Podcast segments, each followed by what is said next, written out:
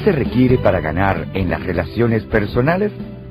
¿Es necesario nacer con una personalidad arrolladora o un gran sentido de intuición para tener éxito en las relaciones? Cuando se trata de destrezas relacionales, hay quien las tiene y hay quien no.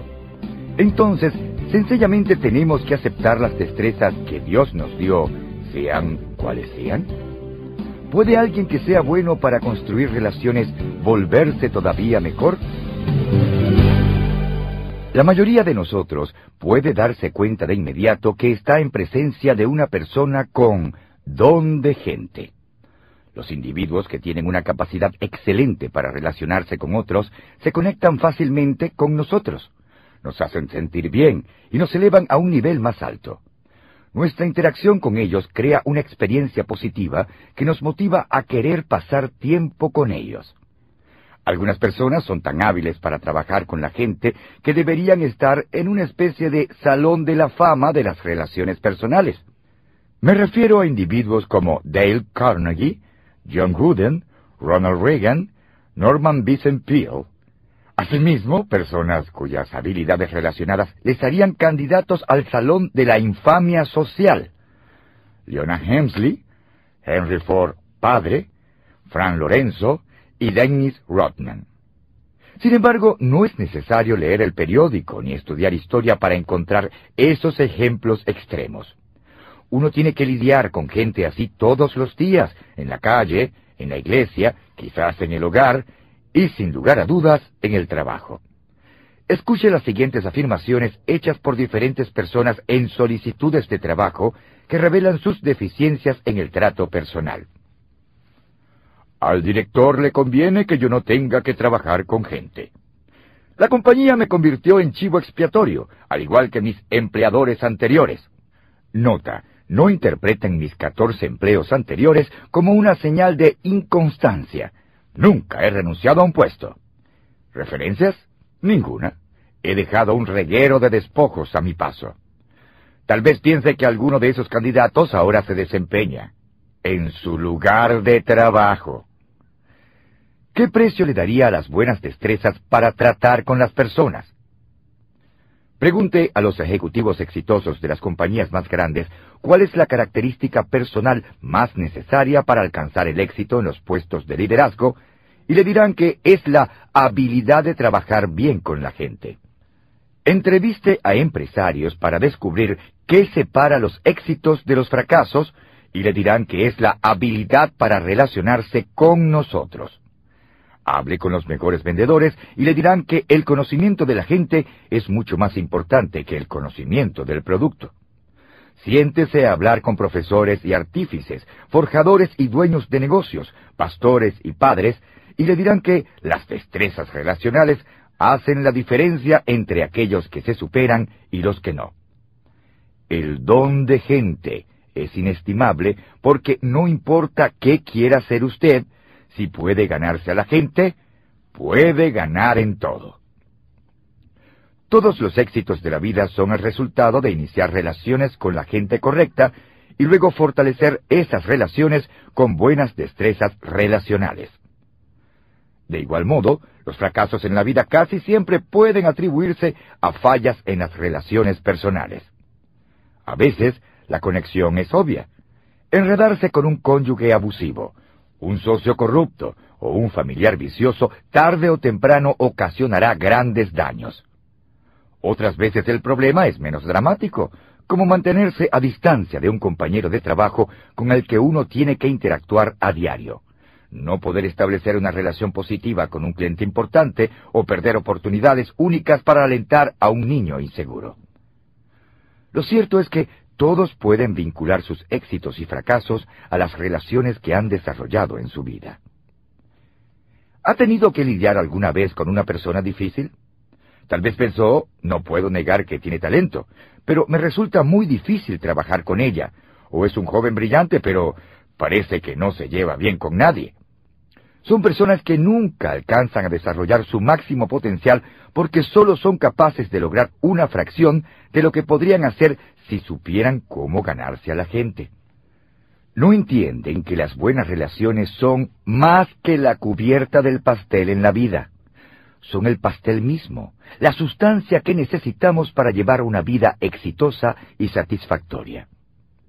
Ahora bien, ¿qué deben hacer las personas que no poseen grandes destrezas relacionales?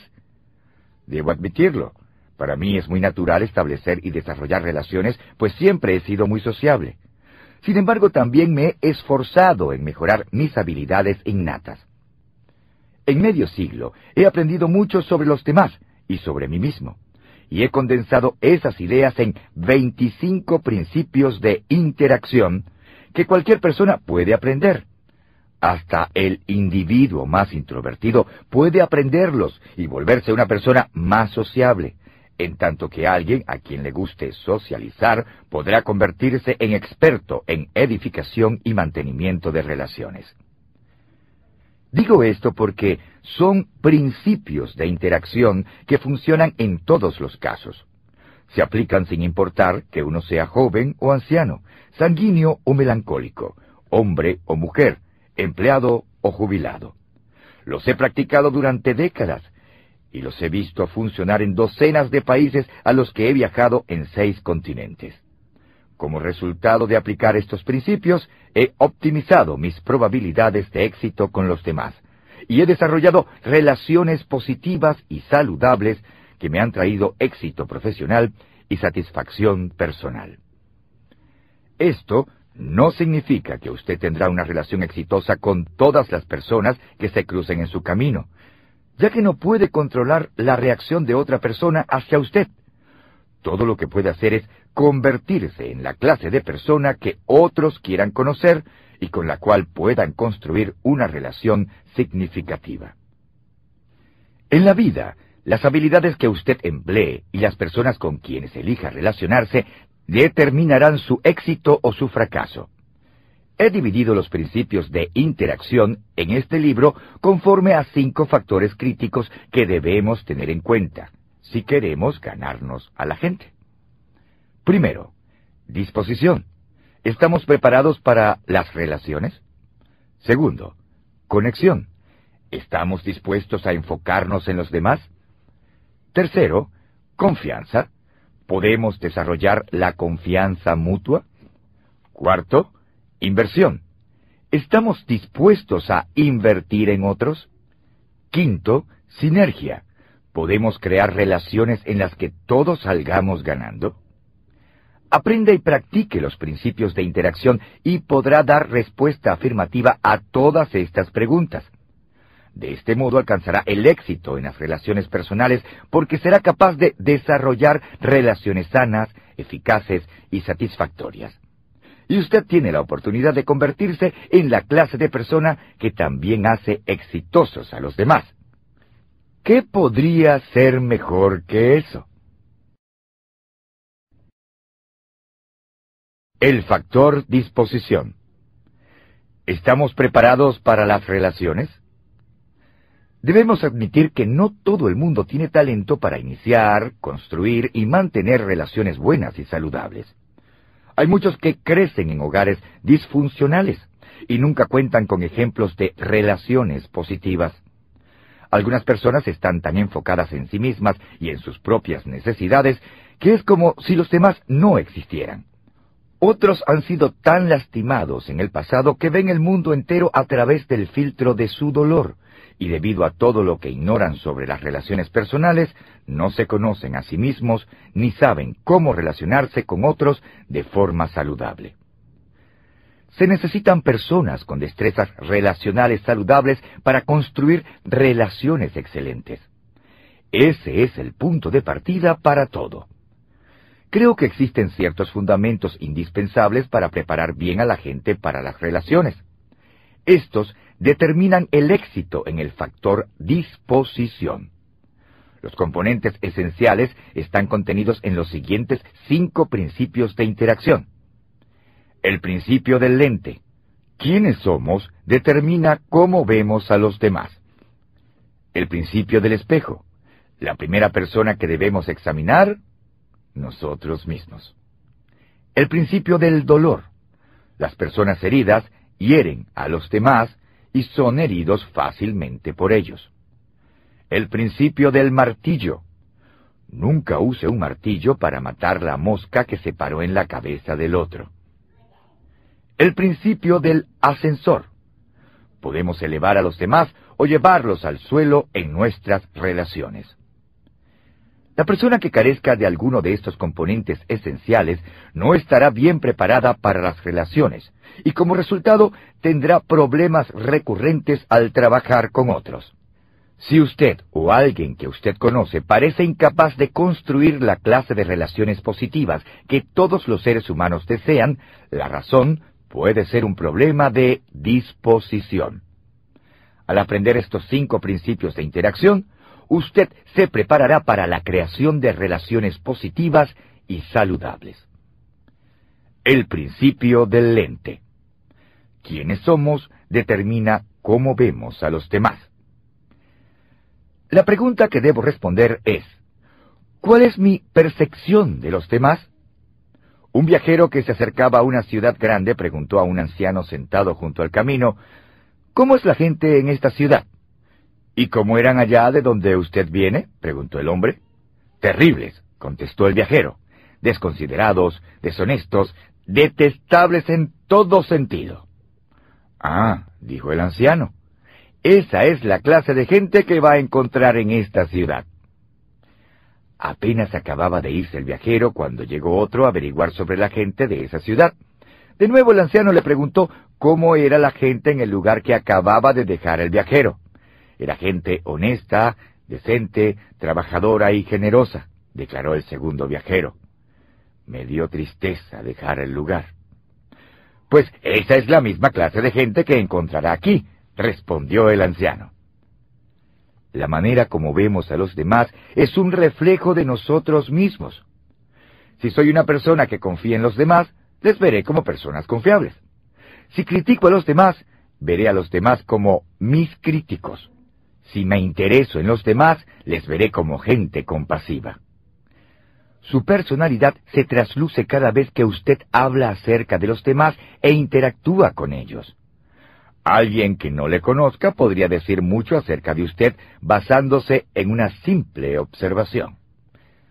Todos tenemos un marco de referencia personal que proviene de nuestras actitudes, presuposiciones y expectativas en cuanto a nosotros mismos, a otras personas y la vida en general. Estos factores determinan si somos optimistas o pesimistas, alegres o depresivos, confiados o sospechosos, amistosos o reservados, valientes o tímidos. Lo que uno enseñe se deriva de cómo ve la vida y nuestra manera de ver la vida se deriva de quiénes somos. Hace unos años tuve la oportunidad de enseñar liderazgo al equipo profesional de fútbol americano de San Luis, Missouri. El equipo me invitó a asistir después a uno de sus partidos y me permitieron sentarme con las esposas de los entrenadores y jugadores. Me senté junto a Kim Maxco, esposa del entrenador asistente de los Rams de San Luis, John Maxco, Mientras hablábamos, le pregunté sobre todas las ciudades en que había vivido para saber cuál era su favorita. Ella había vivido en muchos estados, Ohio, Carolina del Norte, Arizona, California, Nueva York y Missouri. Su respuesta fue, me gusta donde vivo ahora. ¿Así que San Luis es su ciudad favorita? le pregunté. No, eso no fue lo que dije. Mi lugar favorito es donde quiera que esté viviendo en el momento. Volvió a responder. Es una decisión. ¡Qué actitud tan admirable! Si usted puede mantener una perspectiva semejante, siempre verá la vida bajo una luz positiva. ¿Qué factores contribuyen a determinar quién es usted? Muchos, por supuesto. Pero estos son los cinco que considero más importantes. Primero, genética. Cuando Margaret y yo éramos jóvenes e ingenuos, creíamos que la genética tan solo jugaba un papel secundario en la constitución de una persona. Pensábamos que el ambiente era responsable en un 98% por lo que llegara a ser una persona. Si usted cría a sus hijos para que sean como usted, así lo serán. Luego adoptamos a nuestros hijos Elizabeth y Joel Porter. Descubrimos que la crianza, el desarrollo del carácter, la educación y la instrucción espiritual son factores importantes, pero algunas cosas son parte intrínseca de la gente y van a permanecer allí, sin importar en qué ambiente se desarrollen. Su constitución genética puede ser tanto buena como mala noticia para usted. Hay algunas cualidades y características que usted recibió al ser creado que son maravillosas, y esto es cierto para cada ser humano en el planeta. Sin embargo, también hay cosas que a usted no le gustan. Es posible que le toque aprender a vivir con ellas, pero en lo relacionado con el carácter, preste mucha atención a sus debilidades. En lo relacionado con los talentos, enfóquese en sus puntos fuertes. En esto no tenemos opciones, porque nadie puede cambiar sus genes. Sin embargo, de los cinco factores principales que determinan quién es usted, es el único que no puede cambiar con sus decisiones, mientras que los otros cuatro, por lo menos en cierta medida, dependen de usted. Segundo, imagen personal. La gente es como el agua. Cada uno encuentra su propio nivel. Una persona con una imagen negativa de sí misma esperará lo peor, dañará sus relaciones y encontrará a otros que también sean negativos. Aquellos que tienen una imagen positiva de sí mismos esperarán recibir lo mejor en la vida, y aquellos que tienen una imagen personal positiva y fidedigna tendrán mayor probabilidad de alcanzar el éxito, ver a los demás como exitosos en potencia y relacionarse con otras personas exitosas. Tercero, experiencias en la vida. Piensa en algunas de sus experiencias de la infancia. Si tuvo grandes éxitos deportivos, es probable que se hayan vuelto una parte importante de su vida. Si hacía amigos con facilidad, es probable que ahora disfrute la compañía de la gente. Si fue descuidado o maltratado, esto ha tenido otra clase de efecto en su vida. Todo lo que usted ha experimentado contribuye a definir quién es usted ahora. Nosotros no escogemos todas las experiencias de nuestra vida, y esto es en particular muy cierto sobre nuestra infancia. Sin embargo, sí elegimos muchas de las experiencias que tenemos ahora. Elegimos a la persona con quien nos casamos, elegimos nuestros trabajos, elegimos dónde nos vamos de vacaciones, si vamos o no a hacer ejercicio y qué queremos aprender. Además, las personas que vivieron una infancia difícil deciden si procurarán tener experiencias que mejorarán su manera de vivir y pensar. No podemos deshacer nuestro pasado, pero sí podemos reprogramarnos con experiencias nuevas. Cuarto, actitud y decisiones frente a esas experiencias. Todavía más importante que escoger nuestras experiencias es decidir qué actitudes tendremos en cuanto a las experiencias que tenemos. Como ya mencioné, tenemos un control muy limitado sobre lo que experimentamos, pero sí tenemos control completo sobre nuestras actitudes. Que nuestra perspectiva sea positiva o negativa, expectante o vacilante, abierta o cerrada, es 100% una decisión nuestra. Quizás no pueda cambiar el mundo que veo a mi alrededor, pero puedo cambiar lo que veo dentro de mí. Creo que la actitud es la segunda decisión más importante que uno hace en la vida. La más importante es la fe. Su actitud le edificará o le destruirá. No es el resultado de su nacimiento, sus circunstancias o su cuenta bancaria es pura cuestión de su voluntad para elegir. Quinto, amistades. Una de las cosas más importantes que usted hará es elegir a sus amigos. Como padres, Margaret y yo observamos con mucha atención los amigos que eligieron nuestros hijos. Sabíamos que la gente positiva y de carácter íntegro sería una buena influencia para ellos. La gente negativa, con carácter cuestionable, sería un lastre en sus vidas. Siempre hicimos de nuestro hogar un lugar donde nuestros hijos y sus amigos quisieran pasar tiempo para que pudiéramos ver quién les influenciaban. La gente más cercana a usted y esto incluye especialmente su cónyuge, moldeará su personalidad. ¿No ha visto cómo un joven a quien le ha ido bien empieza a tener problemas de toda clase cuando empieza a pasar tiempo con chicos que se meten en problemas? ¿No ha observado a un amigo o colega que despegó en su profesión como resultado de pasar tiempo con gente que expandió su mente y le retó a crecer? La gente con quien usted decide pasar tiempo cambiará lo que usted es. Las palabras del escritor y conferencista Charlie, el tremendo Jones, son muy ciertas. La diferencia entre la persona que usted es hoy y quién será en cinco años radica en la gente con que pase tiempo y los libros que lea. Su manera de ver a los demás está determinada por quién es usted. Es una verdad de la que no puede escaparse. Si no le gusta a la gente, eso dice más sobre quién es usted que sobre los demás. Quién es usted determina cómo ve a los demás. Su punto de vista es el problema.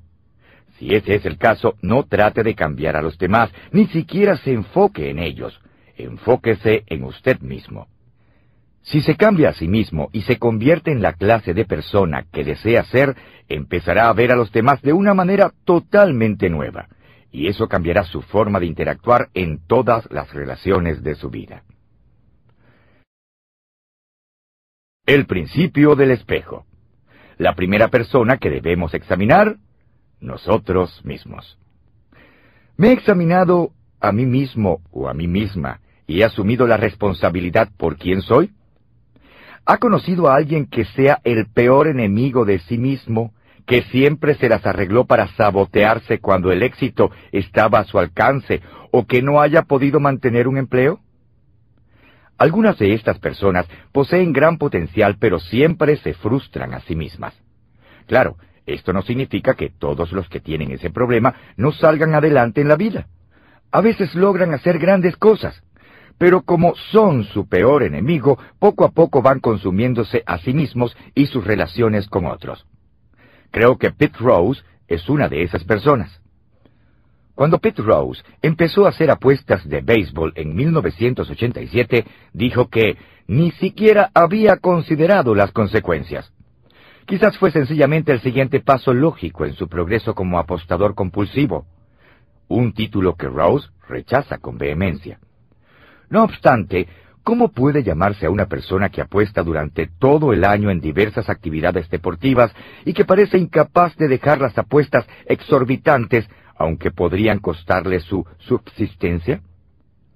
El corredor de apuestas Rose Peters testificó que recibió más de un millón de dólares en apuestas de Rose, solo en béisbol y en una sola temporada. ¿Cómo es posible que Rose no se diera cuenta de lo que le sucedía? ¿Por qué se abstuvo de hacer tantas apuestas? ¿Cómo pudo mentir una y otra vez sobre lo que había hecho durante más de una década? ¿Cómo podía decir que su único problema real eran los amigos que escogía? ¿cómo podía seguir diciendo que no tenía un problema serio? Creo que la respuesta es que estaba enfocado en el béisbol que nunca se miró en el espejo para examinarse a sí mismo. En uno de sus raros momentos de reflexión y autoevaluación sincera, Rose resume la forma en que se había conducido. Estaba consciente de mis marcas y de mi lugar en la historia del béisbol, pero nunca estuve consciente de los límites ni fui capaz de controlar esa parte de mi vida. Y admitir que estaba fuera de control ha sido algo casi imposible para mí. Estaba al tanto de mis privilegios, mas no de mis responsabilidades. En mi opinión, Rose todavía está luchando por definir cuáles son sus responsabilidades. Esto es algo muy difícil de hacer cuando a usted no le gusta mirarse en el espejo. Las personas que no están conscientes de quiénes son y de lo que hacen, con frecuencia dañan sus relaciones con los demás. La forma de cambiar esto es mirarse en el espejo. Es algo que todos debemos hacer. Es lo que llamo pasar la prueba del espejo. Considere estas verdades que debemos aprender acerca de nosotros mismos. Yo soy la primera persona a quien debo conocer. Conciencia de uno mismo. La naturaleza humana parece dotar a las personas con la habilidad de medir a todo el mundo, excepto a ellos mismos. Pete Rose no tiene una imagen clara de sí mismo y tiene a considerarse como una víctima de las circunstancias. Rose se ha descrito a sí mismo como un chico que creció en el lado equivocado del ferrocarril y que salió adelante en la vida gracias a un talento atlético nada espectacular. Además, cree que el castigo que recibió, quedar expulsado del béisbol por hacer apuestas, no se ajusta al delito que cometió. Algunas personas están dotadas con una capacidad natural de tener conciencia de sí mismas. Thomas Armstrong, el autor de Siete tipos de inteligencia, señala que estas personas poseen inteligencia personal interior. Alcanzar esa clase de conciencia de uno mismo no es fácil para la mayoría de las personas, pues es un proceso que a veces puede ser lento y requiere de un esfuerzo intencional. Yo soy la persona con quien debo relacionarme bien. Imagen de uno mismo. La imagen que usted tenga de sí mismo restringe su capacidad para desarrollar relaciones saludables. Una imagen propia negativa impedirá que una persona talentosa alcance el éxito. Y aunque una persona con una imagen deficiente de sí misma logre algún éxito, este no durará, pues tarde o temprano la persona se bajará al nivel de sus propias expectativas. En cierto sentido, es una especie de tributo a la confianza de Pete Rose en sí mismo que su falta de autoconciencia no le haya afectado mucho antes. El popular psicólogo y autor con éxito de ventas en el New York Times, Phil McGraw, afirma, Siempre digo que la relación más importante que usted jamás tendrá es con usted mismo. Tiene que ser primero su propio mejor amigo. ¿Cómo puede uno ser el mejor amigo de alguien a quien no conoce o que no le gusta. Es imposible. Por eso es tan importante descubrir quién es usted y esforzarse en llegar a ser alguien a quien usted respeta y encuentra agradable. La gente que experimenta dificultades en sus relaciones muchas veces es tentada a mirar a todos menos a sí misma para explicar el problema. No obstante, siempre debemos empezar haciendo un examen objetivo de nosotros mismos y debemos estar dispuestos a cambiar todas las deficiencias que tengamos. El crítico Samuel Johnson aconsejó que aquel que tiene tan poco conocimiento de la naturaleza humana como para buscar la felicidad por medio de cambiar cualquier cosa que no sea su propia disposición, desperdiciará su vida en esfuerzos infructuosos y multiplicará las aflicciones que tanto desea evitar. Hace unos años, cuando viajé a Nueva Zelanda para ofrecer una conferencia, me quedé en un hotel de la capital. Cierta noche sentí sed y empecé a buscar la máquina dispensadora de refresco. Como no encontré ninguna, me fijé en una puerta que decía personal y supuse que podía entrar para ver si alguien podía ayudarme. No encontré allí a ningún trabajador del hotel ni a una máquina de bebidas, pero sí observé algo interesante. Al acercarme a la puerta para salir otra vez al corredor, vi que la puerta tenía un espejo de pies a cabeza con las siguientes palabras. Examínese con cuidado. Esto es lo que ven los clientes y huéspedes del hotel. La gerencia del hotel quería recordar a los empleados que para cumplir bien sus funciones tenían que darse un buen vistazo a sí mismos. Si quiere tener mejores relaciones con los demás, entonces deténgase, mírese en el espejo y empiece a trabajar para mejorar lo que ve. El principio del dolor. Las personas heridas hieren a los demás y son lastimadas con facilidad. ¿Hiero a las personas o ellas me hieren a mí con demasiada facilidad? No hace falta un psiquiatra para confirmar que hoy día hay muchas personas heridas. La columnista Ann Landers afirmó que uno de cada cuatro norteamericanos sufre algún desequilibrio emocional. También añadió que deberíamos considerar nuestras tres amistades más cercanas. Y si nos parece que están bien, eso significa que nosotros somos los del problema. La realidad es que sea normal, no es típico. Ahora es una excepción. Por supuesto, el hecho de que tanta gente viva con heridas sin sanar no es un fenómeno nuevo. En el siglo XIX, el filósofo Arthur E. Schopenhauer comparó la raza humana a una manada de puercos espines en una fría noche de invierno. Cuanto más fría es la noche, más nos acercamos para calentarnos, pero entre más nos acercamos, más daño nos hacemos unos a otros con las espinas. Así, en la noche solitaria del invierno terrestre, llega el momento en que empezamos a separarnos y a deambular por nuestra propia senda hasta que morimos congelados en nuestra soledad. Schopenhauer era bastante pesimista, y a diferencia de él, creo que hay esperanza para todos. Sin embargo, también sé que no podemos ser ingenuos en cuanto a la situación de la gente. Una gran cantidad de individuos está alimentando heridas profundas. El poeta alemán Hermann Hesse escribió, Si detestas a una persona, detestas algo en él o ella que es parte de ti mismo. Lo que no es parte de nosotros no nos molesta. Estoy de acuerdo con su punto de vista. Cuando una persona herida explota es en respuesta a lo que sucede en su interior más que a lo que sucede a su alrededor. Es porque siente o cree que hay algo negativo dentro de ella.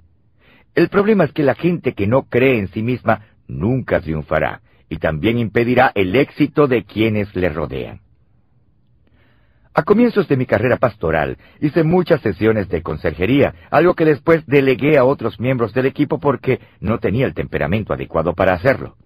Sin embargo, en el transcurso de los años he aconsejado a suficientes parejas heridas como para observar que su interacción casi siempre sigue el mismo patrón. Uno de los dos cónyuges vomitaba emocionalmente y luego el otro lo limpiaba. Lo vi pasar una y otra vez y siempre el individuo más herido era el que hacía más daño a la otra persona. Las personas heridas no solo hacen daño a otros, sino que también son lastimados fácilmente por otros. Mi amigo Kevin Myers lo ilustra de esta manera. Si alguien tiene una astilla en el dedo y la deja allí, el dedo no solo duele, sino que se inflama e infecta. Después, si otra persona tan solo lo roza al pasar, el individuo se retuerce de dolor y exclama, ¡Me lastimaste! No obstante, la realidad es que el problema no es con la persona que se topó con el dedo inocentemente, es con la persona que tiene la astilla encarnada y que no se ha encargado de curar la herida. El dolor emocional opera de forma similar. La gente herida reacciona de forma exagerada y sobreprotege. También intentan ejercer una influencia desmedida, y con esto quiero decir que controlan la relación.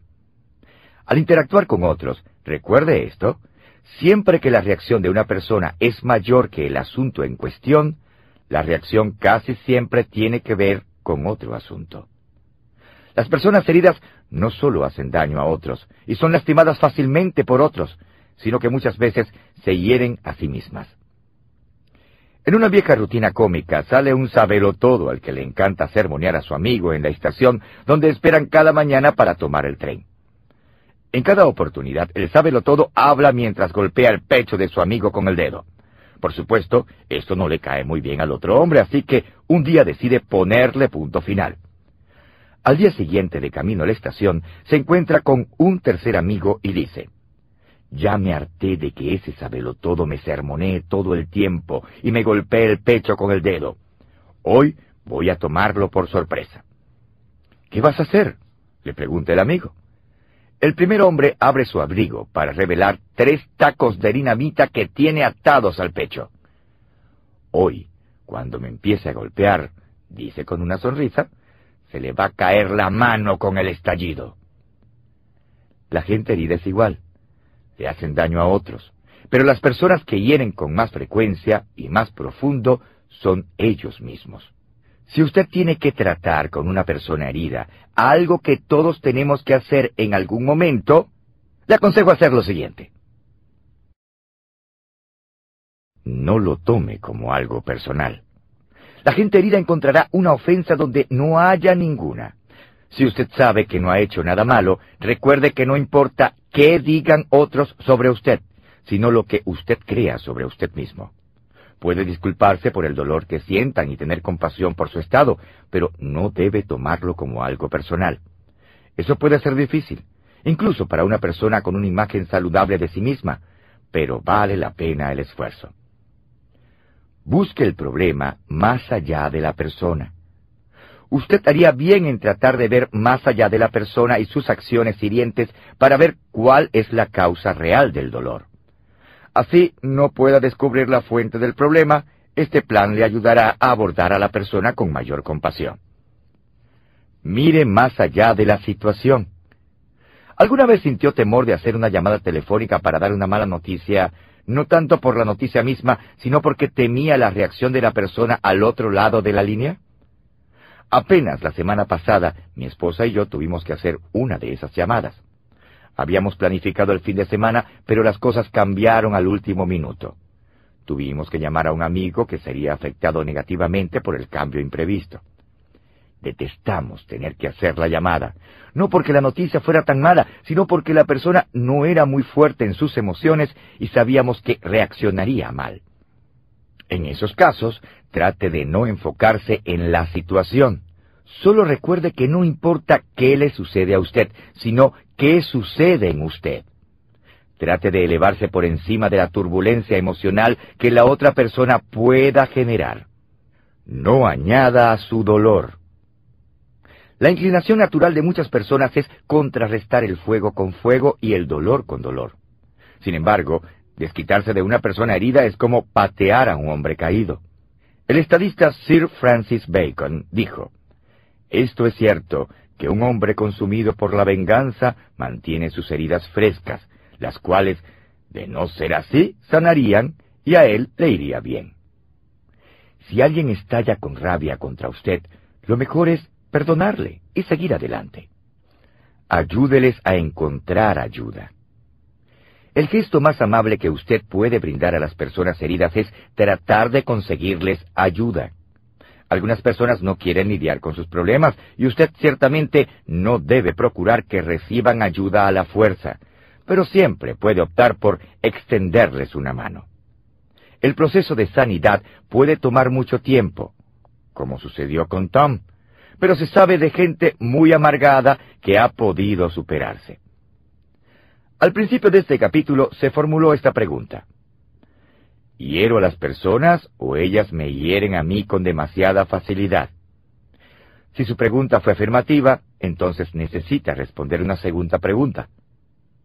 ¿Estoy preparado para trabajar en mis problemas y superar mi dolor? Esta es la clave. La mayoría de la gente quiere una cura instantánea, algo que les proporcione alivio momentáneo. Por eso es que algunos optan por estallar con improperios, ya que hacerlo les hace sentirse mejor temporalmente. Otros usan el alcohol, la comida, el sexo o cualquier otra cosa para mitigar el dolor. Pero como dice mi amigo Kevin Myers, si usted quiere mejorar, necesita más que un remedio instantáneo. Usted necesita ponerse en forma.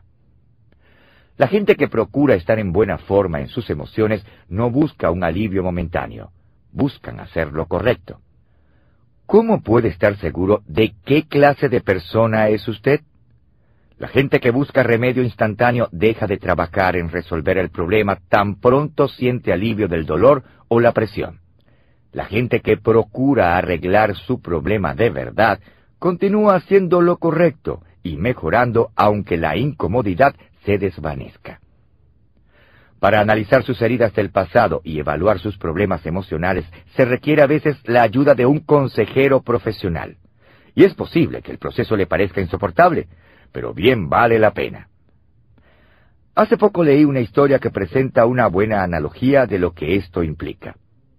En marzo de 1995, la compañía de limpiezas de tubería Watertown, Connecticut, realizaba trabajos bajo las calles de Riverwood, Massachusetts, para limpiar un conducto de alcantarillado de 10 pulgadas. Los trabajadores encontraron muchos de los artículos usuales que tapan ese tipo de cañerías. Sin embargo, también descubrieron muchas otras cosas. 61 anillos, monedas de colección y artefactos de plata. La mala noticia es que los trabajadores tuvieron que hacer un trabajo muy desagradable. La buena noticia es que les permitieron conservar los artículos valiosos que descubrieron en el proceso. Si su capacidad de interacción personal también está tapada, usted tal vez tenga que hacer excavaciones nada placenteras para conseguir la situación, y es posible que le toque lidiar con cosas muy feas. Sin embargo, la recompensa es que podrá descubrir algunos tesoros que ni siquiera sabía que existían, y al final de su duro trabajo puede desarrollar una capacidad para desarrollar relaciones sanas. El principio del martillo. Nunca use un martillo para matar la mosca que está parada en la cabeza del otro. ¿Dirían otros que reacciono exageradamente a los detalles minúsculos en una relación? Mi esposa Margaret y yo nos casamos en junio de 1969 y como la mayoría de las parejas, creíamos con gran ingenuidad que todo iría de maravilla de allí en adelante. Por supuesto, no pasó mucho tiempo antes de que nos viéramos enfrascados en los desacuerdos leves que todas las parejas experimentan, en especial cuando apenas empiezan a ajustarse a la vida matrimonial. Como la mayoría de la gente, yo pensaba que tenía la razón casi todo el tiempo, y se lo hacía saber a Margaret. Siempre he sido bueno para hablar, y como puedo ser muy persuasivo, utilicé mis habilidades para ganar las discusiones. Nunca alzamos la voz ni nos gritamos el uno al otro, pero siempre me aseguraba de salir ganando. El problema era con mi metodología. Margaret siempre salía perdiendo. Hicimos muchas cosas durante esos dos primeros años de matrimonio. Por esa situación se mantuvo siempre igual. Sin darme cuenta, le estaba ocasionando daños emocionales a Margaret. Si estábamos en desacuerdo, yo tenía una reacción exagerada y sin proponérmelo ponía otro ladrillo en el muro que se estaba levantando entre los dos. Yo me di cuenta de que ganar a cualquier costo pondría en peligro nuestro matrimonio. Un día Margaret hizo que me sentara, me contó cómo se sentía cada vez que discutíamos y explicó lo que eso le estaba haciendo a nuestra relación. Fue la primera vez que entendí que había puesto mi prioridad de ganar las discusiones por encima de ganarme la relación con mi esposa. A partir de ese momento decidí cambiar, tras entender que tener la actitud correcta era más importante que tener las respuestas correctas. Suavicé mi método, empecé a escuchar más y dejé de convertir los detalles en problemas grandes. Con el paso del tiempo, el muro que se había empezado a levantar se vino abajo y empezamos a construir puentes. Desde aquella época he hecho un esfuerzo consciente de iniciar la conexión siempre que entro en conflicto con alguien. Admitámoslo. Debido a sus personalidades, algunas personas están más inclinadas a usar un martillo, aun cuando otra herramienta más tersa pueda hacer el trabajo bien. Trato de aplacar mi conducta con el uso de las cuatro T. Quizás usted quiera usarlas cuando se encuentre en una situación similar. Primera, toda la información. ¿Salta usted a conclusiones mucho antes de que terminen de presentarle un problema dado? Esto nos sucede con frecuencia a los que tenemos personalidad fuerte. Por eso es que me he adiestrado a mí mismo para seguir un proceso que me impida martillar con respuestas a la gente antes que terminen de formular sus preguntas. Cuando alguien comparte su punto de vista conmigo, yo trato de escuchar, hacer preguntas, volver a escuchar, hacer más preguntas, escuchar un poco más, y por último, responder. He descubierto que si me detengo lo suficiente, tengo mayor probabilidad de dar respuestas pacientemente y de manera apropiada. Segunda, tiempo oportuno. Hace poco leí una cita atribuida al señor Dan Sadra que decía, Lo que cuenta es lo que haces, no cuando lo haces. Esto no siempre es verdad. Si el general no ordena el ataque en el momento preciso, la batalla se pierde. Si el padre no se apresura a llevar a su hijo accidentado al hospital, puede costarle la vida. Si usted no se disculpa con alguien tras haberle ofendido, se arriesga a perder la relación. Actuar en determinado momento es tan importante como emprender la acción correcta. Incluso es importante discernir cuando no se debe actuar. La famosa anfitriona y escritora Lady Dorothy Neville hizo la siguiente observación. El arte verdadero de la conversación no consiste solo en decir lo correcto en el lugar correcto, sino también en dejar de decir lo incorrecto en el momento en que nos sentimos tentados a decirlo. Me parece que la causa más común de la inoportunidad en las relaciones son los motivos egoístas. Si tiene hijos pequeños, póngase a pensar en los momentos inoportunos que escogen. Esto se debe a que por lo general solo piensan en ellos mismos.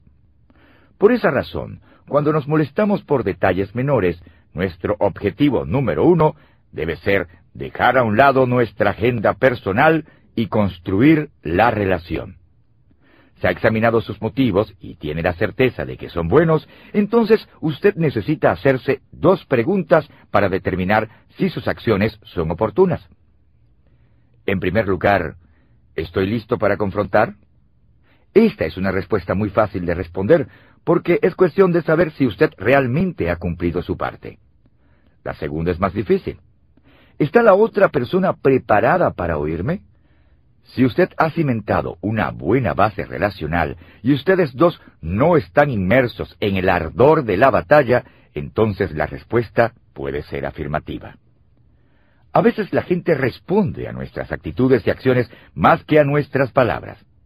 Muchos conflictos por cosas insignificantes ocurren porque la gente emplea un tono de voz incorrecto. El escritor de Proverbios declaró, La blanda respuesta quita la ira, mas la palabra áspera hace subir el furor. ¿No ha confirmado la veracidad de esta frase en su propia experiencia? De no ser así, trate de hacer este experimento. La próxima vez que alguien le diga algo con aspereza, responda con amabilidad y bondad.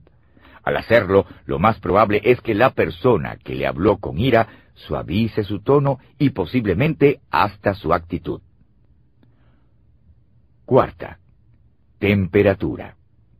Con el ánimo exaltado, mucha gente tiende a lanzar bombas cuando el usar una onda pudiera ser suficiente. Esto puede ocasionar muchas dificultades, ya que el tamaño del problema original muchas veces cambia dependiendo de cómo se maneje. En términos generales, si la reacción es peor que la acción, el problema se empeora. Si la reacción es menor que la acción, el problema tiende a disminuir. Es por esa razón que trato de seguir una pauta autoimpuesta que llamo la regla de la reprimenda. Dedique 30 segundos a expresar sus sentimientos y asunto terminado. Cada vez que permitimos que algo pequeño genere una reacción grande, que dure más de 30 segundos, lo que estamos haciendo es usar el martillo. Al escuchar este capítulo, es posible que le haya pasado por la mente algún amigo o colega y tal vez piense, yo sé de alguien que necesita esto mismo. Antes de intentar quitarle el martillo de la mano a esa persona, deténgase un momento a reflexionar. Lo primero que usted debería hacer es mirarse a sí mismo o a sí misma. El problema con la mayoría de los individuos que usan el martillo todo el tiempo es que tal vez no sepan lo que hacen. Un artículo reciente del entrenador de ejecutivos Marshall Goodsmith contaba la historia de un hombre llamado Mike, quien se había desempeñado como uno de los mejores banqueros inversionistas. A Goldsmith le pidieron que le ayudara porque nunca soltaba el martillo. Mike se veía a sí mismo como un guerrero en Wall Street, pero un gatito en casa. Wall Smith le dijo a Mike que llamara a su esposa para que ella confirmara la evaluación que él había hecho de sí mismo. Para su gran sorpresa, ella dijo que él también era un peleón en la casa. Después que los hijos confirmaron esa evaluación negativa, Mike por fin empezó a verse como le veían los demás. El consejo de Wall Smith es el siguiente. Deje que sus colegas sostengan el espejo y le digan qué es lo que ven. Si no les cree, pida el mismo favor a sus familiares y amigos más cercanos. Si lo hace, descubrirá si trata o no a los demás como personas o como clavos. Si es lo segundo, usted necesita hacer un cambio. El principio del ascensor. Podemos elevar a los demás o llevarlos al suelo en nuestras relaciones. ¿Dirían los demás que les elevo o que les arrastro por el suelo? La gente o bien valora a los demás y aligera su carga al elevarse de este modo, o restan valor a los demás al pensar solo en sí mismos y arrastran a la gente por el suelo en el proceso. Pero yo llevaría el concepto un paso más adelante. Creo que la intensidad con la que elevamos o arrastramos a otros puede determinar que existen realmente cuatro tipos de personas en cuanto a relaciones se refiere. Primero, algunas personas añaden algo a la vida y las disfrutamos. Muchas personas en este mundo desean ayudar a otros. Estas personas son las que añaden, porque les hacen la vida más agradable y placentera a los demás. El evangelista D. L. Moody aconsejó a la gente a hacer todo el bien que uno pueda, a toda la gente que uno pueda, de todas las maneras que uno pueda, por tanto tiempo como uno pueda. Moody fue uno de los que añaden a la vida de los demás. La gente que añade valor a otros casi siempre lo hacen de manera intencional. Lo digo porque añadir valor a otros requiere que una persona dé de sí misma, y esto muy rara vez ocurre por accidente. Me he esforzado en ser esa clase de personas. Me gusta la gente y me propongo ayudar a cuantos puedo. Para ello me he fijado la meta de ser un amigo. Hace unos años, mi sobrino Troy vino a vivir con nuestra familia después de terminar la universidad y fue a trabajar para una compañía de préstamos hipotecarios. Troy era inteligente, trabajaba duro y quería ser exitoso. Nosotros quisimos ayudarle, así que le di algunos consejos antes que empezara su nuevo trabajo. Le sugerí que hiciera lo siguiente. Llegar temprano y quedarse hasta tarde le aconsejé que hiciera más de lo que se esperaba de él, que llegara treinta minutos antes, que almorzara en la mitad del tiempo asignado y que trabajara media hora más al final del día. Hacer algo todos los días para ayudar a la gente a su alrededor. Le sugerí que añadiera valor al equipo por medio de añadir valor a sus compañeros de trabajo. Ofrecerse a hacer algunos trabajos adicionales. Le dije que sacara una cita con el jefe para hacerle saber que si necesitaba realizar alguna tarea extra, sin importar cuán servil fuera, él estaba disponible para ayudar. Esto incluía estar dispuesto a trabajar extra al final del día o el fin de semana. Lo que hice fue darle a Troy una lección en cómo ser una persona que añade, no que subtrae. Como resultado, Troy añadió valor a la gente que lo rodeaba y a la compañía, tanto así que ascendió con rapidez en la organización antes de cumplir los 30 años. Segundo, algunas personas sustraen algo de la vida y las toleramos. En su obra Julio César, el personaje Cassius del dramaturgo William Shakespeare afirma, Un amigo debería sobrellevar las aflicciones de su amigo. En cambio, Brutus hace las mías mayores de lo que son. Eso mismo hacen los que subtraen, pues no hacen más llevaderas nuestras cargas, sino que vuelven más pesadas las que ya tenemos. Lo triste es que casi siempre lo hacen de forma muy intencional. Si usted no sabe cómo añadir a los demás, es posible que sustraiga por omisión. En las relaciones, recibir es fácil, dar es mucho más difícil. Es similar a la diferencia entre construir algo y derribarlo. Un artesano hábil dedica mucho tiempo y energía para construir una silla hermosa, pero no se requiere ninguna habilidad para despedazarla en cuestión de segundos. Tercero, algunas personas multiplican algo en la vida y las valoramos. Cualquier persona que así lo desee puede aprender a añadir a los demás. Para ello solo se necesita el deseo de elevar a la gente y la intencionalidad para llevarlo a cabo. Esto es lo que George Crane trató de enseñar a sus estudiantes.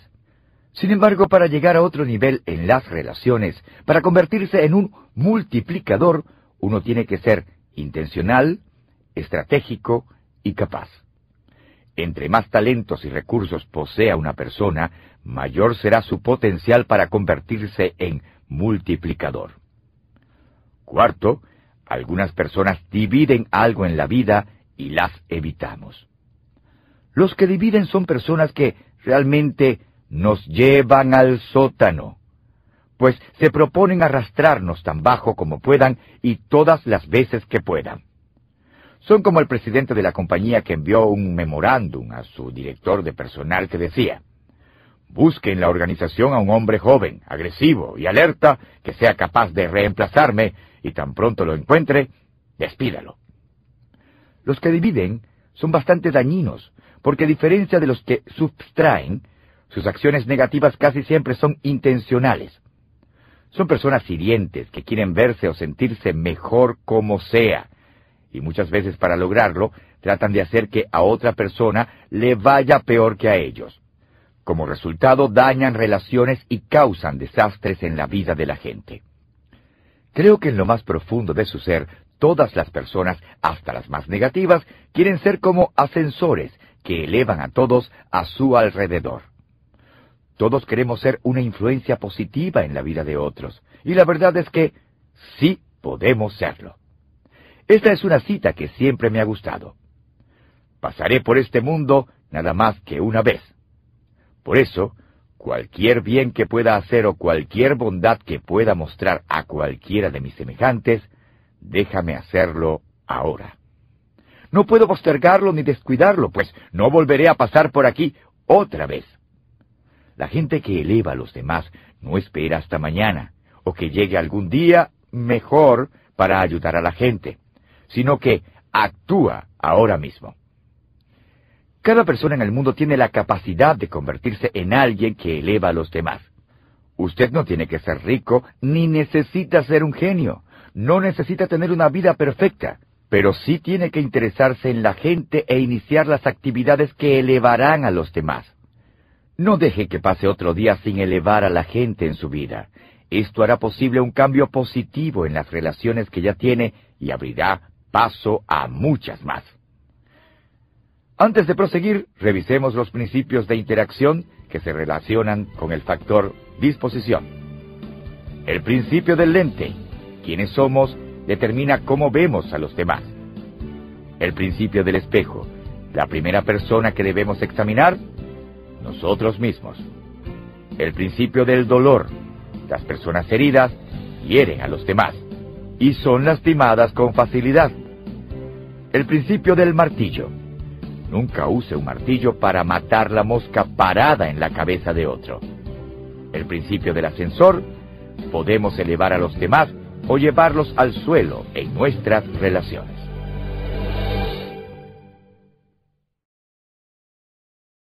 El factor conexión.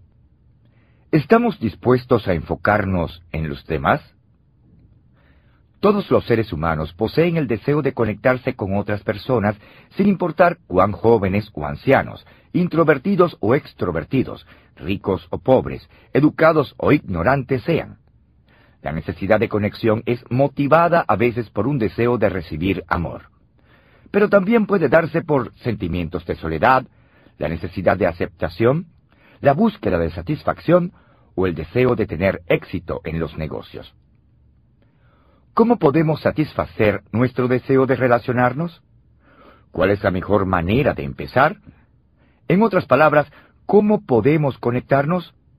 La respuesta es que debemos dejar de pensar en nosotros mismos y empezar a enfocarnos en las personas con quienes deseamos construir relaciones. Por eso la pregunta clave en el factor conexión es, ¿está usted dispuesto a enfocarse en los demás? Para aumentar su probabilidad de conectarse con otra persona, usted necesita entender y aprender los siguientes seis principios de interacción. El principio de la perspectiva. Toda la población del mundo, con una pequeña excepción, está compuesta por los demás seres humanos. El principio del intercambio. En vez de poner a otros en su lugar, debemos ponernos nosotros en el lugar de ellos el principio del aprendizaje. Cada persona que conozcamos tiene el potencial de enseñarnos algo. el principio del carisma. La gente se interesa en la persona que se interesa en ellos. El principio del número 10. Creer lo mejor de la gente, por lo general, saca a relucir lo mejor de la gente. El principio de la confrontación. Interesarse en las personas debe preceder el confrontarlas. Tan pronto deje de preocuparse tanto por usted mismo o por usted misma, y empiece a fijarse en los demás y en lo que desean, construirá puentes para alcanzarles y se convertirá en la clase de persona a quien otros querrán acercarse. Estas son las llaves de la conexión personal. El principio de la perspectiva. Toda la población del mundo, con una pequeña excepción, está compuesta por los demás seres humanos. ¿Tengo dificultad para poner primero a los demás?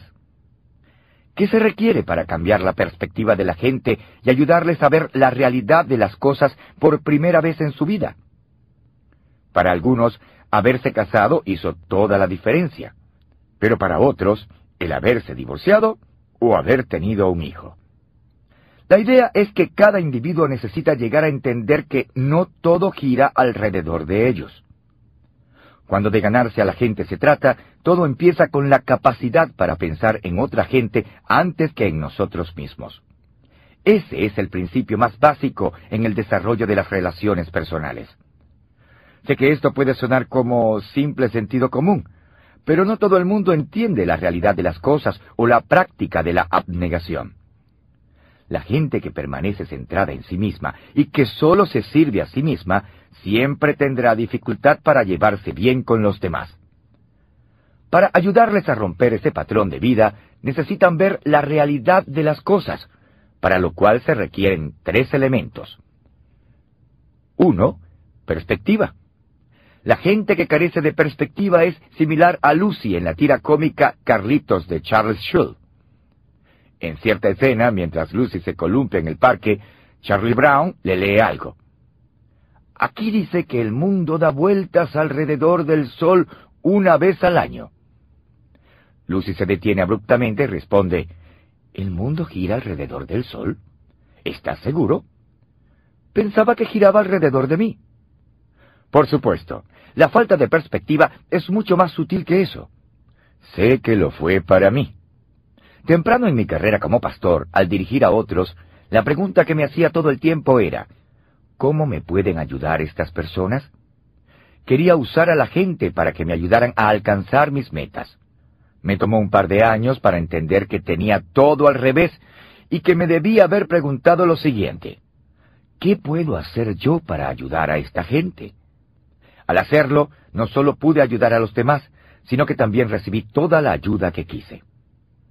El mundo entero, con una pequeña excepción, está compuesto por otros seres humanos, y la mayoría de la gente en el mundo no le conoce a usted y nunca le conocerá.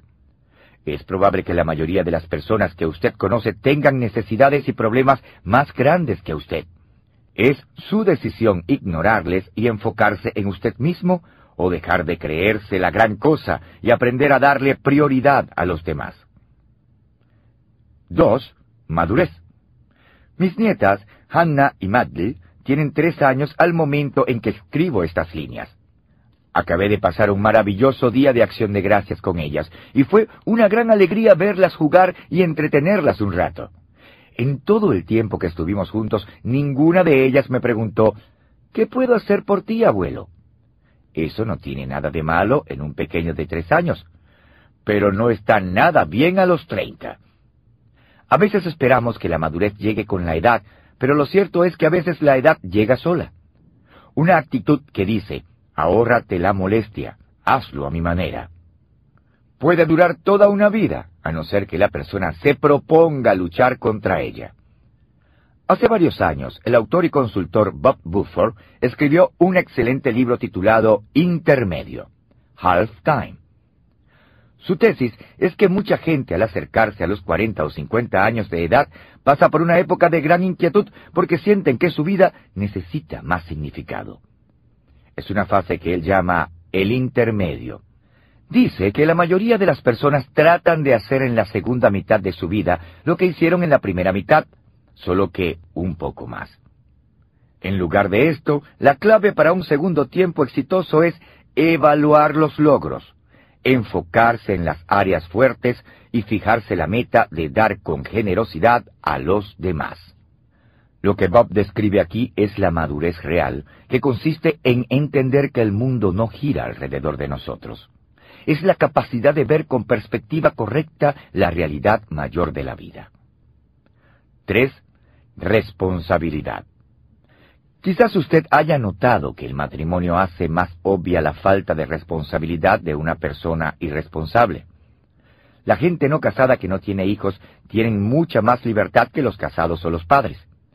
Cualquiera que se casa con la expectativa de mantener el mismo nivel de libertad que tuvo en su soltería va a arriesgar su matrimonio. Para que un matrimonio funcione, ambos cónyuges deben ser responsables.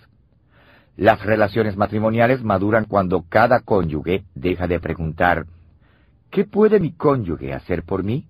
Y empieza a asumir la responsabilidad de preguntar, ¿qué puedo hacer por mi cónyuge? El liderazgo nos exige algo muy similar. Cuando una persona acepta por primera vez las responsabilidades del liderazgo, se revela su nivel de madurez y sentido de responsabilidad. Los líderes irresponsables tienen una actitud de primero yo y usan su posición para beneficio personal.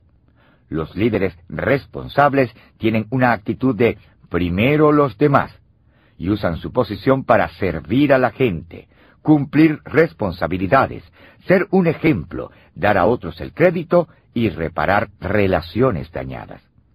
Los buenos líderes entienden que para poder triunfar en equipo ellos deben dar prioridad a los demás. Si usted quiere tener una vida satisfactoria, necesita relaciones sanas. Y para construir esa clase de relaciones, usted necesita olvidarse de sí mismo. Acójase al principio de la perspectiva y recuerde que toda la población del mundo, con una excepción muy pequeña, está compuesta por otras personas. El principio del intercambio. En lugar de poner a otros en su lugar, debemos ponernos nosotros en el lugar de ellos. ¿Trato de ver las cosas desde el punto de vista del otro? Gran parte del conflicto que experimentamos en las relaciones se deriva de nuestra ineptitud para ver las cosas desde la perspectiva de la otra persona, como lo ilustra el siguiente chiste. Un hombre que viajaba en un globo de aire caliente se dio cuenta de que está perdido. Redujo la altitud y alcanzó a ver desde arriba a una mujer. Descendió un poco más y gritó, Disculpe, ¿me puede ayudar? Le prometí a un amigo que me encontraría con él hace una hora, pero no sé dónde estoy. La mujer respondió desde abajo, Usted está en un globo de aire caliente que flota a unos veinte metros de la Tierra. Se encuentra entre los grados cuarenta y cuarenta y uno de altitud norte y los cincuenta y nueve y sesenta grados de longitud oeste. Ah, Usted debe ser ingeniera, exclamó el navegante. Sí, ¿y cómo lo supo? Todo lo que me ha dicho suena técnicamente correcto, pero no sé cómo usar la información que me dio. Y el hecho es que sigo perdido. Francamente no me ha ayudado mucho, que digamos. Solo he retrasado mi viaje. La mujer respondió desde abajo. Usted debe ser gerente. Lo soy, contestó el piloto. Pero, ¿cómo lo supo? La mujer respondió, Mire, usted no sabe dónde está ni a dónde va. Ha llegado a esa posición alta en que está gracias a una gran cantidad de aire caliente. Mejor dicho, charlatanería. Ha hecho una promesa que no tiene ni idea de cómo cumplir y espera que la gente que está debajo de usted le resuelva sus problemas. El hecho es que usted se encuentra en la misma posición donde estaba antes de toparse conmigo.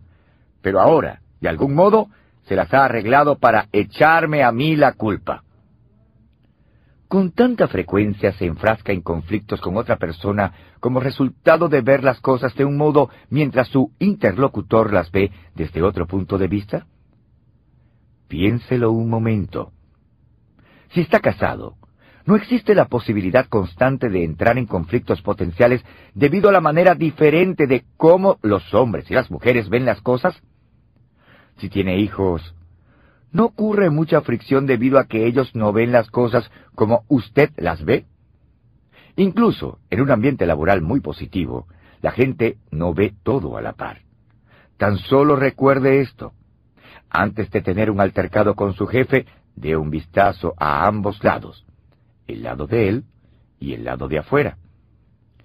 Hablando en serio, creo que si la gente hiciera el esfuerzo de ver las cosas desde el punto de vista de los demás, desaparecería el 80% de nuestros conflictos interpersonales. Si aprendemos a ver las cosas desde la perspectiva de los demás, tendremos éxito en nuestras relaciones. Leí este dicho en una publicación de ventas.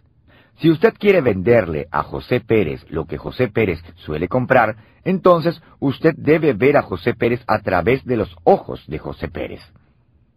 El concepto es tan simple que nos parece demasiado obvio. Sin embargo, muchas personas no lo ponen en práctica. Están tan ocupadas poniendo a los demás en su lugar que no hacen el esfuerzo de ponerse en el lugar del otro.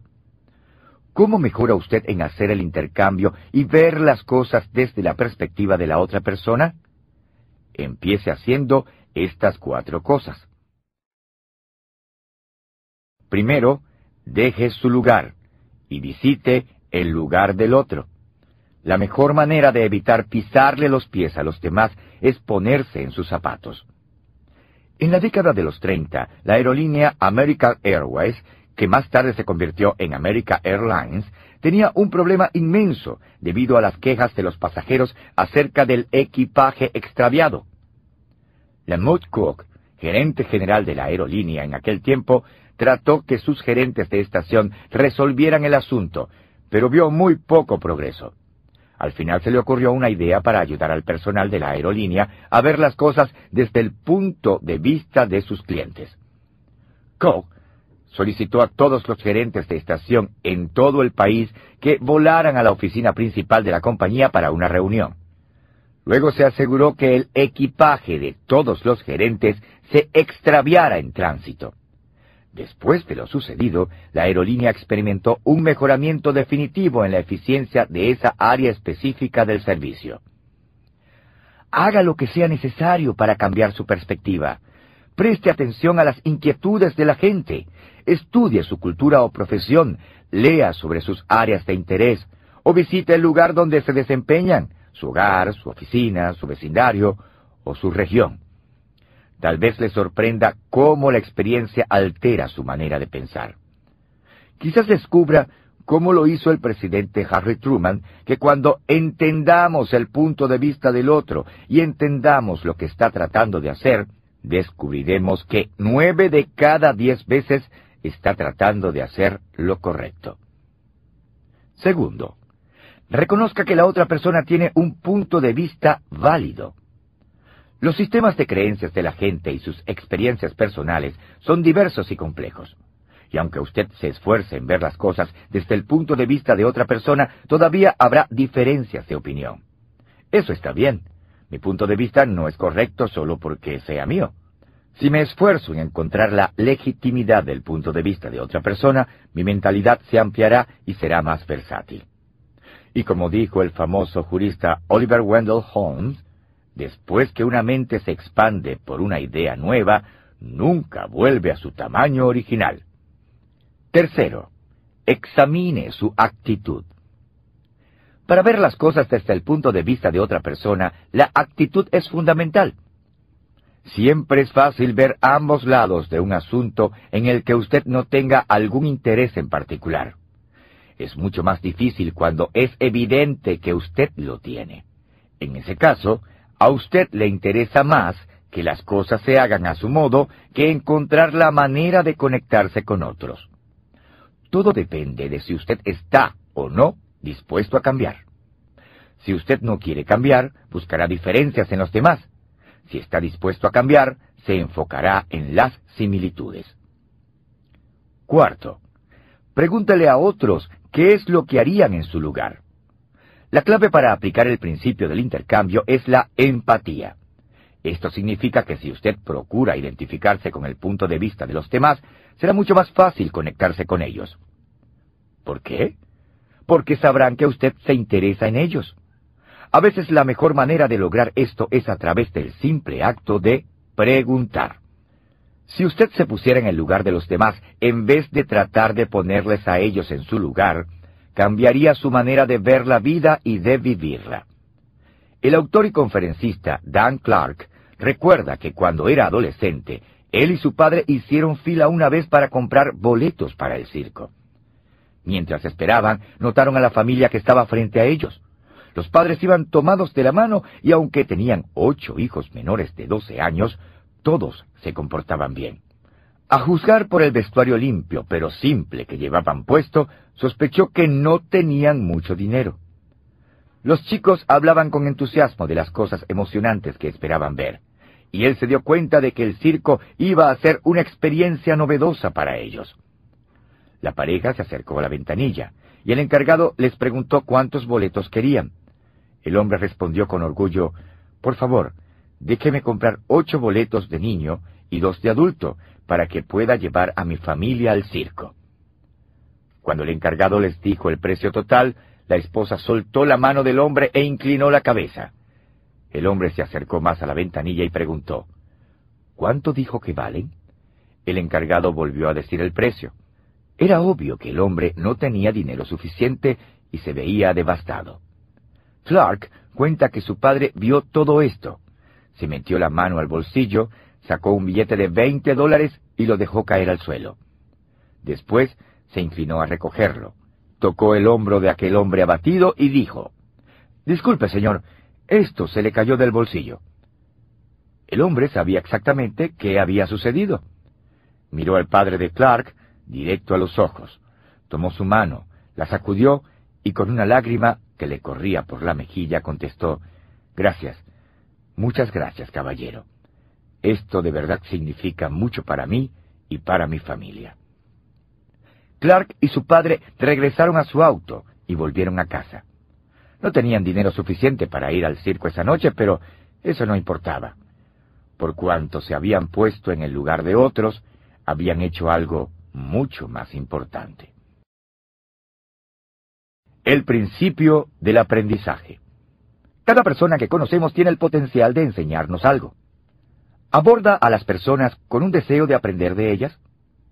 La verdad es que todos nosotros podemos aprender lecciones valiosas en circunstancias bastante improbables y de las personas menos probables. Todo el mundo tiene algo que compartir y algo que enseñarnos. Pero esto solo puede ser cierto si tenemos la actitud correcta. ¿Qué clase de actitud tiene usted cuando se trata de aprender de los demás? Todas las personas caen dentro de una de las categorías descritas por los siguientes enunciados. Nadie puede enseñarme nada. Esa es una actitud arrogante. Creo que a veces suponemos que la ignorancia es el enemigo más grande de la educación verdadera. Sin embargo, eso tiene muy poco que ver con un espíritu educable. ¿No ha conocido algunas personas exitosas que han recibido mucha educación y que no quieren oír las sugerencias ni las opiniones de los demás? Muchos creen que se las saben todas. Una persona que crea una organización grande y exitosa puede pensar que no puede aprender de otros que operan organizaciones más pequeñas. Una persona que recibe un doctorado puede volverse incapaz de recibir instrucción de alguien más porque ahora se considera un experto. La persona con mayor experiencia en una compañía o departamento quizás no escuche las ideas de alguien más joven. Tales personas no se dan cuenta del daño que se hacen. La realidad es que nadie es demasiado viejo, demasiado inteligente o demasiado exitoso como para aprender algo nuevo.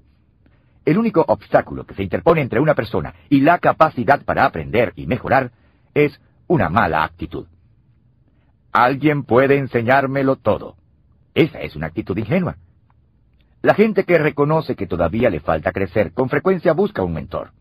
En general, esta es una buena decisión. Sin embargo, es ingenuo que los individuos crean que pueden aprender todo lo que necesitan saber de una sola persona. Las personas no necesitan un mentor, sino muchos mentores. He aprendido mucho de muchas personas.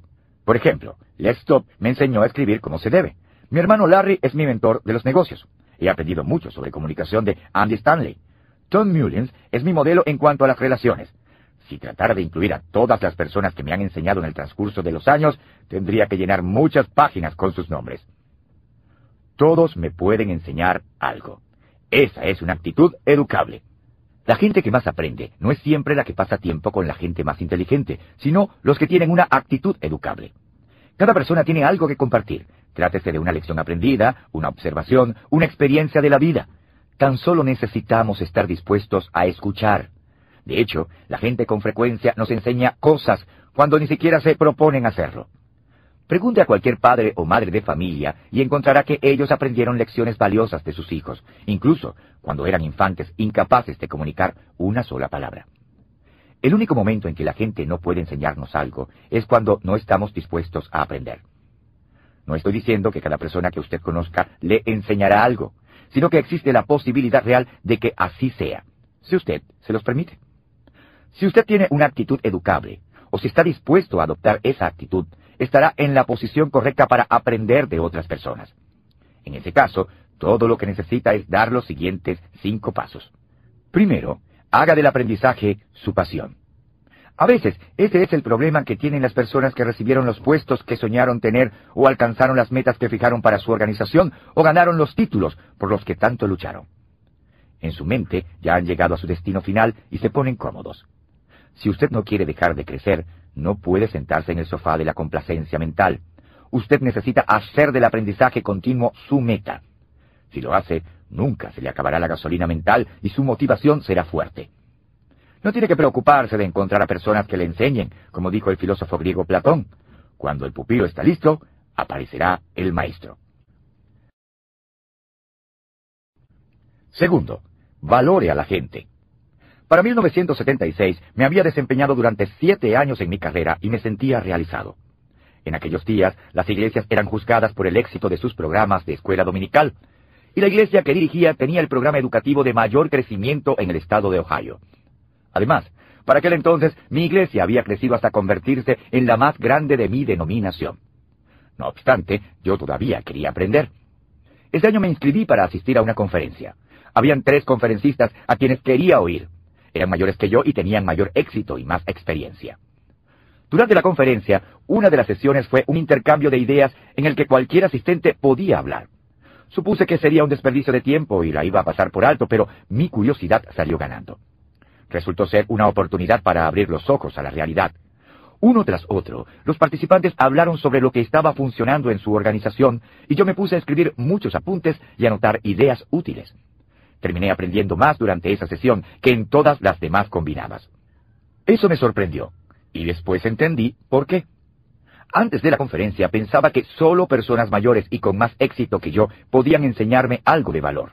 Había entrado en esa sesión dando muy poco valor a los demás asistentes, y esa fue una actitud errónea. La gente no aprende de personas a quienes no valoren. Decidí que cambiaría mi manera de pensar desde ese día en adelante. Tercero, desarrolla relaciones con potencial de crecimiento. Es verdad que todo el mundo tiene algo que enseñarnos, pero eso no significa que alguien pueda enseñarnos todo lo que queremos aprender. Necesitamos encontrar a la gente que más pueda ayudarnos a crecer, tales como expertos en nuestro campo, pensadores creativos que expandan nuestra mente, gente exitosa y productiva que nos inspire a avanzar al siguiente nivel, etc. Con frecuencia, el aprendizaje es la recompensa de pasar tiempo con gente extraordinaria. Lo que son y lo que saben es en cierto sentido contagioso. Cuarto, identifique las características únicas y fortalezas de las personas. El filósofo y poeta Ralph Waldo Emerson comentó, Nunca he conocido a un hombre que no haya sido superior a mí en algo en particular. La gente crece mejor en las áreas en que son fuertes y pueden aprender más de las fortalezas de otra persona. Por esa razón, hay que tener criterio en la selección de las personas de quienes queremos aprender. A mediados de la década de los 70, identifiqué a los 10 mejores líderes eclesiásticos en la nación y traté de conseguir una entrevista con cada uno de ellos. Hasta les ofrecí 100 dólares por cada hora de su tiempo, lo cual era el salario de media semana en aquel entonces. Algunos estuvieron dispuestos a encontrarse conmigo y otros no. Estuve sumamente agradecido con los primeros. Mi esposa y yo no teníamos mucho dinero y estos líderes vivían por todo el país. Así que durante muchos años planeamos nuestras vacaciones alrededor de estas visitas especiales. ¿Por qué estuve dispuesto a recorrer tales distancias para conocer a estas personas? Porque me moría por aprender las habilidades y fortalezas únicas que ellos poseían. Las entrevistas hicieron una diferencia enorme en mi vida. Además, ¿sabe una cosa? La conexión con grandes hombres y mujeres sigue afectando mi vida positivamente. Cada mes trato de conocer a alguien a quien admiro y de quien quiero aprender. Quinto, haga preguntas. Durante mi primer año de universidad tuve un trabajo de medio tiempo en una planta procesadora de alimentos en Circleville, Ohio. Era un lugar donde se mataban reses y la carne se almacenaba en depósitos refrigerados gigantes. Mi trabajo era transportar la carne recién procesada a las áreas de refrigeración y sacar pedidos de carne para los clientes. Siempre que estoy expuesto a algo nuevo para mí, y esto lo era, trato de aprender lo más posible al respecto. La mejor manera de aprender es observar y hacer preguntas. Había trabajado como dos semanas junto a Pence, un hombre mayor que había trabajado muchos años allí, cuando me sacó a un lado y me dijo, Mira hijo, déjame decirte algo. Tú haces demasiadas preguntas. He trabajado aquí mucho tiempo. Yo mato vacas, eso es todo lo que hago, y eso es todo lo que voy a hacer porque entre más sepas, más esperarán que hagas para ellos. Me resultó difícil entender por qué alguien no querría aprender algo nuevo y crecer, pero era obvio que él no estaba comprometido a cambiar. El escritor Johann Wolfgang von Goethe decía que uno debe, por lo menos cada día que pasa, escuchar una cancioncita, leer un buen poema, ver una pintura agradable y, de ser posible, decir unas cuantas palabras razonables. Yo añadiría que uno también debería hacer preguntas para aprender algo nuevo cada día. La persona que hace las preguntas correctas es la que más aprende. El aprendizaje empieza con el simple acto de escuchar, pero no termina allí. El profesor de teología, Ham Kunz, afirmó, Entender a alguien como se debe implica aprender de esa persona, y aprender de alguien como se debe implica cambiar uno mismo. El cambio siempre es la mitad de todo aprendizaje. Usted no puede crecer sin cambiar. El principio del carisma. La gente se interesa en la persona que se interesa en ellos. ¿Acostumbro a enfocarme en los demás y sus intereses o solo en lo mío? En agosto de 2003, Margaret y yo teníamos boletos para ir en un crucero por el Mediterráneo. Al llegar al área de recepción y abordaje, esperando a que nos ayudaran, una mujer un tanto mayor que nosotros se acercó y se presentó. Hola, me llamo Phillips, dijo con una sonrisa brillante. ¿Cómo se llaman ustedes? Después de presentarnos, dijo, Qué gusto me da verles. Espero que nos conozcamos mejor. Los voy a dejar para que puedan registrarse. Tal vez podamos vernos esta noche durante la cena. Qué persona tan simpática, comentó Margaret, mientras nos registrábamos y recibíamos la llave para nuestro camarote. Después de terminar de desempacar en la tarde, ya me había olvidado de Phillips, pero cuando bajamos a cenar la vimos hablando con varias personas. Tan pronto nos vio, sonrió y se acercó para saludar. John y Margaret dijo, les presento a mi esposo Stanley. De inmediato nos incluyó en la conversación, de tal modo que terminamos cenando juntos. ¿A qué te dedicas? me preguntó. Soy escritor y conferencista, respondí. Eso suena muy interesante. Cuéntame más. Le hablé sobre mi trayectoria y algunas de mis experiencias a medida que me hacía preguntas. Luego sostuvo una conversación con Margaret y en breve ya estaban hablando sobre arte y antigüedades. Durante los días siguientes observé cómo Phillips y Stanley se presentaron a los 120 pasajeros del crucero y establecieron conexión personal con cada uno de ellos. Noté que Phillips se esforzaba para que cada persona se sintiera bien consigo misma. Ella iniciaba la conversación, y cuando alguien quería empezar a hablar de ella, Phillips no tardaba en volver al tema de la otra persona. Ya se sabía el nombre de todos, y tenía algo positivo que decir acerca de cada persona. Después de un par de días, la gente se la pasaba por el barco buscándola como si fuera la flautista de Hamelin. Todos se enamoraron de ella. En una de nuestras conversaciones con ella, me enteré de que Phillips y Stanley estaban jubilados y dedicaban su tiempo libre a viajar en cruceros y conocer gente. Al parecer, la estaban pasando de maravilla en sus años dorados. Cuando estaba a punto de terminar el crucero, le dije cuánto le apreciábamos Margaret y yo, y que nos encantaría mantenernos en contacto con ella. Ella sacó de su bolsillo una tarjeta de negocios que decía Phillips Stanley Hughes, tus amigos del crucero. Abajo tenía el logotipo de la línea de cruceros con la dirección y el teléfono de la pareja. Desde aquel crucero, Phillips nos ha escrito y nos ha hecho invitaciones para visitarla junto a Stanley en la Florida. Phillips Hughes es una de las personas más carismáticas que he conocido, una experta en conectarse con la gente. ¿Cuál era su secreto? Es lo mismo que aprendí en 1963, cuando mi padre me envió a mi primera clase con Dale Carnegie. Si usted quiere conectarse con los demás, enfóquese en ellos, no en usted mismo. Las enseñanzas de Carnegie en el salón de clase y en su libro Cómo hacer amigos e influenciar a las personas dejaron una impresión profunda en mí como adolescente. Tuvieron tal impacto que he trabajado para definir mis habilidades sociales basándome en muchas de sus enseñanzas. Estas son las seis sugerencias de Carnegie acompañadas por mis explicaciones. Primero, muestre un interés genuino en los demás. Alguien preguntó una vez a Bert Mesta, la anfitriona más conocida de Washington desde Doyle Madison, la esposa del cuarto presidente de los Estados Unidos, cuál era el secreto de su éxito para lograr que tanta gente rica y famosa asistiera a sus fiestas. El éxito está en los saludos y en las despedidas, afirmó. Cada vez que llegaban sus invitados, ella les salía al encuentro y decía, por fin tengo el gusto de verles. Tan pronto cada uno de ellos procedía a salir de la fiesta, expresaba su gratitud por la visita diciendo, lamento mucho que tengan que irse tan pronto.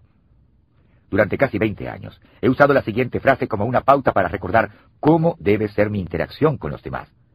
A las personas no les importa cuánto sepa yo hasta que sepan cuánto me importan. El éxito social no depende de cuánto poder, educación o experiencia posea usted. La gente responderá de forma más favorable si les hace saber primero que son importantes para usted como individuo. Segundo, sonría. ¿Alguna vez ha tenido una de esas revelaciones acerca de usted mismo que cambió su manera de vivir? Yo tuve una cuando estaba en tercer grado. Literalmente vino una mañana mientras estaba parado frente al espejo.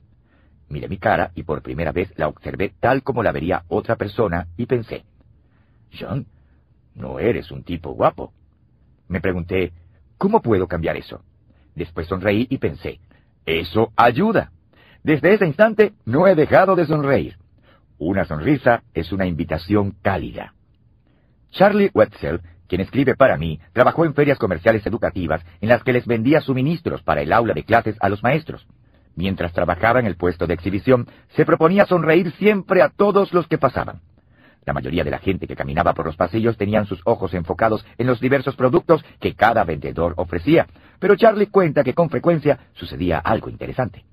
Mucha gente en el último instante, cuando casi le iban a pasar de largo, lo miraban por un momento. Al verle la sonrisa, más de la mitad de esas personas se dieron la media vuelta de repente y se acercaron a examinar los productos que él vendía. Era casi como si tuvieran una cuerda atada a ellos y las jalaba para atrás. Charlie no era excepcionalmente guapo, así que su aspecto físico no fuera razón del cambio. Sus productos tampoco eran del otro mundo. El secreto era la sonrisa, como lo confirma este experimento que realizó para verificarlo. Siempre que hacía contacto visual con una persona sin sonreír, la gente seguía de paso. Si usted quiere atraer a otros, haga brillar su rostro con una sonrisa. Tercero, Recuerde que el nombre de una persona es a sus oídos el sonido más dulce e importante. Cuando tomé por primera vez el curso de Dale Carnegie, la insistencia del instructor en que aprendiéramos los nombres de las personas dejó una impresión indeleble en mí. Desde aquel tiempo se volvió una prioridad para mí, y con el transcurso de los años he usado toda clase de trucos para recordar los nombres de la gente. Por ejemplo, encuentro una característica distintiva en el rostro de la persona y la asocio con su nombre hago truquitos con las palabras para acordarme de un nombre. Mientras fui pastor de una iglesia grande, me ofrecía memorizar los nombres de las personas que estuvieran dispuestas a dejarse tomar una fotografía instantánea. En cierto punto, llegué a tener como unas 500 fotografías para memorizar, las cuales llevaba a todas partes con argollas que atravesaban el hoyo que les había perforado en la esquina. Recuerdo que una vez en un avión saqué de mi maletín unas cuantas argollas para revisarlas y memorizar los nombres. Un pasajero que iba al lado me preguntó, ¿Qué está haciendo? Le dije sin inmutarme, estoy viendo fotos de mi familia. Comentó, usted sí que tiene una familia grande. Mientras seguía pasando las imágenes una por una, le dije, sí, y espere a que tenga nietos. Cuarto, sea un buen oyente, aliente a los demás a hablar de sí mismos. El novelista George Eliot aconsejó, Trata de interesarte en algo más que la gratificación de deseos egoístas y pueriles en este mundo. Interésate en lo mejor del pensamiento y la acción, en hacer algo que sea bueno aparte de los accidentes de tu propia aventura. Busca tesoros en otras vidas, además de la tuya.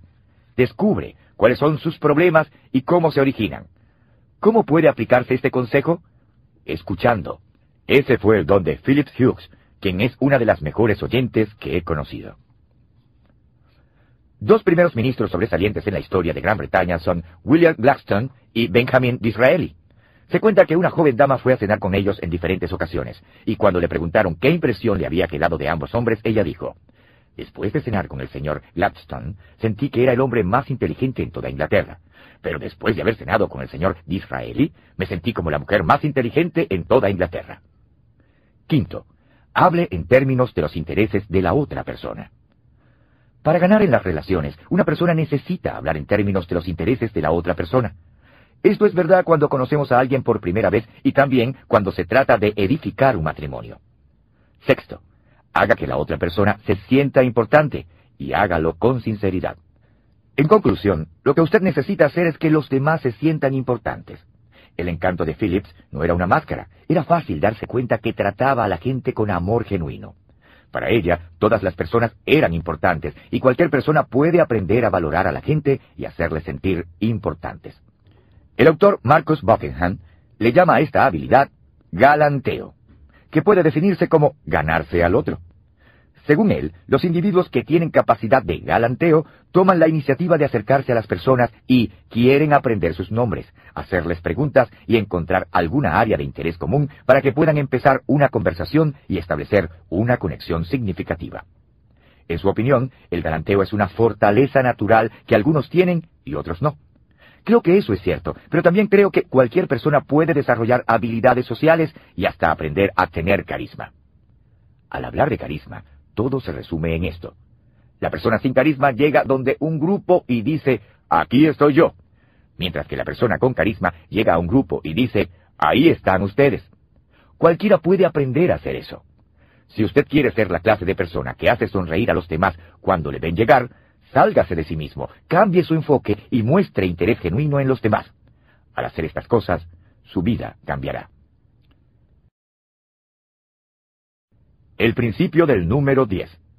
Creer lo mejor de la gente casi siempre saca a relucir lo mejor de la gente. ¿Creo lo mejor de los demás? En 1995 vi la película Mentes Peligrosas, una historia inspiradora acerca de una maestra que quería hacer una diferencia en la vida de sus estudiantes adolescentes. No me enteré sino hasta hace poco que el guion estaba basado en una persona real. Cuando Lou Ann Johnson salió de la secundaria, se dio cuenta que no le interesaba la universidad. Pasaron 45 días antes de dejar de asistir a clase y alistarse en la Marina de los Estados Unidos. Allí fue donde realmente floreció. Prestó servicio durante ocho años y en el recorrido obtuvo un título en psicología. Luego decidió unirse a los Marines, completó la escuela para candidatos a oficial y prestó servicio como teniente segundo. Tras nueve años de carrera militar, Johnson examinó su corazón y decidió salirse del servicio porque quería algo más de la vida. Por un tiempo trabajó para el New York Times en ventas y allí recibió un buen salario, pero no le pareció una experiencia muy satisfactoria. He leído acerca de jóvenes que se gradúan de la escuela y ni siquiera saben leer ni escribir bien, recuerda ella. Pensé que era un delito si era verdad. Se trasladó a la costa oeste y aceptó un trabajo como asistente ejecutiva en Xerox, lo cual le permitió volver a la universidad para obtener una maestría. Su deseo era convertirse en maestra. Decidí que prefería ganar un salario más bajo con tal de hacer algo realmente importante.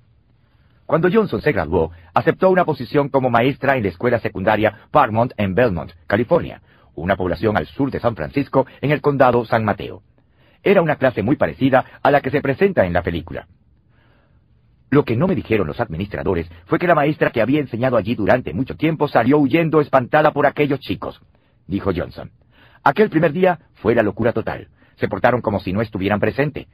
Ella volvió al siguiente día con gran resolución y les dijo que era demasiado joven para jubilarse y demasiado tenaz como para renunciar. En poco tiempo, desarrolló algunas estrategias para conectarse con los estudiantes.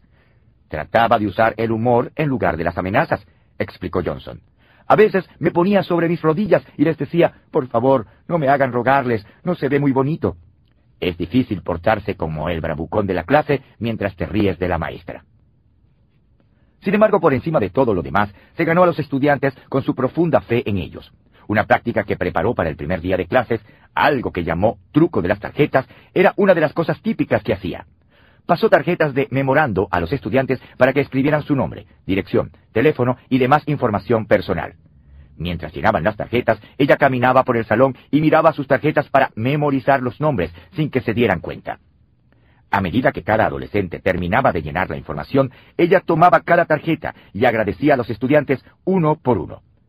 Cuando ya tuvo en su poder todas las tarjetas, anunció a los estudiantes que estaban a punto de tener su primera evaluación. Ellos se quejaron de inmediato, pero ella les aclaró que la evaluación no era para ellos, sino para ella. Si se equivocaba en un solo nombre, todos los estudiantes recibirían automáticamente la mejor calificación en su primer examen. Después de nombrar a todos los estudiantes, algo que siempre había podido hacer, muchos de los jóvenes quedaron impresionados y ella les dijo, conozco sus nombres, porque ustedes son personas importantes para mí. Cada vez que les observo, veo a cada uno de ustedes y me gusta lo que veo. Además, ustedes me interesan mucho y por eso es que estoy aquí.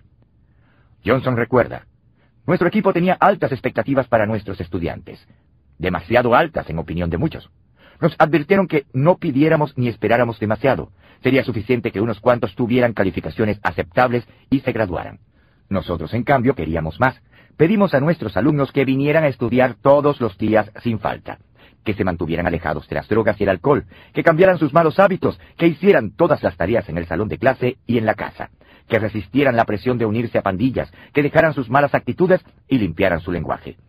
Les pedimos todo lo que se nos ocurrió y ellos nos dieron todo lo que tenían. Johnson está convencida de que creer lo mejor de la gente saca a relucir lo mejor que hay en ellos. Me he apropiado de este principio de todo corazón, tanto así que es la razón por la que he enseñado a la gente durante más de 30 años.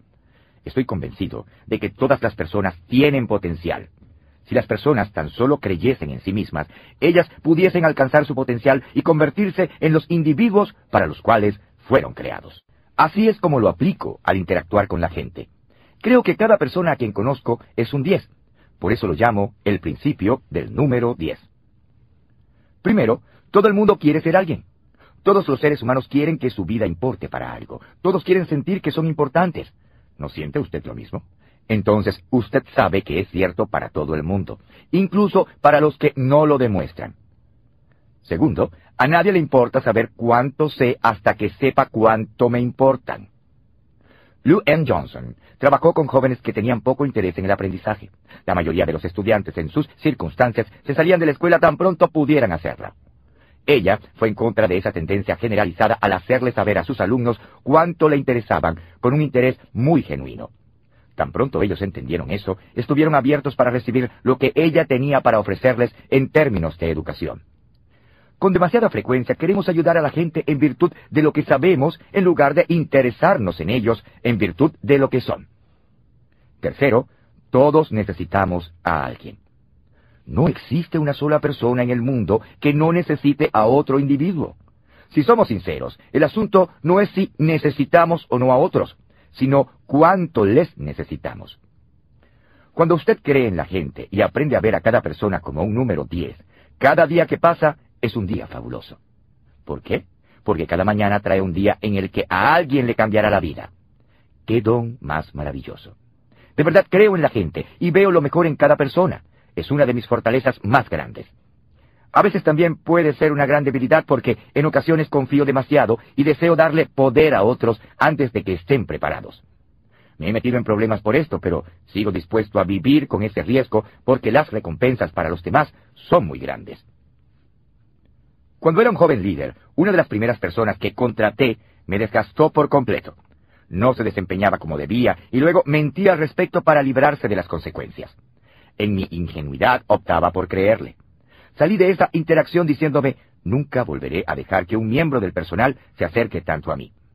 Sin embargo, fui incapaz de mantener esa mentalidad. Primero que todo, era injusto con las demás personas a quienes dirigía en el futuro. ¿Por qué debería la falla de una persona afectar la manera como trato a otra? En segundo lugar, me di cuenta de que si mantenía a la gente a distancia, ellos no podrían hacerme daño, pero tampoco podrían ayudarme. Si le han lastimado o defraudado en el pasado, por favor, no deje que esto dañe su actitud en el futuro. La mayor parte del tiempo, creer en la gente sí saca a relucir lo mejor de la gente. Piensa en las personas que han hecho una diferencia en su vida. El maestro que le hizo creer que podía lograrlo el jefe que le dio una oportunidad para mostrar que usted sí podía hacerlo, el consejero que le hizo saber que usted sí tenía lo que se requiere para cambiar y tener una vida mejor, el hombre o la mujer que le amó lo suficiente para decirle sí el día de la boda. Ellos no solo estuvieron presentes en esos momentos definitivos, sino que en muchos casos fueron quienes los crearon para beneficiar su vida. En casi todos los casos en que se dio un impacto positivo, la persona creyó en usted de antemano lo más probable es que él o ella vieran usted algo que quizás usted mismo no había visto. ¿No le gustaría ser esa persona para otros? Si la respuesta es afirmativa, entonces trate de amar a los demás y verles como los mejores, como el número 10. Si tiene familia, empiece con su cónyuge y sus hijos, y después amplíe el círculo de influencia a partir de allí. Crea lo mejor de los demás, y sacará a relucir lo mejor. El principio de la confrontación. Interesarse en las personas debe preceder a confrontarlas. ¿Me interesa lo suficiente como para confrontar de la manera correcta? Años atrás, cuando llegué a la iglesia Skyline en San Diego, California, para convertirme en su pastor principal, venía para continuar la obra empezada por el pastor fundador, Olvar Butcher. Al enterarme por primera vez de que él se iba a jubilar y la posición de pastor quedaría disponible, algunas personas me aconsejaron que no la considerara. En el mundo de las iglesias es muy difícil reemplazar a un pastor fundador, en especial uno como el pastor Butcher, quien había servido durante 27 años y había hecho un trabajo estupendo. Todos en la iglesia amaban a Orval Butcher. Como sucede con muchos líderes o ejecutivos que llegan desde afuera a una organización, pronto descubrí que no todos estuvieron de acuerdo con el cambio. Sin embargo, gracias a que la gente era muy generosa y el pastor Butcher había sido un buen líder, fui aceptado por la mayoría. En poco tiempo me instalé y empecé a construir relaciones. Un domingo después de mis primeros meses en el trabajo, noté que Sally Johnson no estaba acompañada por su esposo, Joe. Ellos siempre habían sido activos en la iglesia y eran constantes en la asistencia. Me di cuenta de que llevaba varias semanas sin ver a Joe, así que le pregunté a Sally cómo estaba su esposo. Bueno, para serle sincera, él tiene dificultad para aceptar los cambios aquí en la iglesia y no ha querido venir. De inmediato llamé a Joe y le pregunté si estaba dispuesto a reunirse conmigo. Unos días después, Joe se sentó conmigo en mi oficina y le dije, Joe, ¿cómo te va? Sally me cuenta que has tenido dificultad para aceptar la transición. Supongo que se podría decir eso, respondió Joe. Es que me hace falta el pastor Butcher. Joe, le dije, ¿podrías hacerme un favor? ¿Qué? preguntó Joe con algo de sospecha. Dime qué cosas te hacen falta del pastor Butcher. Joe pareció sorprendido por la solicitud, pero respondió con gusto. Pues bien, empezó a decir, el pastor Butcher siempre estuvo allí para nosotros. Él fue quien casó a todos nuestros hijos, dirigió el funeral de mi mamá y mi papá, y también el de mi hermano. Joe continuó hablando acerca de cómo Orval Butcher había estado junto a ellos en los momentos más importantes de su vida. Joe, no me sorprende que el pastor Butcher tenga un lugar tan especial en tu corazón. Le dije mientras él parecía esforzarse por no llorar. Oye, el pastor Butcher siempre debería ser tu favorito, y déjame decirte algo, nunca me sentiré ofendido si él es siempre el número uno. Te doy permiso para que él siempre sea tu pastor favorito. Los ojos de Joe brillaron y fue como si le hubieran quitado un peso de los hombros. Y si alguna vez te sobra amor, mándame un poquito, y yo con gusto lo recibiré. Joe volvió a la iglesia el domingo siguiente y volvió a ser el mismo de antes. De vez en cuando me topaba por sorpresa y me daba un gran abrazo mientras me decía, Pastor, este mes me sobró un poquito de amor. Así lo hizo hasta el día en que murió. Mi interacción con Joe Johnson tuvo un final feliz, pero como usted podrá imaginarse, no todos mis conflictos terminaron tan positivamente. Como cualquier otra persona, he tenido confrontaciones que no terminaron muy bien. No obstante, la mayor parte del tiempo han sido positivas, y le diré por qué. Me involucré en ellas con la mentalidad de interesarme en la otra persona y tratar de ayudarle. Podría haber echado a un lado a Joe Johnson, Podría haberle dado un ultimátum y decirle que me siguiera o se atuviera las consecuencias. Así es como muchos líderes manejan el conflicto al entrar a una organización. Y es una de las razones por las que hay tantos despidos y reestructuraciones cuando un departamento u organización tiene un líder nuevo. También podría haberme dado por vencido con Joe diciendo, él era parte de la vieja guardia. Es obvio que yo no le importo, así que, ¿para qué tomarme la molestia? En lugar de eso, le di reconocimiento y le di validez a sus sentimientos. No fue una cuestión de competencia. Habría sido necio pensar que yo podía reemplazar a Orval Butcher en su corazón, y habría sido inapropiado intentarlo. Es algo similar a una madrastra o padrastro que dice cosas negativas sobre la madre o el padre biológico del niño y tratan de robarse los afectos del menor. Quizás debemos añadir el conflicto a la muerte y a los impuestos como una de las cosas con las que podemos contar en esta vida. La única manera de evitar el conflicto es aislarnos del resto del planeta. Claro, si usted ha visto la película de Tom Hanks, El náufrago, donde su personaje tiene altercados con una pelota de voleibol, ya sabe que hasta la gente que vive aislada puede encontrar la manera de generar conflictos. ¿Cómo maneja usted el conflicto en las relaciones? ¿Sabía que el conflicto siempre se agrava cuando la confrontación no se hace de manera rápida y correcta? Por eso es tan importante nuestra metodología. A continuación, una muestra de estrategias dañinas que veo usar a la gente al enfrentarse a un conflicto. Gane, cueste lo que cueste. Es como un tiroteo al estilo del viejo oeste, rápido, brutal y fulminante. actúe como si no existiera. Si usted no oye maldades, ni ve maldades, ni habla maldades, la maldad no dejará de existir. Quéjese. Los ganadores no se quejan, y los que se quejan no son ganadores. Hacerse la víctima no cura el conflicto, solo irrita a todos los demás. Lleve cuentas. La gente que lleva un registro cuidadoso de las faltas no puede experimentar un nuevo comienzo, y lo cierto es que nadie jamás podrá desquitarse. Imponga su autoridad. El uso del rango nunca resuelve el conflicto, solo lo posterga. Saque la bandera blanca. Darse por vencido es una solución permanente a un problema temporal. Ninguno de estos métodos dará la ayuda que una persona necesita para resolver el conflicto de una manera saludable. La resolución de conflictos no es complicada en sentido intelectual, pero emocionalmente puede ser difícil. Requiere sinceridad, humildad y dedicación a la relación.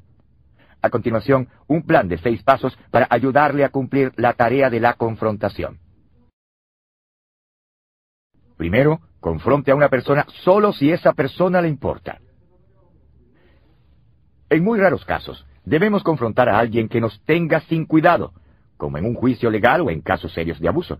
No obstante, estos no son conflictos típicos de relaciones personales. En casi todas las situaciones donde haya una relación personal de por medio, lo más productivo es proceder a la confrontación teniendo muy presente los intereses de la otra persona. En el pasado, cuando usted trató de resolver un conflicto con otra persona, ¿cuál fue su meta? ¿Qué se identificará con usted? ¿Alivio inmediato? ¿Victoria a cualquier costo? La próxima vez trate de confrontar con la meta de alcanzar la victoria para ambas partes. Ahora, si usted se propone asegurarse de que la otra persona gane primero, sepa que ha puesto las cosas en la perspectiva más beneficiosa para todos. Segundo, reúnase con la persona tan pronto como sea posible. Tan pronto surge un conflicto, nos sentimos tentados a evitarlo, postergar su manejo o pedir a otra persona que lo resuelva por nosotros. Lo cierto es que cuando uno deja el conflicto sin resolver, por una u otra razón, siempre empeora. Si se deja a una persona en una posición tal que empieza a especular acerca de los motivos del otro o a pensar en qué sucedió realmente, casi siempre se le ocurrirá lo peor. Postergar la confrontación solo hace que la situación supure. Le digo a mi equipo de trabajo que si alguna vez experimento un problema grave que los involucre a ellos, se los diré con prontitud. Nunca dejo que los problemas se vuelvan como un montón de anzuelos. Nunca es buena idea acumular una gran cantidad de líos y después darle a la persona involucrada una lección de historia durante la confrontación. En lugar de esto, reúnase con esa persona de inmediato cara a cara. Si esto le resulta absolutamente imposible, considere una conversación telefónica, pero bajo ninguna circunstancia debería usted confrontar a una persona por correo electrónico. Tercero, procure primero el entendimiento, no necesariamente el acuerdo. Un obstáculo considerable a la resolución positiva de conflictos es tener demasiadas nociones preconcebidas al entrar en confrontación. Bien reza el dicho que la persona que da su opinión antes de entender es un ser humano, pero la persona que emite un juicio antes de entender es un necio. El presidente Abraham Lincoln era bien conocido por sus tremendas habilidades sociales.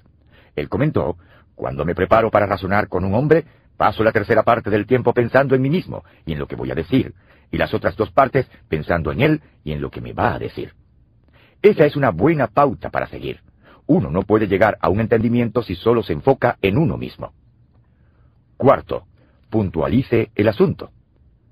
Cuando sea su turno de hablar y hacerse entender, es importante que aborde a la persona de forma positiva. He aquí lo que sugiero. Describa sus percepciones. Al principio, absténgase de llegar a cualquier conclusión o entablar juicios acerca de los motivos de la otra persona. Solo diga lo que cree que ve y describa el problema que esto ha ocasionado en su opinión. Exprese cómo le hace sentir. Si las acciones de la otra persona le producen enojo, frustración o tristeza, expréselo con claridad y sin acusaciones. Explique por qué esto es importante para usted. Muchas veces, cuando una persona se entera de que algo es una prioridad para usted, eso es suficiente para motivarle a cambiar. Es esencial participar en este proceso sin acalorarse emocionalmente ni proyectar amargura. No significa que usted tenga que apagar sus emociones, solo necesita asegurarse de que no asalte verbalmente a la persona que confronta. Quinto, aliente una respuesta. Nunca confronte a otros sin dejarles responder. Si a usted le importa la gente, querrá escucharles. A veces el simple hecho de tener la discusión le ayuda a darse cuenta de sus percepciones erróneas. Lo sé porque me ha sucedido. La experiencia me enseñó humildad al descubrir que yo era el problema. En otras ocasiones uno descubre que necesita tener en cuenta ciertas circunstancias atenuantes. Alentar a la otra persona a responder le ayuda a ambos a entender mejor el problema y también le da a esa persona una oportunidad para procesar el asunto emocionalmente. Casi siempre cuando usted confronta a la gente, ellos tendrán una reacción emocional. Puede que queden atónitos, que se enojen o que se sientan culpables.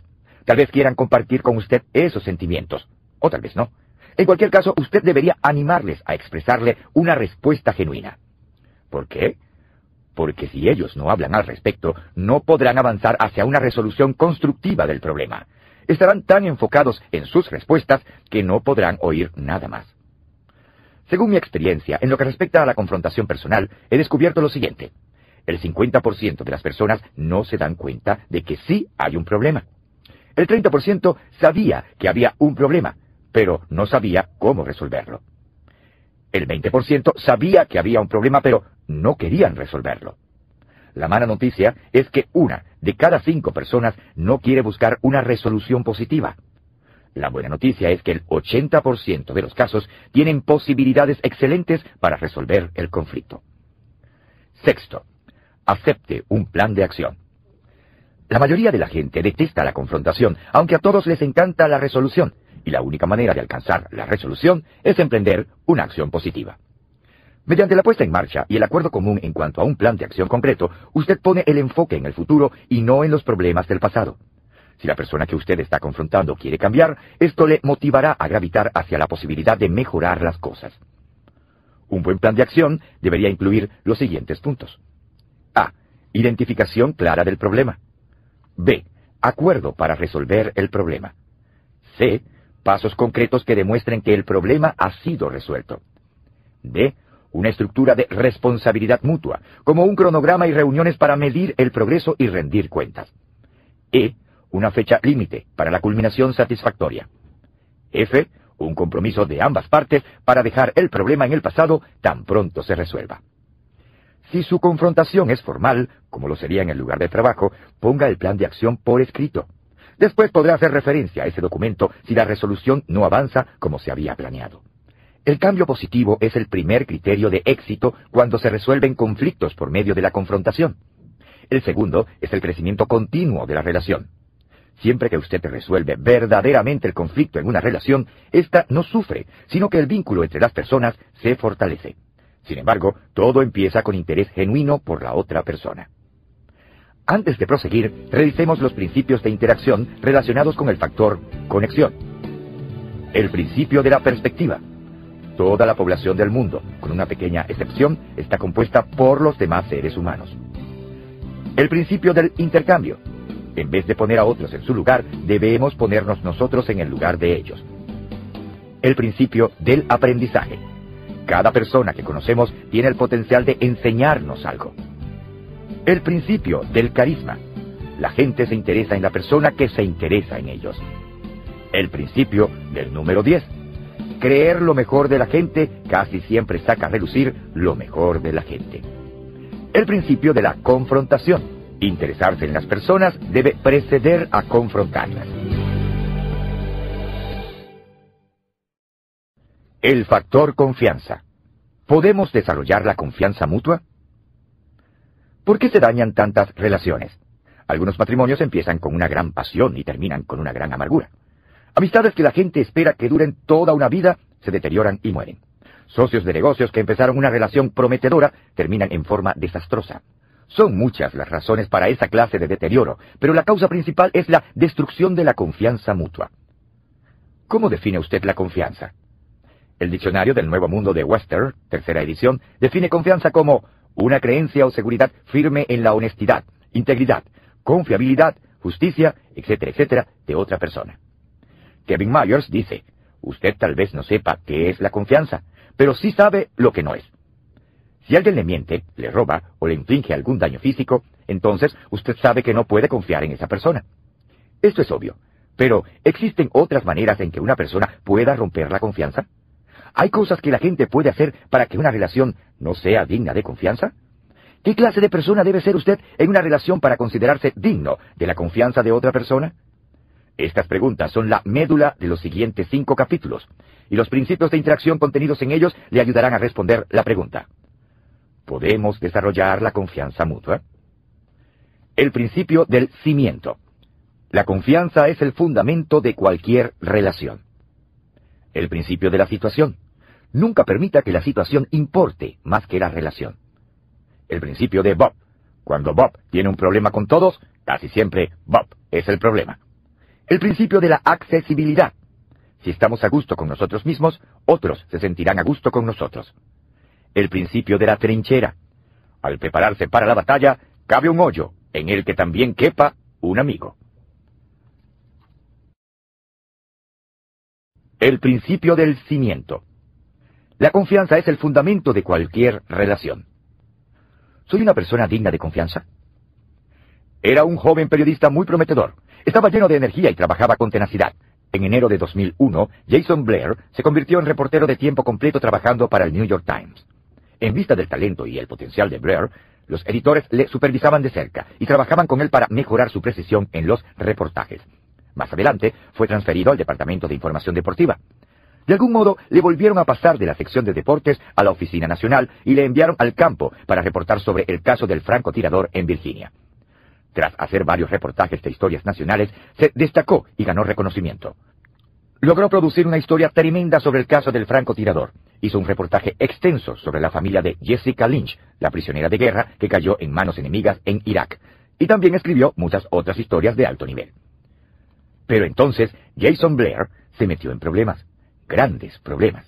Alguien notó que partes de una historia que había enviado desde el sur de Texas acerca de la madre de un soldado estadounidense muerto eran demasiado similares a una historia de otra reportera que se había escrito varios días antes que la suya. Un editor del San Antonio Express News, quien había publicado la historia original, escribió un correo electrónico a los editores del New York Times para alertarles sobre el problema. Esto motivó al diario a examinar más de cerca el trabajo anterior de Blair. El personal del Times encontró que unos 100 de los más de 600 artículos que Blair escribió para ese diario tenían problemas o requerían correcciones significativas. Además, casi la mitad de los artículos que escribió basados en reportajes de cobertura nacional tenían problemas de precisión. Pero Blair era culpable de mucho más que imprecisiones en el reportaje. El antiguo editor del New York Times, Howell Raines, dice que una investigación reveló un patrón patológico de falsificación, fabricación de hechos y engaño. Blair había mentido a sus jefes al hacerles creer que había salido al campo para realizar el reportaje, enviando historias falsas de primera mano. Había inventado partes de historias con el uso de fotografías y otras fuentes noticiosas y plagió la obra de otros reporteros. Incluso envió informes falsos de gastos para tratar de cubrir sus huellas. Es imposible sobreestimar la importancia de la verdad en el asunto de la confianza. El artículo del New York Times que describió los engaños de Blair incluyó las siguientes frases. Todo diario, al igual que todo banco y departamento de policía, confía en que sus empleados respeten y hagan respetar ciertos principios fundamentales. Y la investigación descubrió que el señor Blair violó en repetidas ocasiones el cimiento principal del periodismo, que es nada más y nada menos que la verdad. Si desmenuzamos las relaciones hasta llegar a su elemento más importante, este siempre va a ser la confianza y no el liderazgo, el valor, la asociación o cualquier otra cosa. Si usted no tiene confianza, su relación está en serios problemas. El psicólogo y consultor Jack R. Give dijo que la confianza es el resultado de un riesgo que valió la pena correr. ¡Qué descripción tan maravillosa! Cuando otros confían en nosotros, realmente toman un gran riesgo. No obstante, cada vez que la gente confía en nosotros y nosotros no les defraudamos, reducimos ese riesgo y edificamos la relación. Si usted desea ser cada vez más digno de confianza y como resultado mejorar sus relaciones, recuerde estas tres verdades acerca de la confianza. Primero, la confianza empieza con usted mismo. Shakespeare escribió, Esto por encima de todo lo demás. Se verás contigo mismo, y así, como la noche sigue al día, tampoco podrás ser falso con tu semejante. Si usted no es honesto consigo mismo, no será capaz de practicar la honestidad con otros. El autoengaño es el enemigo de las relaciones y menoscaba el crecimiento personal. Si una persona no admite sus deficiencias, no puede superarlas. Todo esto se relaciona con el principio del espejo. La primera persona a quien debemos examinar es a nosotros mismos. Examínese. Bien, ¿es sincero consigo mismo en cuanto a su manera de vivir la vida? ¿Es sólido su carácter? ¿Su sí significa sí y su no significa no? ¿Cumple los compromisos que hace? No pida a otros que pongan su confianza en usted si usted cree que pueda traicionarla. Trabaje primero en su carácter y luego en sus relaciones. Segundo, la confianza no puede dividirse en compartimientos. Cheryl Biel, esposa de mi amigo Bob Biel, quien también es escritor, dice, una de las realidades de la vida es que si uno no puede confiar en una persona en todo sentido, realmente no se puede confiar en ella en ningún asunto en particular. Creo que eso es muy cierto. Por desgracia pienso que mucha gente hoy día intenta dividir su vida en compartimientos. Creen que pueden mantener diferentes grados de sinceridad en las diferentes áreas de su vida y que pueden negociar con sus valores de tal modo que no afectará el resto de su vida. No obstante, lo cierto es que el carácter no funciona así, ni tampoco la confianza. Tercero, la confianza funciona como una cuenta bancaria. Mike Abrashoff, el autor de El barco es suyo, dice, la confianza es como una cuenta bancaria. Uno no tiene que seguir haciendo depósitos si quiere que crezca. En ocasiones las cosas saldrán mal y a uno le toca hacer un retiro. Mientras tanto, el resto se queda en el banco ganando interés. Mike aprendió eso de sus años como oficial de la Marina, y yo aprendí lo mismo como pastor. Durante años enseñé en conferencias de liderazgo la idea de llevar siempre monedas en el bolsillo, o cambio, en lo que respecta a las relaciones. Cuando uno empieza una relación con alguien, debe partir de cero con esa persona. Si se trata de alguien que confía y es generoso, puede darle un poco de cambio suelto. Si es sospechoso o tiene heridas profundas, quizás no deba darle desde un principio. Cada vez que usted hace algo para desarrollar la confianza, a usted le depositan algo de cambio en su bolsillo. Cada vez que hace algo negativo, le toca desprenderse de esos fondos. Haga suficientes cosas negativas debido a falta de carácter o competencia y quedará en la bancarrota. Esto marcará el fin de esa relación. En 1978, cuando empecé a alcanzar cierto éxito como conferencista y consultor que me permitió llegarle a un público más grande, mi amigo Tom Phillip me llevó a almorzar un día y me dijo, John, vas a ser muy exitoso, y cuanto más alto llegues, más difícil será discernir los motivos de otros en cuanto a tus relaciones. Solo quiero que sepas que yo seré un amigo digno de confianza. Y así lo ha sido. Cuando cedí mi posición de impacto nacional en el ámbito eclesiástico para volver a ser pastor de una iglesia local, Tom se ofreció a encargarse de la organización que yo empecé y la mantuvo en buen funcionamiento hasta que pude volver a conducirla. Él siempre me ha dado consejos maravillosos, llenos de profundidad y sabiduría. También ha estado allí como amigo durante algunos de los tiempos más difíciles que Margaret y yo hemos enfrentado durante los últimos 25 años. La razón principal para cualquier éxito que yo haya alcanzado se debe a gente como Tom. He sido bendecido con muchas personas de alto calibre como él. Confío en cualquiera de las personas en mi círculo de relaciones cercanas. Ellos me aman incondicionalmente, acogen mi visión y han incorporado mis valores. Me representan bien ante los demás, procuran mis mejores intereses, dicen la verdad cuando necesito oírla, me apoyan durante los tiempos difíciles y me defienden de mis críticos. No podría hacer todo lo que hago sin ellos, y aunque pudiera, no querría hacerlo solo. El principio de la situación. Nunca permita que la situación importe más que la relación. ¿Pongo en algunas ocasiones las situaciones antes que mis relaciones? ¿Qué haría usted si tuviera la oportunidad de toda una vida para hacer realidad sus sueños, elevarse a la cima y tomar su lugar entre la élite de su profesión como todo un campeón? ¿Qué tal si nada más que una persona se interpusiera entre usted y su meta? ¿Le sacaría el mejor provecho a la situación? ¿Procedería a tomar control del momento? ¿Qué tal si esa persona en su camino fuera su hermana? Esa es la situación que enfrentó Serena Williams. Si usted es aficionado al tenis, sabe exactamente de qué le hablo. Pero aunque no siga a los jugadores de este deporte, es probable que haya oído acerca de las hermanas Williams o que haya visto los comerciales de zapatos deportivos que ellas protagonizan. Venus y Serena Williams fueron prodigios del tenis. Las niñas crecieron entrenando juntas, practicando juntas y jugando juntas. Venus, la hermana mayor, siempre fue a la delantera, pero ellas nunca habían jugado la una contra la otra en un torneo profesional. Entonces, en 1998, sucedió lo inevitable. Las dos jóvenes se enfrentaron entre sí en la segunda ronda del abierto australiano, y como era de esperarse, Venus ganó.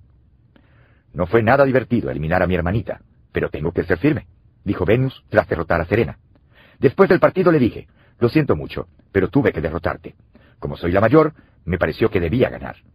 Las hermanas Williams siguieron viviendo y entrenando juntas. Jugaron dobles y ganaron juntas. Y cuando se enfrentaron otra vez en la final del campeonato Lipton en marzo de 1999, fue todo un acontecimiento. Era la primera vez que dos hermanas competían la una contra la otra por un título profesional de tenis femenino, desde las hermanas Watson en Wimbledon en 1884. Venus dijo, por la forma en que jugamos, era inevitable que nos enfrentáramos en la final. También es inevitable que volvamos a enfrentarnos en el futuro. Una vez más, Venus ganó. Ese mismo año, Serena alcanzó a probar el éxito cuando ganó el Abierto de Estados Unidos. Era la primera vez que alguna de las hermanas ganaba una competencia del Grand Slam. Estaba lista para pasar a un nuevo nivel. Serena dijo, estoy harta de perder con jugadores que debería derrotar. Sea cual sea mi potencial, quiero alcanzarlo ahora mismo. Si logro hacerlo, veo a Venus como mi mayor competencia. En octubre de 1999, menos de un mes después de cumplir los 18 años, Serena finalmente lo logró. Derrotó a su hermana por primera vez al ganar la Copa Grand Slam en Múnich. Después derrotó a Venus muchas veces más. En el 2002, Serena se convirtió en la tenista número uno del mundo. Y en el 2003 firmó el contrato de patrocinio más grande para una mujer atleta. 40 millones de dólares para una marca de zapatos deportivos. ¿Cómo afectó toda esa competencia a su relación filial? ¿Acaso las alejó y sembró discordia o rencor? La respuesta es no tal como lo habían sido desde pequeñas, nunca dejaron de ser mejores amigas. Siempre compartieron la misma habitación durante sus viajes, y cuando Serena decidió no ir al abierto australiano en el 2004, Venus habló de lo mucho que extrañaba a Serena. La familia siempre viene primero, sin importar cuántas veces juguemos la una contra la otra. Nada se interpondrá entre mi hermana y yo. Ni la fama, ni la fortuna, ni el rango profesional. Ellas no permiten que ninguna situación importe más que su relación. La gente siempre es más importante que las cosas. Nuestras propiedades, nuestro poder, nuestra posición y nuestra agenda son cosas transitorias. Para mantener su perspectiva y prevenir que la situación se vuelva más importante que la relación, usted puede hacerse varias preguntas. ¿Veo el cuadro general o solo veo el mal momento? Siempre que experimentamos una etapa difícil en una relación, necesitamos acordarnos en primer lugar de por qué esa relación es importante para nosotros. Cuando un hijo llega a casa con una mala calificación, cuando el cónyuge se olvida de hacer algo realmente importante para nosotros, o cuando un amigo nos decepciona, podemos sentirnos aireados o defraudados. Pero, ¿qué es eso en el esquema mayor de las cosas? ¿Qué estaría usted dispuesto a recibir a cambio de sus hijos, de su cónyuge, de sus amigos más cercanos? Nada es más importante. ¿Es una situación de una sola vez o algo que se repite con frecuencia? Hay una gran diferencia entre una situación que ocurre una vez y otra que sucede una y otra vez. Ambas afectan la relación y requieren de un compromiso firme. Sin embargo, un asunto recurrente necesitará el compromiso de todas las partes involucradas para sostener la relación y, en última instancia, cambiar la situación. Por ejemplo, si un cónyuge comete un error que afecta a la pareja en sus finanzas, es relativamente fácil corregirlo y sostener la relación.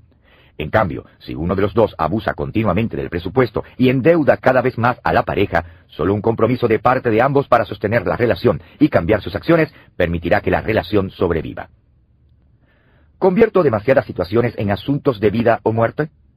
Dean Smith, antiguo entrenador de baloncesto en Carolina del Norte, comentó, Si uno considera cada partido como una situación de vida o muerte, va a morir muchas veces. En otras palabras, necesitamos ser selectivos con las batallas que peleamos. Si usted es o ha sido padre de adolescentes, sabe por experiencia que esto es verdad. Si uno hace de cada asunto un motivo válido de enfrentamiento, peleará tanto con sus hijos que los alejará de usted. ¿Cómo puede saber si está convirtiendo demasiadas situaciones en asuntos de vida o muerte? Conteste estas preguntas. ¿Con cuánta frecuencia se siente tenso y malhumorado? ¿Con cuánta frecuencia levanta la voz más de lo normal al hablarle a otros? ¿Con cuánta frecuencia pelea por sus derechos personales o por lo que es justo y correcto? Si estos asuntos ocurren día tras día, es posible que su perspectiva esté mal sincronizada con la realidad. Vivir en un estado constante de agitación no es muy saludable, que digamos, y tampoco contribuye a desarrollar y mantener relaciones sanas.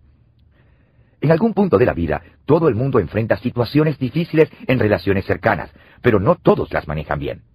Si usted puede comunicar su amor a los seres más cercanos en su vida, en medio del dolor y la dificultad, usted incrementa en gran medida la estabilidad de la relación. Siempre he deseado parecerme más a mi madre.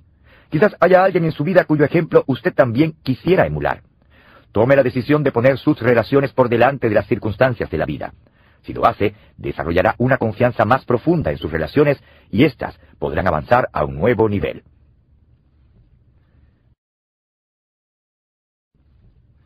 El principio de Bob. Cuando Bob tiene un problema con todos, casi siempre Bob es el problema. ¿Seré Bob? El 23 de junio de 1988, Billy Martin fue despedido de su puesto como manejador del equipo de béisbol de las grandes ligas, los Yankees de Nueva York. Los manejadores de béisbol pierden su trabajo todo el tiempo, así que eso tal vez no suene como una gran noticia. Lo diferente del caso es que Martin fue despedido de su trabajo como manejador de los Yankees por quinta vez. Después que Martin salió de los Yankees, jugó para otros seis equipos en un periodo de cuatro años. Los Atléticos, los Tigres, los Indios, los Rojos, los Bravos y los Twins. Se retiró en 1961 y empezó a ejercer como entrenador hasta 1969, cuando se convirtió en manejador. Sin embargo, donde quiera que iba, se armaban líos. Era legendario por las peleas a puño limpio que empezaba. Tuvo demasiadas peleas como para enumerarlas todas. Martin fue expulsado de los partidos en muchas ocasiones y suspendido varias veces por su trato a los árbitros. Tampoco se llevaba bien con los dueños de los equipos que lo empleaban. El columnista deportivo y ganador del premio Pulitzer, Jim Murray, dijo de Martin, Algunas personas tienen una astilla en el dedo. Billy tiene el almacén de madera completo. Billy Martin es el ejemplo perfecto de lo que yo llamo el principio de Bob. Es una verdad sobre las relaciones que descubrí hace años. Si Bob tiene problemas con Bill, y Bob tiene problemas con Fred, y Bob tiene problemas con Ana, y Bob tiene problemas con Juan, y Bob tiene problemas con Sam, entonces usualmente Bob es el problema. No todo Bob se mete en peleas a puño limpio como Billy Martin, ni se las arregla para que lo despidan cinco veces del mismo trabajo.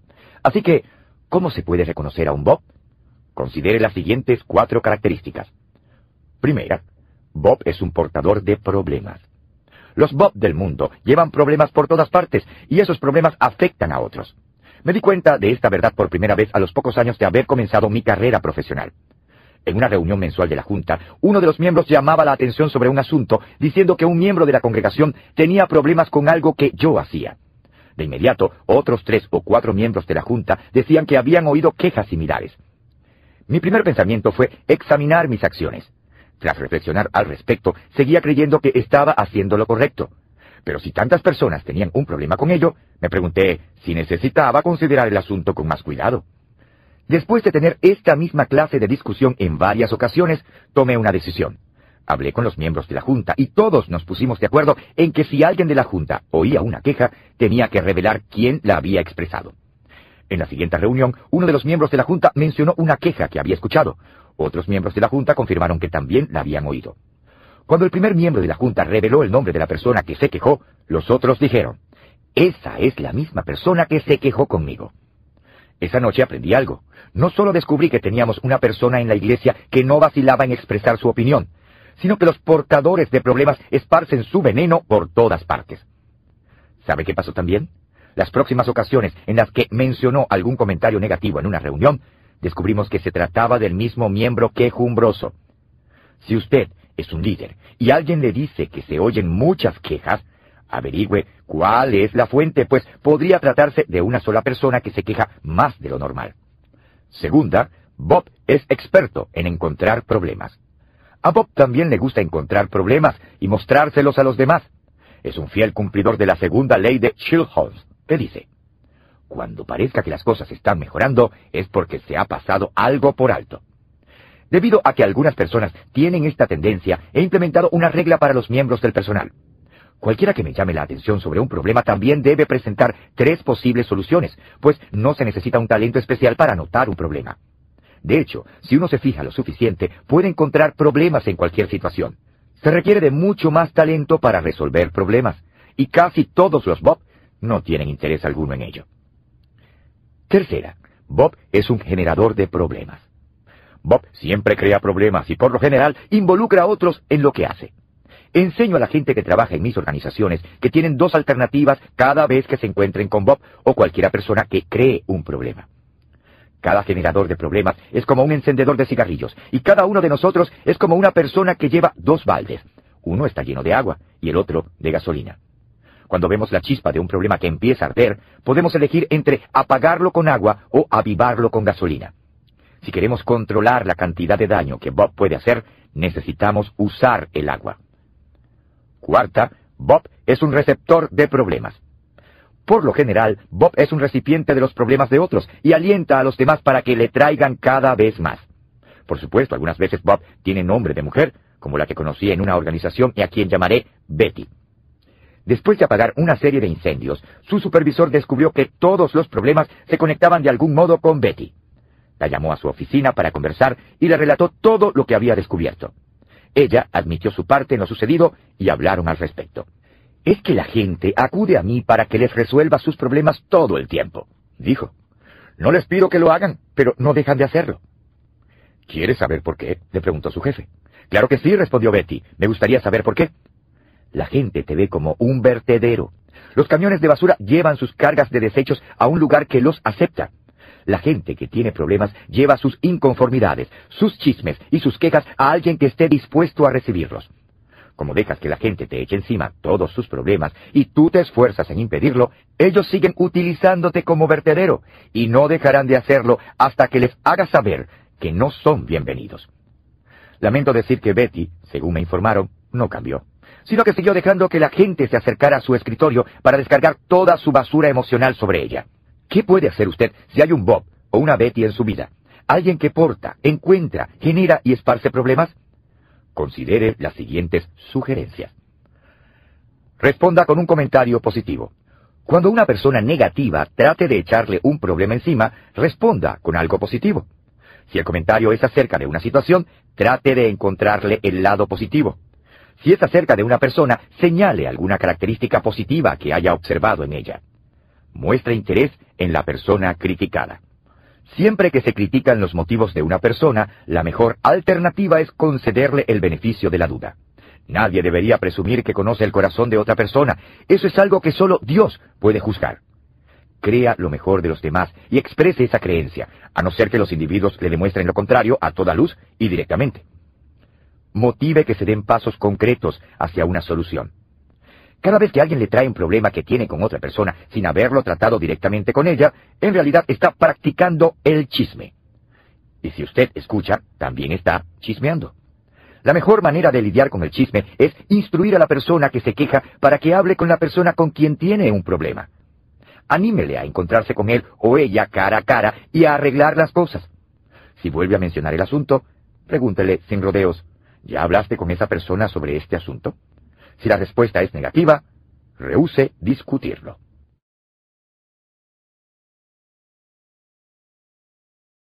El principio de la accesibilidad. Si estamos a gusto con nosotros mismos, otros se sentirán a gusto con nosotros. ¿Dirían mis amigos que les resulta fácil acercarse a mí para tratar asuntos difíciles?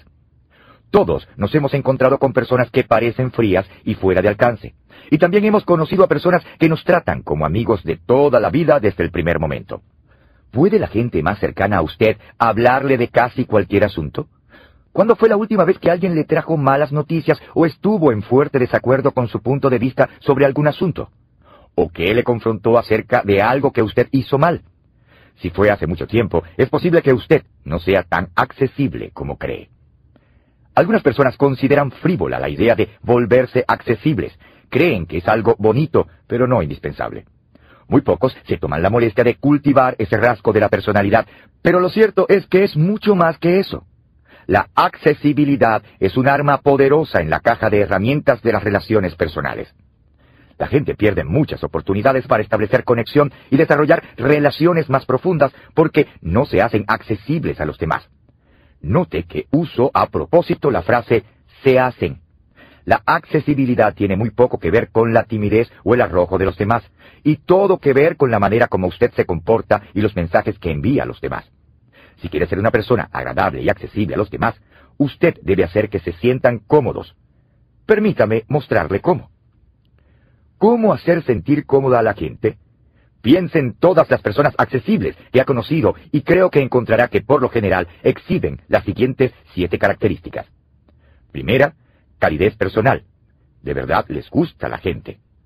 Uno siempre puede darse cuenta cuando a alguien no le gusta la gente. De igual modo, se puede sentir cuando un individuo muestra un interés genuino en los demás. Son personas cálidas y bondadosas. Para ser accesibles no es suficiente amar a las personas en teoría. Usted necesita irradiar calidez personal hacia la gente que conoce. Segunda, aprecio de las diferencias en las personas. Debo admitir que hubo un tiempo en mi vida en que tenía muy poca paciencia con las personas diferentes a mí. Tendía a verles como inferiores porque no tenían mis habilidades. Entonces leí el libro Personalidad y más, de Florence Litauer. Ese libro realmente me abrió los ojos. Mi esposa Margaret y yo lo leímos al mismo tiempo y nos reímos al leer sobre las debilidades del otro, pero también celebramos las fortalezas de cada uno. A medida que aprendíamos sobre cada tipo de personalidad que se definía en el libro, melancólica, colérica, sanguínea y flemática, reconocimos a amigos, familiares y a nosotros mismos. Después de ese estudio empecé a ver a la gente de forma diferente y por fin entendí que las diferencias eran buenas y necesarias. Llegué a apreciar a las personas tal como eran, así como lo que tenían que ofrecer. Aprendí a manejar mejor mis debilidades y vi cómo la gente puede complementarse entre sí. No solo me ayudó a que me gustara más la gente, sino que me ha hecho más agradable y accesible. Apreciar las diferencias de los demás puede aportarle el mismo beneficio. Tercera, estado de ánimo estable. ¿Ha trabajado alguna vez con alguien o para alguien cuyo estado de ánimo tuviera altibajos todo el tiempo? de tal modo que a la gente le tocaba entrar con sigilo a la oficina y preguntarle a un compañero de trabajo, ¿de qué ánimo está hoy? Con esa clase de personas uno nunca sabe lo que va a recibir, y como resultado, esas personas nunca son asequibles. A diferencia de ellos, la gente asequible demuestra constancia y equilibrio en el manejo de sus emociones. Son personas ecuánimes y hasta predecibles. Uno sabe qué va a recibir de ellas porque son prácticamente la misma persona cada vez que usted los encuentra. Cuarta, sensibilidad hacia los sentimientos de otras personas. Aunque la gente accesible es emocionalmente estable, eso no significa que esperen lo mismo de los demás. Reconocen que las emociones de otras personas van a ser diferentes de las suyas y en consecuencia se sintonizan con el estado de ánimo y los sentimientos de los demás para ajustarse con rapidez y poder relacionarse bien con ellos. Son como el capitán del velero que prueba el viento y ajusta las velas de acuerdo con las condiciones climáticas del momento para poder llegar a su destino. Cuando la gente percibe que otra persona está en su misma onda, se inclina más a conectarse y sincerarse con ella porque parece accesible. Quinta, entendimiento de las debilidades humanas y reconocimiento de las propias. Nada es tan desalentador como una persona que trata de mantener la apariencia de que es perfecta. Recuerdo haber dado una conferencia en la que exhorté a los líderes que asistieron a que admitieran sus debilidades a las personas que trabajaban con ellos. Durante el receso, un hombre se acercó a mí para decir que no le parecía buena idea mi sugerencia. ¿Acaso la gente no va a sentirse insegura sobre mí después que les diga todo eso? Le respondí, no. Oiga, el problema es que usted opera bajo la suposición de que ellos no lo saben ya. El novelista y editor Ed Howe dijo este sabio consejo. Expresa una opinión dura acerca de ti mismo de vez en cuando, y esto le mostrará a tus amigos que sí sabes decir la verdad. La gente accesible es sincera en cuanto a sus habilidades y también sus faltas. Están dispuestos a permitir que les digan no aquello que quieren oír, sino lo que necesitan oír. Además son capaces de reírse de sí mismos. También, como pueden admitir sus fallas, no tienen problema en permitir que otras personas tengan sus propias fallas. Sexta, capacidad para perdonar con facilidad y pedir perdón con rapidez. El entendimiento de la debilidad humana y la disposición a admitir su propia debilidad hace que las personas accesibles también sean humildes. Debido a esa humildad, piden perdón de inmediato y lo dan con facilidad a los demás. Séptima, autenticidad. La gente accesible es genuina. Son quienes son, y como resultado se conectan con los demás en un nivel muy genuino. No aparentan ser alguien que no son, no se esfuerzan en esconder lo que piensan y sienten, y no tienen una agenda secreta. Dicen lo que quieren decir y lo dicen en serio. No hay que preocuparse por la opinión que tengan de uno. Una de las razones por la que pueden ser auténticos es porque están seguros de sí mismos. La gente segura no siente que siempre tenga que ganar y tampoco tienen algo que probar. La seguridad es el rasgo personal más arrollador. La gente accesible se siente cómoda consigo misma y hace sentir cómodos a los demás. Necesito decir una cosa más sobre la accesibilidad, y es que es responsabilidad de la persona que está en posición de autoridad. Los jefes deben asumir la responsabilidad de ser accesibles a sus empleados. Los padres deben hacerse accesibles a sus hijos. Y los cónyuges deben ser accesibles el uno con el otro.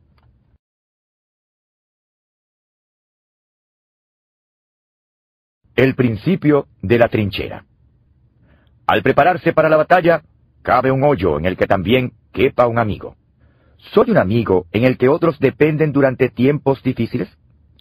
Hace unos cuantos años atrás, oí decir al pastor y rector del Seminario Teológico de Dallas, Chuck Swindoll, que en la Marina de los Estados Unidos le habían enseñado a cavar trincheras en las que también pudiera acomodar a su compañero. Ese comentario se grabó en mi mente porque me pareció muy sabio. Si usted examina cualquier manual de entrenamiento de la infantería, encontrará que existen diversos tipos de trinchera, o zanjas de combate, como ahora las llaman los marinos. Un soldado puede verse obligado a asumir una posición súbita de combate, en la cual le toca correr a esconderse donde pueda, sin tiempo para prepararse. Ahora bien, si tiene algo de tiempo, puede excavar una posición en la que solo quepa él. Sin embargo, los expertos aconsejan que una posición de combate de un solo soldado no tiene la misma seguridad que una posición para dos soldados. Todavía mejor sería un arreglo en el que tres personas puedan combatir juntas. El manual de campo del ejército describe así su eficiencia. Un soldado puede proveer seguridad, uno puede hacer trabajos prioritarios, mientras que el otro puede descansar, comer o realizar labores de mantenimiento. Esto permite que el trabajo prioritario se complete con más rapidez en una posición de combate que con uno o dos soldados solamente. También añade, es más difícil para el enemigo destruir este tipo de posición, pues para lograrlo el enemigo debe eliminar o suprimir a tres soldados. El poder de la unidad de la gente ha sido aclamado durante miles de años. Salomón, el sabio del antiguo Israel, escribió, Mejores son dos que uno, porque tienen mejor paga de su trabajo. Porque si cayeren, el uno levantará a su compañero, pero ay del solo, que cuando cayere no habrá segundo que lo levante. También si dos durmieren juntos, se calentarán mutuamente. Mas, ¿cómo se calentará uno solo? Y si alguno prevaleciere contra uno, dos le resistirán, y cordón de tres dobleces no se rompe pronto. Se dice que cuando Benjamin Franklin firmó la Declaración de Independencia, dijo estas palabras. Debemos sin duda alguna permanecer juntos, pues de lo contrario, lo más seguro es que nos van a colgar por separado. Él entendió el poder de mantener alianzas fuertes durante tiempos de gran conflicto. Se sabe que Franklin fue un amigo fiel y un aliado confiable para sus compatriotas durante toda su vida. Tal vez usted tenga muchos amigos, pero no todos ellos serán amigos de trinchera, y lo cierto es que usted tampoco será esa clase de aliado para todas las personas en su vida. Las amistades de trinchera son especiales, y son pocas. Si hay personas en su vida que están dispuestas a ir a la batalla junto a usted, valórelas, pues realmente son escasas. Tener a alguien al lado durante una batalla es de gran ayuda. No obstante, antes de la batalla, el simple hecho de saber que alguien cree en uno y está dispuesto a luchar por uno es una motivación para seguir adelante. El filósofo griego Epicúreo dijo, no es tanto la ayuda de nuestros amigos lo que nos ayuda como el conocimiento confiado de que están dispuestos a ayudarnos. Los amigos de trinchera ven las cosas desde la misma perspectiva. Tracy tenía cinco años y le preguntó a su papá si podía jugar en la casa de una amiga que vivía al lado. Su padre le dijo que podía ir siempre y cuando estuviera de vuelta en casa a las seis de la tarde para cenar. A las seis de la tarde, Tracy aún no llegaba. Su papá siguió esperando. Después de unos veinticinco minutos, Tracy abrió la puerta del frente. El padre se esforzó en controlar su impaciencia y le preguntó dónde había estado. Perdóname por llegar tarde, papá, respondió, pero la muñeca de mi amiga se rompió justo cuando tenía que regresar a la casa. Ya veo, dijo su papá, y me imagino que te quedaste para ayudarle a arreglar la muñeca. No, contestó Tracy, le estaba ayudando a llorar. Las personas que se meten a la trinchera con usted ven las cosas desde su punto de vista y expresan empatía por su situación. Esto no solo hace que sean de gran ayuda, sino también una fuente de consuelo y ánimo. Los amigos de trinchera nos aman incondicionalmente. Se dice que un amigo es alguien que guardará mis secretos y nunca los divulgará, así sea torturado o tentado con chocolate, como en el caso de mi esposa destruirá secretamente la fotografía que me hace ver como una ballena. Sabe que no sé de qué estoy hablando, pero me dejará llegar a esa conclusión por mi cuenta. Empieza a hacer la misma dieta que yo y también la dejará al mismo tiempo que yo. Los amigos de trinchera son todo eso y mucho más. Son personas que enfrentarán cualquier peligro con usted, harán lo que sea por usted y le darán cualquier cosa que les pertenezca. El autor y antiguo pastor del City Temple en Londres escribió acerca de dos amigos literales de trinchera que habían sido soldados en el mismo pelotón. Dijo que cuando uno de los soldados fue herido y no pudo regresar a la posición de seguridad, su amigo fue a rescatarlo, en desacato a las órdenes de su superior. Regresó herido de muerte, y su amigo, a quien había cargado de vuelta, ya estaba muerto. El oficial estaba enojado. Le dije que no fuera, ahora los he perdido a ambos. No valió la pena, le dijo el soldado herido. Sí valió la pena, mi teniente, porque cuando llegué donde él estaba me dijo, Jim, sabía que vendrías, contestó el moribundo. A diferencia de lo que enfrentaron estos hombres, los conflictos que usted tiene quizás no sean en el campo de batalla ni una cuestión de vida o muerte. Sea como sea, ¿no preferiría enfrentarlos con un amigo a su lado? En ese caso, sea un amigo de trinchera para otros. La clase de amigo en quien otros pueden confiar, no importa lo que pase. Antes de proseguir, revisemos los principios de interacción relacionados con el factor confianza. El principio del cimiento. La confianza es el fundamento de cualquier relación. El principio de la situación. Nunca permita que la situación importe más que la relación. El principio de Bob. Cuando Bob tiene un problema con todos, casi siempre Bob es el problema. El principio de la accesibilidad. Si estamos a gusto con nosotros mismos, otros se sentirán a gusto con nosotros. El principio de la trinchera. Al prepararse para la batalla, cabe un hoyo en el que también quepa un amigo.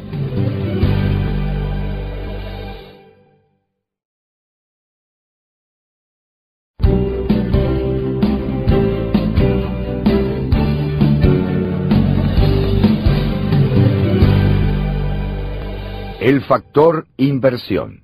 ¿Estamos dispuestos a invertir en otros? Muchos de ustedes han aprendido hasta ahora los principios de interacción que les preparan para responder las preguntas de las primeras tres secciones de este libro, a saber, disposición. ¿Estamos preparados para las relaciones?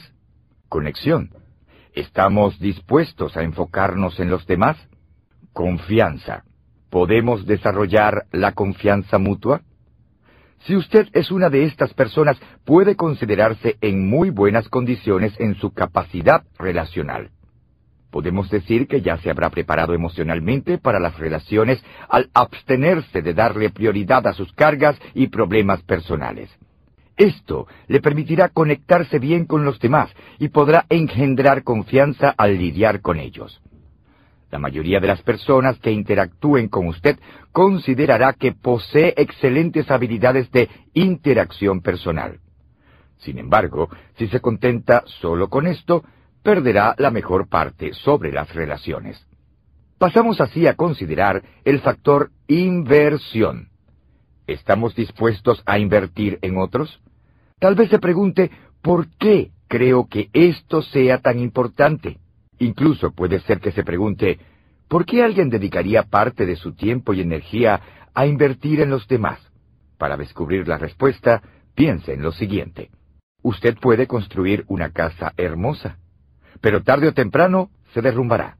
Puede desarrollar una carrera espectacular, pero llegará el día en que terminará. Puede ahorrar una gran suma de dinero, pero no se lo podrá llevar a la tumba puede gozar de salud excelente hoy, pero con el tiempo decaerá. Puede enorgullecerse de sus logros, pero alguien le superará más adelante.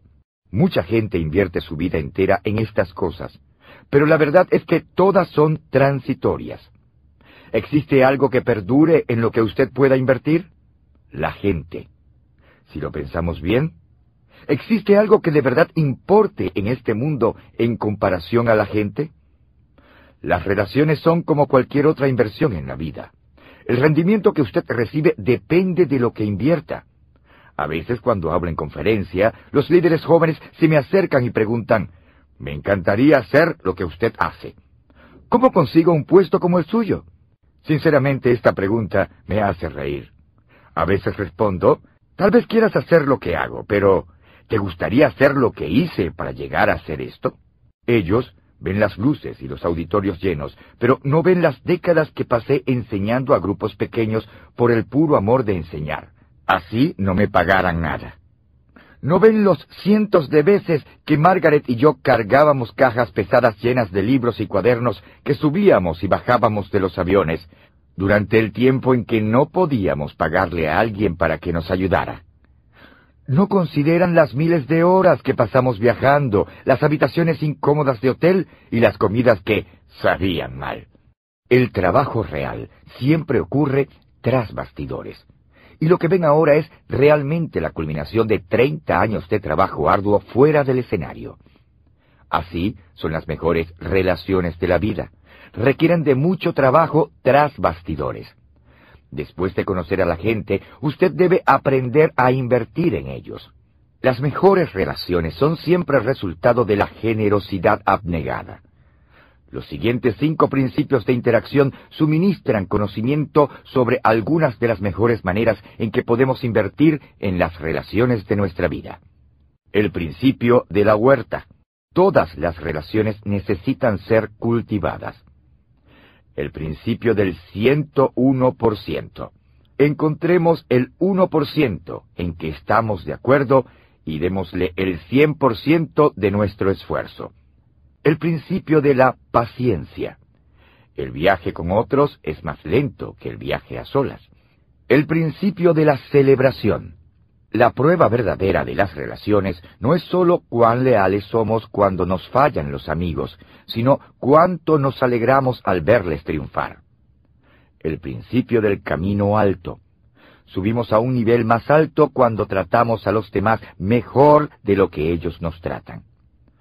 Si usted puede dar respuesta positiva a las preguntas que corresponden al factor inversión, entonces sus relaciones empezarán a subir a un nuevo nivel. El principio de la huerta. Todas las relaciones necesitan ser cultivadas. ¿Cultivo mis relaciones de manera continua u ocasional? En 1997, el columnista deportivo Mitch Albon escribió un libro titulado Los martes con Morrie. Contiene reflexiones y charlas con Morrie Schwalch, antiguo profesor universitario y mentor de Albon, quien estaba muriendo de una terrible enfermedad. Para marzo del 2004 tenía más de 5 millones de ejemplares impresos. Se había publicado en 30 idiomas, en 34 países y se utilizó para una película que ganó un premio Emmy. En el 2003 publicó Las cinco personas que conocerá en el cielo. El libro contiene la historia de Eddie, un trabajador de 83 años en un parque de diversiones, quien vive lo que considera una vida insignificante pero después de morir y llegar al cielo se entera de la gran influencia que ejerció. Lo interesante es que el libro fue inspirado por una persona real, Eddie, el tío de Albon. Albon describe a Edward Bachman como un hombre inmenso, con mandíbula ancha y pecho de barril, que nació en 1908 de inmigrantes pobres, en un vecindario pobre de inmigrantes. Era uno de nueve hijos, y no era el menor ni el mayor, pero sí el más porfiado comenta Albon. Era el campeón de mi árbol genealógico y la persona más fuerte que conocía. El tío Eddie fue el héroe de infancia de Albon. Como veterano de la Segunda Guerra Mundial que trabajaba como taxista y obrero de una fábrica, el tío Eddie dejó una huella profunda en Albon. Pero Mitch nunca se lo dijo realmente a su tío antes de morir. Albon admite, Fui yo quien dirigió los elogios a su persona durante el funeral y cuando iba a la mitad me puse a llorar de forma incontrolable. Sí, era tristeza, pero también mucho pesar, pues nunca le dije de frente todas esas palabras de cariño. Todas las relaciones necesitan ser cultivadas para crecer. Mitch Albon sí mantuvo su relación con Eddie, pero en realidad nunca la profundizó más allá de lo que había sido durante su infancia, y ahora se da cuenta de que perdió una gran oportunidad. Todos tenemos personas maravillosas en nuestra vida, afirma Albon, pero cuando ya no están con nosotros parece que todo lo que podemos hacer es extrañarles. Extraño la tenacidad callada de Eddie. Me doy cuenta de que nunca he conocido una persona tan mágica como mi tío lo fue para mí cuando yo era niño. Él debió haberlo sabido, y quisiera habérselo dicho. ¿Qué significa cultivar una relación? Trátese de un cónyuge, un padre o un amigo. Usted puede empezar a cultivar una relación saludable y que crezca si se enfoca en los siguientes seis aspectos. Primero, compromiso. El investigador Alfred Kinsey dijo, Tal vez no hay nada más importante en un matrimonio que la clara determinación de que persistirá como tal. Con esa clase de determinación, los individuos se obligan a sí mismos a ajustarse y a aceptar situaciones que de otro modo parecerían razón suficiente para un rompimiento. El compromiso firme y profundo a la relación es uno de los recursos más valiosos que puede tener una pareja casada pero también es una característica de todas las relaciones profundas. Toda relación duradera sufre tensiones e inconvenientes de todo tipo, y no existen dos personas que estén siempre de acuerdo en todo. Hasta de las mejores amistades puede esperarse que enfrenten alguna clase de conflicto. La cuestión es, ¿qué vamos a hacer cuando lleguen los problemas? ¿Qué tan firme es su compromiso? ¿Está más dedicado a mantener la relación o a evitar el conflicto? Su respuesta podría determinar si su relación es para toda la vida o no pasa de ser un arreglo temporal. Segundo, comunicación. ¿Cómo puede formarse una relación sin comunicación? En casi todos los casos empieza con comunicación fácil. A veces la amistad se enciende con una sola chispa, pero lo cierto es que solo se profundiza con comunicación más compleja y hasta difícil. El autor Sidney J. Harris cree que es imposible aprender cualquier cosa importante sobre una persona hasta que logramos que esa persona esté en desacuerdo con nosotros. Solo a la luz de una contradicción es revelado y expuesto el carácter. Por último, la relación es sustentada por medio de comunicación intencional. Varios años después que Margaret y yo nos casamos, me di cuenta que cada vez que yo llegaba a casa, nuestra comunicación ya no era emocionante como al principio. Ella me preguntaba sobre lo que había pasado durante el día y yo no tenía mucho entusiasmo al discutirlo. Luego descubrí por qué. Durante el transcurso del día, yo hablaba sobre los acontecimientos más emocionantes con un colega o con mi asistente. Por eso no me sentía tan emocionado al relatar otra vez lo mismo a Margaret. Sabía que necesitaba hacer un cambio. ¿Cuál fue mi solución? Cada vez que sucede algo importante o emocionante durante el día, lo anoto en una tarjeta y me propongo no hablar con otra gente al respecto. Lo dejo reservado para el final del día, y de esa manera Margaret es la primera en enterarse y la receptora de mi mayor entusiasmo. Tercero, amistad. El crítico Samuel Johnson comentó, si un hombre no se propone darse a conocer a más personas a medida que avanza por la vida, en poco tiempo quedará solo. Amigo mío, te aconsejo que mantengas tus amistades en reparación constante. Esto aplica tanto a amistades viejas como a nuevas. Creo que a veces no valoramos a las personas más cercanas a nosotros y como resultado no nos proponemos ser primero sus mejores amigos. Cuarto, recuerdos. Creo que los recuerdos comunes son una fuente maravillosa de conexión y fomento de la unidad entre las personas. ¿Ha ido alguna vez a una reunión de exalumnos o se ha encontrado con amigos a quienes no ha visto en 10, 20 o 30 años? ¿Qué le ayuda a volverse a conectar con ellos casi de manera instantánea? Los recuerdos de sus experiencias en común. Hoy día, nuestros hijos han crecido, están casados y viven con sus hijos. Sin embargo, cuando eran adolescentes, al igual que muchos padres, nos preocupaba que ellos se desconectaran de nosotros y emprendieran un rumbo que no les conviniera. Al mismo tiempo, sabíamos que necesitábamos darles cada vez más libertad para que aprendieran a ser independientes. Una de las maneras en que mantuvimos fuerte nuestra conexión sin tratar de imponerla a la fuerza fue crear una historia familiar. Viajamos mucho juntos e hicimos muchas actividades diseñadas para crear recuerdos positivos. Todo eso dio a nuestros hijos algo positivo para reflexionar cada vez que su necesidad de independencia les pudiera alejar de nosotros. Quinto, crecimiento. Benjamin Franklin dijo, una promesa puede ganarte amigos, pero es tu desempeño lo que determina si los conservas. Cuando usted empieza cualquier amistad, el ambiente está lleno de promesas y posibilidades. Pero hay que encontrar maneras de mantener viva y fuerte la relación a fin de que conserve ese potencial para el futuro, y no solo buenos recuerdos. Una manera de hacerlo es crecer juntos. Mientras fui pastor titular de la iglesia Skyline en San Diego, cuatro miembros del personal trabajaron conmigo durante más de diez años. Esto no es algo muy usual en el ámbito eclesiástico, pero una de las razones es que optamos por crecer juntos. Siempre que iba a un seminario o conferencia de crecimiento personal, me llevaba a algunos de mi equipo. Ellos compartían continuamente conmigo lo que estaba aprendiendo y cada mes yo les daba a todos una lección de crecimiento personal. Todas estas cosas crearon un ambiente emocionante que nos permitió disfrutar el crecer juntos. Hágale saber a sus amigos y familiares cuánto le importan con tanta frecuencia como pueda. No termine viviendo con remordimientos, como el escritor Mitch Albon en cuanto a su relación con el tío Eddie.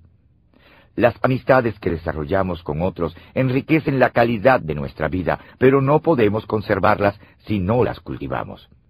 Por eso es importante que practiquemos el principio de la huerta el principio del 101%. Encontremos el 1% en que estamos de acuerdo y démosle el 100% de nuestro esfuerzo. ¿Puedo encontrar algo en común con mi semejante y darle el 100% de mi esfuerzo? A veces construir relaciones es una batalla cuesta arriba y conectarse con otra persona puede ser particularmente difícil. ¿Cómo puede conectarse con personas que parecen no tener nada en común con usted? ¿Puede construir puentes para establecer relaciones en tales circunstancias? En ese caso, ¿pueden esas relaciones llegar a ser saludables, duraderas y productivas? Estas son preguntas legítimas. Debemos admitir que cuando no encontramos un terreno común con otra persona, es muy difícil conectarse. ¿Cómo puede lograrse tal conexión? La respuesta puede encontrarse en el principio del 101%. Cuando la conexión personal es difícil, usted debe encontrar aquello en que ambos puedan ponerse de acuerdo. Esto es algo que puede hacer con cualquier persona. El problema es que muchas personas por naturaleza hacen todo lo opuesto y buscan las diferencias que tienen con los demás. ¿Por qué? A veces se debe a una competitividad instintiva que motiva a la gente a llevar la delantera. En otros casos, la gente quiere sobresalir y encontrar su carácter distintivo. Otras veces la gente se enfoca en las diferencias porque se sienten amenazados por los demás. En lugar de esto, para establecer una conexión, la gente necesita definir un terreno común. La mayoría de las personas tienen muchas cosas en común, pero hasta la pareja más dispareja puede encontrar algo en lo que ambos puedan ponerse de acuerdo, y tan pronto lo hagan, necesitan darle el 100% de su esfuerzo. Entre mayores sean las diferencias, más importante será enfocarse en lo que tienen en común, y mayor será el esfuerzo que necesitan darle. Esto no siempre es fácil, pero los beneficios pueden ser muy satisfactorios y provechosos. La siguiente historia lo ilustra bien. Charles Howard fue un empresario ejemplar. En 1903, tras prestar servicio militar en la caballería de los Estados Unidos y trabajar como mecánico de bicicletas en Nueva York, Howard decidió buscar fortuna en el oeste norteamericano. Se instaló en San Francisco y se las arregló para abrir un taller para reparación de bicicletas en el centro de la ciudad. En aquellos días, los automóviles eran una novedad y con frecuencia poco confiables en el panorama. Sin embargo, todavía no había talleres de reparación. Por esa razón, los dueños de automóviles empezaron a visitar el taller de Howard para solicitar su ayuda, y Howard estuvo dispuesto a probar cómo le iría con la mecánica automotriz. En poco tiempo, Howard vio una tremenda oportunidad y se fue por tren hasta Detroit para conseguir una reunión con William C. Durant, director de la Buick y futuro fundador de la General Motors. Howard le cayó bien a Durant, quien decidió contratarlo. Más adelante, Howard se hizo acreedor a los derechos de franquicia para vender automóviles Buick en todo San Francisco, y en 1905, a la edad de 28 años, Howard abrió su primer concesionario Buick con tres vehículos comprados por él mientras estuvo en Detroit. Al principio no le fue muy bien, pero después del terremoto y el incendio de 1906, Howard se aprovechó de la nueva necesidad de tener automóviles. Entre su instinto natural para olfatear oportunidades y su dominio de la promoción, empezó a experimentar un gran éxito. En 1909, Howard expandió sus funciones en el negocio. Adquirió la distribución exclusiva de los vehículos Buick, National y Osmobile en todo el occidente de los Estados Unidos. Esta empresa le reportó una riqueza fabulosa a este pionero de la industria automovilística. Varios años después, cuando Durant rebasó sus capacidades financieras y se encontró al borde de la bancarrota, Howard salió a su rescate con un préstamo personal de 190 mil dólares que Durant pagó con acciones de la General Motors y un porcentaje de las ventas. Howard no habría podido ser más exitoso, pues ni siquiera la caída de la Bolsa de Valores de 1929 pudo destruirle como ocurrió con muchos otros. A comienzos de la década de los 30, el otrora jinete de la Caballería Nacional convertido en magnate de autos reavivó su amor por los caballos y un amigo le hizo interesarse en las carreras equinas. Decidió que si iba a ser dueño de puras sangres, no trataría más que con ejemplares de primera clase. Compró unos caballos y se puso a buscar un domador. El hombre a quien encontró fue Tom Smith, de 56 años, un hombre del viejo oeste. Estos hombres no habrían podido ser más diferentes. Mientras Howard era un vendedor y promotor excelente, Smith era un hombre callado, que decía muy pocas palabras y podía pasar horas y hasta días seguidos tan solo viendo cada movimiento de un caballo. Howard era un hombre de negocios que apreciaba todos los lujos y comodidades de la vida en sociedad. En cambio, Smith era un viejo vaquero y arreador que estaba acostumbrado a dormir en el suelo y sin compañía humana.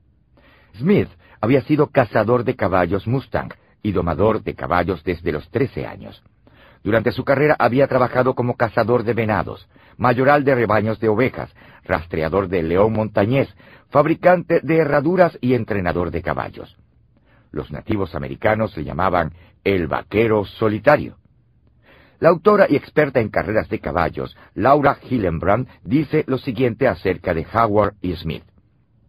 Los dos hombres representaban las dos mitades del siglo. Smith era el último de los verdaderos exploradores de la frontera, y Howard pavimentaba el viejo oeste de Smith con las ruedas aceleradas de sus automóviles. A Howard lo motivaba la imagen pública, mientras que Smith prefería su anonimato de vaquero solitario y retraído. Sin embargo, Howard tenía un ojo infalible para el talento equino. Desde el primer momento en que vio a Smith, su instinto le dijo que era el hombre indicado. Llevó a Smith a su establo y le presentó a los caballos su nuevo entrenador. A esta mezcla paradójica debe añadirse un jinete que ya había visto pasar sus mejores días. John Pollard era un hombre tenaz, incluso en una profesión reservada solo para los tenaces.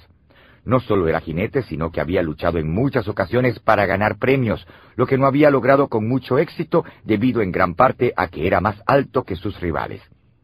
Al igual que muchos de ellos, torturaba su cuerpo para mantener su peso por debajo de las 115 libras. En 1928, Pollard había sido uno de los 20 mejores jinetes de la nación, pero sus habilidades habían desmejorado y a mediados de los 30, cuando Smith lo contrató, ganaba cada vez menos carreras. En ese punto de su carrera, lo que le distinguía de los demás era su disposición a correr caballos que otros jinetes ni se atrevían a tocar. El millonario, el hombre de frontera y el campeón sin galardones. Tres hombres que no tenían nada en común excepto una sola cosa, un caballo de carreras que parecía inservible. Smith lo había encontrado y Howard lo compró. Además, los tres tenían la capacidad de enfocarse en la única cosa que tenían en común y no en sus diferencias. Hillenbrand describe el caballo de esta manera. El abdomen del potro estaba demasiado cerca al piso y tenía todas las propiedades de un bloque de cemento.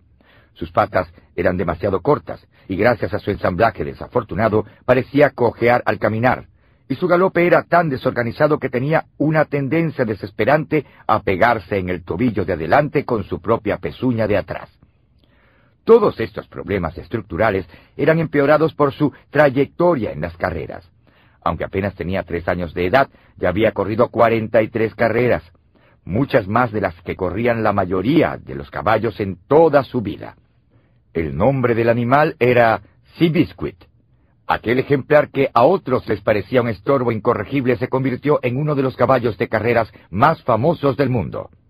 Un héroe nacional en medio de la Gran Depresión, un tiempo en que la gente necesitaba cualquier aliciente. Tanto así que en 1938 Seabiscuit generó el mayor número de noticias en toda la nación, incluso más que Franklin Delano Roosevelt o Adolfo Hitler. Seabiscuit no solo reportó las mayores ganancias, sino que en un duelo mano a mano derrotó a Almirante de Guerra, un ganador de la Triple Corona y uno de los mejores caballos de carreras de todos los tiempos. Esa carrera, la que la mayoría de los expertos de la época creyó que Seabiscuit no podía ganar, es ahora considerada por muchos como la carrera de caballos más espectacular de la historia. Realmente es admirable que tres hombres tan diferentes fueran capaces de encontrar un terreno común y concentrarse en aquella única cosa en la que podían ponerse de acuerdo e invertir toda su energía. Ese es el valor del principio del 101%. Es una herramienta increíble en el arsenal de relaciones personales de cualquiera. Sin embargo, no es algo que pueda sacarse de la caja para ser usado en todas las situaciones. Lo digo porque este principio supone un gran compromiso de tiempo y energía. Durante los primeros años de la vida de Seabiscuit, mucha gente tuvo la oportunidad de encontrar su potencial. De hecho, antes de que Smith lo entrenara, Seabiscuit estuvo en el establo de James Fitzsimmons, el entrenador más respetado de su tiempo. El problema fue que Fitzsimmons tenía tantos caballos de alto calibre bajo su cuidado que no le pareció que valiera la pena invertir tanto esfuerzo en Seabiscuit. Smith vio las cosas de manera diferente. Y fíjese en el fruto que obtuvo a cambio. Practicar el principio del 101% puede beneficiarle de muchas maneras. A continuación, les presento seis. Primera, prepara el terreno para el cambio. Si usted está en una relación en la que quiere influenciar a la otra persona a cambiar la manera como ve o hace algo, no debería tratar de iniciar el cambio en un área en la que no están de acuerdo. En las relaciones el cambio debe empezar siempre por lo que se tenga en común. Cuando usted practica el principio del 101%, encuentra ese terreno común y lo expande lo cual se convierte en un punto de partida excelente para el cambio. Segunda, evita conflictos innecesarios. He aprendido que es difícil discutir con alguien que tiene la razón. Cuando usted se enfoca en el área en que está de acuerdo con otra persona, está en terreno seguro, porque ambos tienen la razón. ¿Para qué crear conflicto si uno puede evitarlo? Tercera, reduce la probabilidad de crear enemistades. ¿No está de acuerdo en que un solo enemigo en la vida es más de los que quisiéramos tener? La mejor manera de librarse de un enemigo potencial es convertirle en su amigo. Cuando usted busca las cosas en que están de acuerdo, aumentará la probabilidad de hacer precisamente eso. Cuarta, preserva algo de valor que de otra manera podría haberse perdido. ¿Cuántas relaciones con el potencial de ser beneficiosas han perdido porque se enfocó en las diferencias en vez de los puntos en común? ¿Cuántas amistades potenciales se le han escurrido entre los dedos? ¿Cuántas asociaciones productivas de negocios ha perdido? Si usted quiere mantener abierta la posibilidad de establecer relaciones beneficiosas, prepárese para practicar el principio del 101%. Quinta, le ayuda a sentirse bien con respecto a su papel en la relación. La gente que busca lo peor en los demás puede tratar de hacerse quedar bien al compararse con ellos, pero muy rara vez logran sentirse bien en cuanto a la manera como manejan la relación. A diferencia de ellos, la gente que busca lo mejor y se enfoca en los puntos en los que están de acuerdo pueden sentirse satisfechos, al saber que hicieron su parte. Sexta, le capacita para sacar lo mejor de situaciones difíciles. La gente más feliz no necesariamente posee lo mejor de todo, solo sacan lo mejor de todo. Si usted adopta el principio del 101%, sacará lo mejor de todas las oportunidades de relacionarse con los demás y de nadie puede esperarse más que eso. Quizás tenga a alguien en su vida que nunca se haya llevado bien con usted. Tal vez le resulte fácil ver todas las debilidades de esta persona y le parezca difícil ver más allá de sus diferencias. Le garantizo que pueden ponerse de acuerdo en algo todo lo que tiene que hacer es encontrarlo, y tan pronto lo haga, dedíquele el 100% de su esfuerzo. Se sorprenderá con los resultados y el impacto que esto puede tener. El principio de la paciencia. El viaje con otros es más lento que el viaje a solas. ¿Llevo a los demás conmigo así me resulte inconveniente? Durante los últimos 25 años he viajado mucho. Ya perdí la cuenta de la cantidad de millas aéreas que he recorrido, pero deben ser más de 3 millones. He viajado en casi todos los tipos de aeronaves, en todo tipo de condiciones climáticas y a seis de los siete continentes. Sin importar a dónde fuera o qué estuviera haciendo, siempre pude comprobar algo muy cierto. El viaje con otros siempre es más lento que el viaje a solas. Hace poco volví a acordarme de esto cuando me fui de crucero con mi familia. En un viaje de negocios, sin nadie más que yo, acostumbro ir con prisa al aeropuerto y subirme rápido al avión. Conozco las entradas y salidas de la mayoría de los aeropuertos. Sé cómo evitar las filas largas y no llevo equipaje que no sea de mano. Además, si solo viajamos Margaret y yo, de todas maneras hacemos todas las diligencias con bastante rapidez, porque después de 35 años de matrimonio y viajes juntos, tenemos un sistema muy eficaz. En cambio, cuando viajamos con toda la familia, dos hijos, sus cónyuges y todos los nietos, créame, es muchísimo más lento. Si a esto añade a mis padres o los de Margaret o cualquiera de nuestros hermanos o sus familias, la lentitud se multiplica. Me encanta pasar tiempo con mi familia y no lo cambiaría por nada. Pero siempre me embarco en esos viajes sabiendo de antemano que vamos a viajar a paso lento. Debo admitir que la paciencia no es una de mis características fuertes. No pasa un día sin que me pregunte en algún momento ¿por qué será que esta gente se mueve tan lento? Me sucede mientras manejo mi automóvil, en tiendas y almacenes, en el trabajo, en el campo de golf, etc. Margaret me llama el conejito de Energizer. La buena noticia es que no tengo tanta energía como la tuve a los 20 años. Todavía me queda mucha energía ahora que me acerco a los 60. La mala noticia es que cuando era más joven me la pasé mostrando una visión determinada a la gente de mi organización y luego los dejaba rezagados, lo cual no es bueno en un líder. Tuve que aprender a conectarme con la gente y también adquirir paciencia. Dos pasos críticos en el desarrollo de una relación.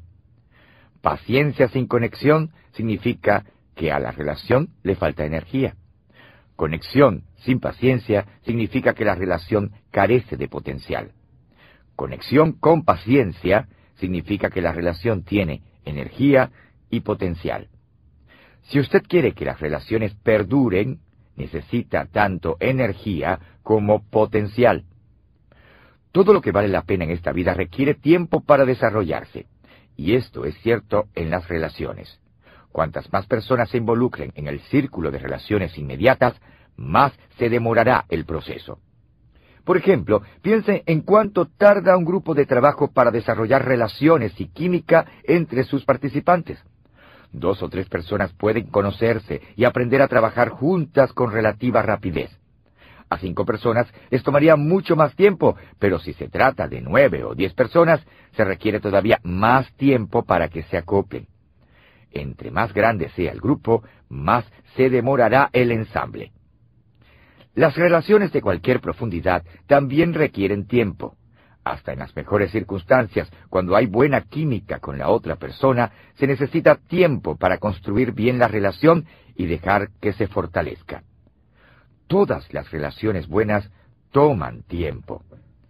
Para desarrollar la paciencia, usted necesita apreciar cómo piensan las otras personas y ser sensible a lo que ellas sienten. Cada persona piensa que sus problemas son los más grandes. Sus chistes son los más ocurrentes. Sus oraciones deberían recibir atención especial.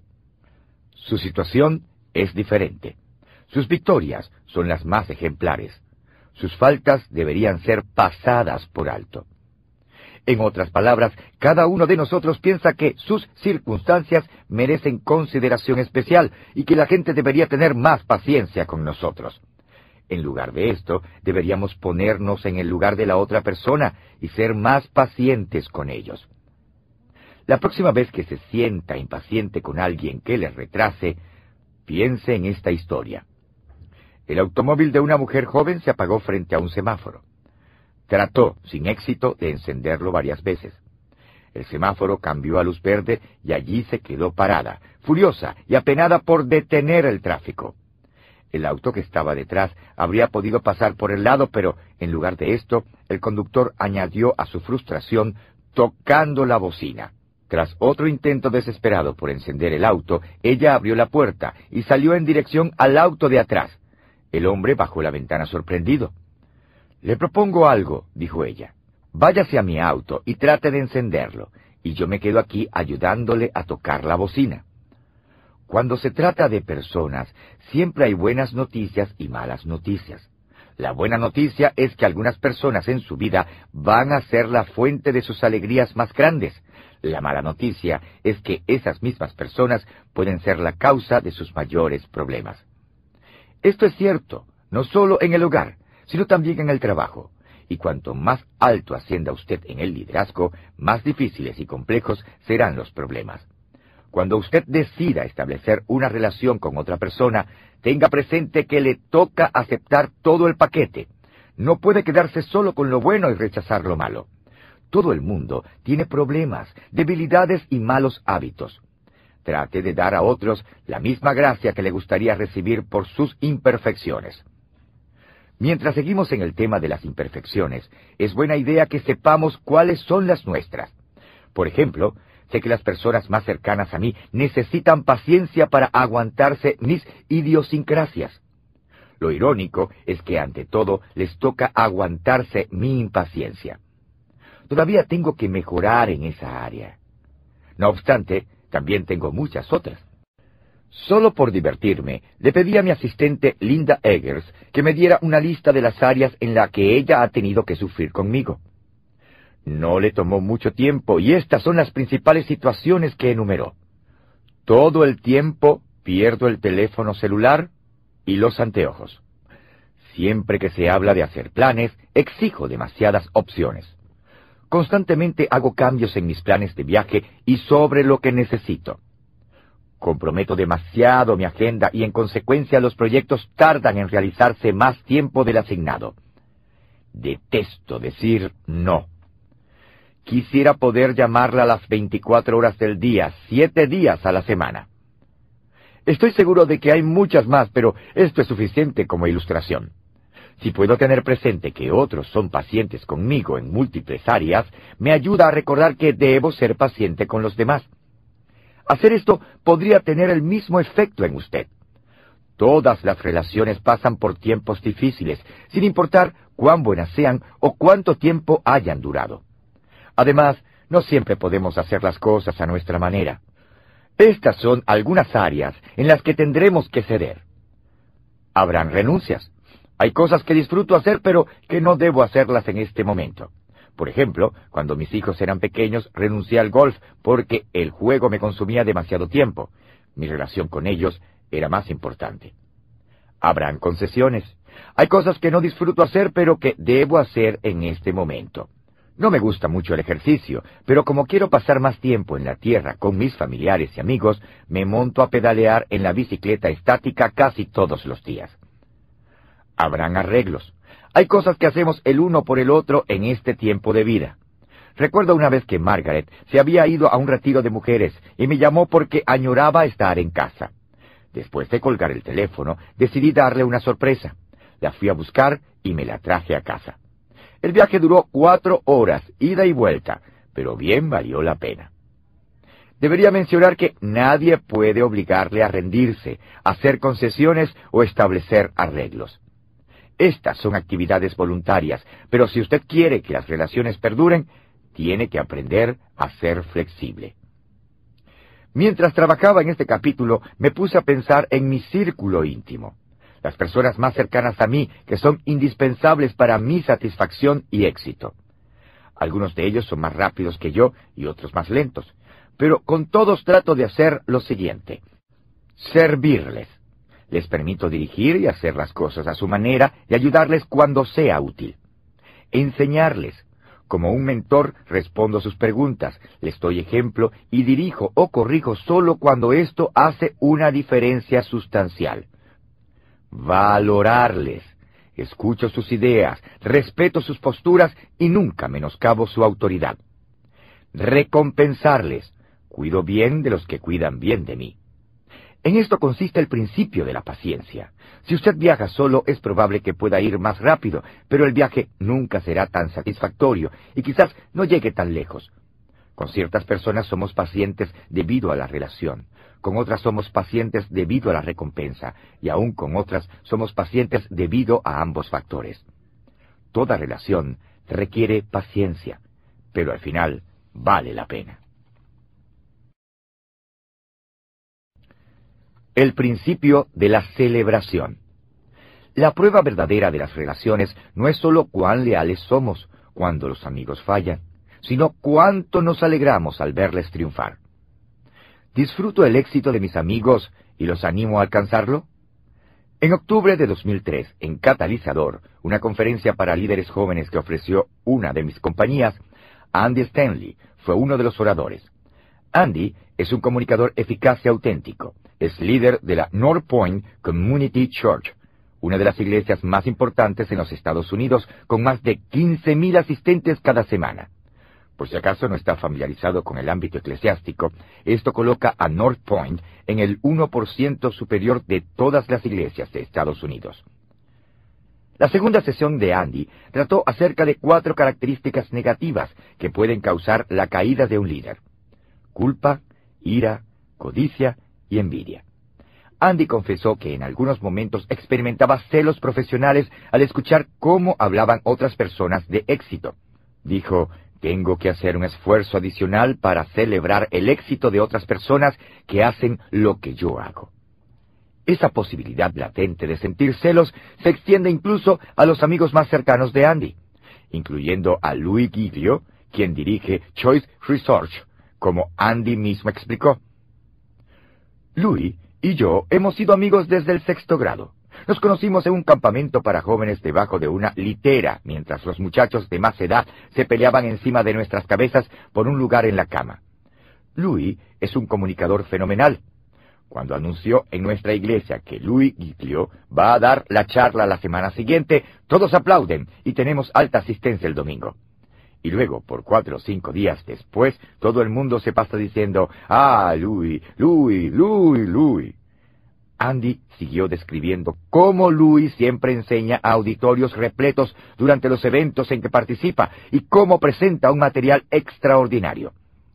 Cada vez que Andy le oye hablar, monstruos diminutos de celos amenazan con levantar sus cabezas feas.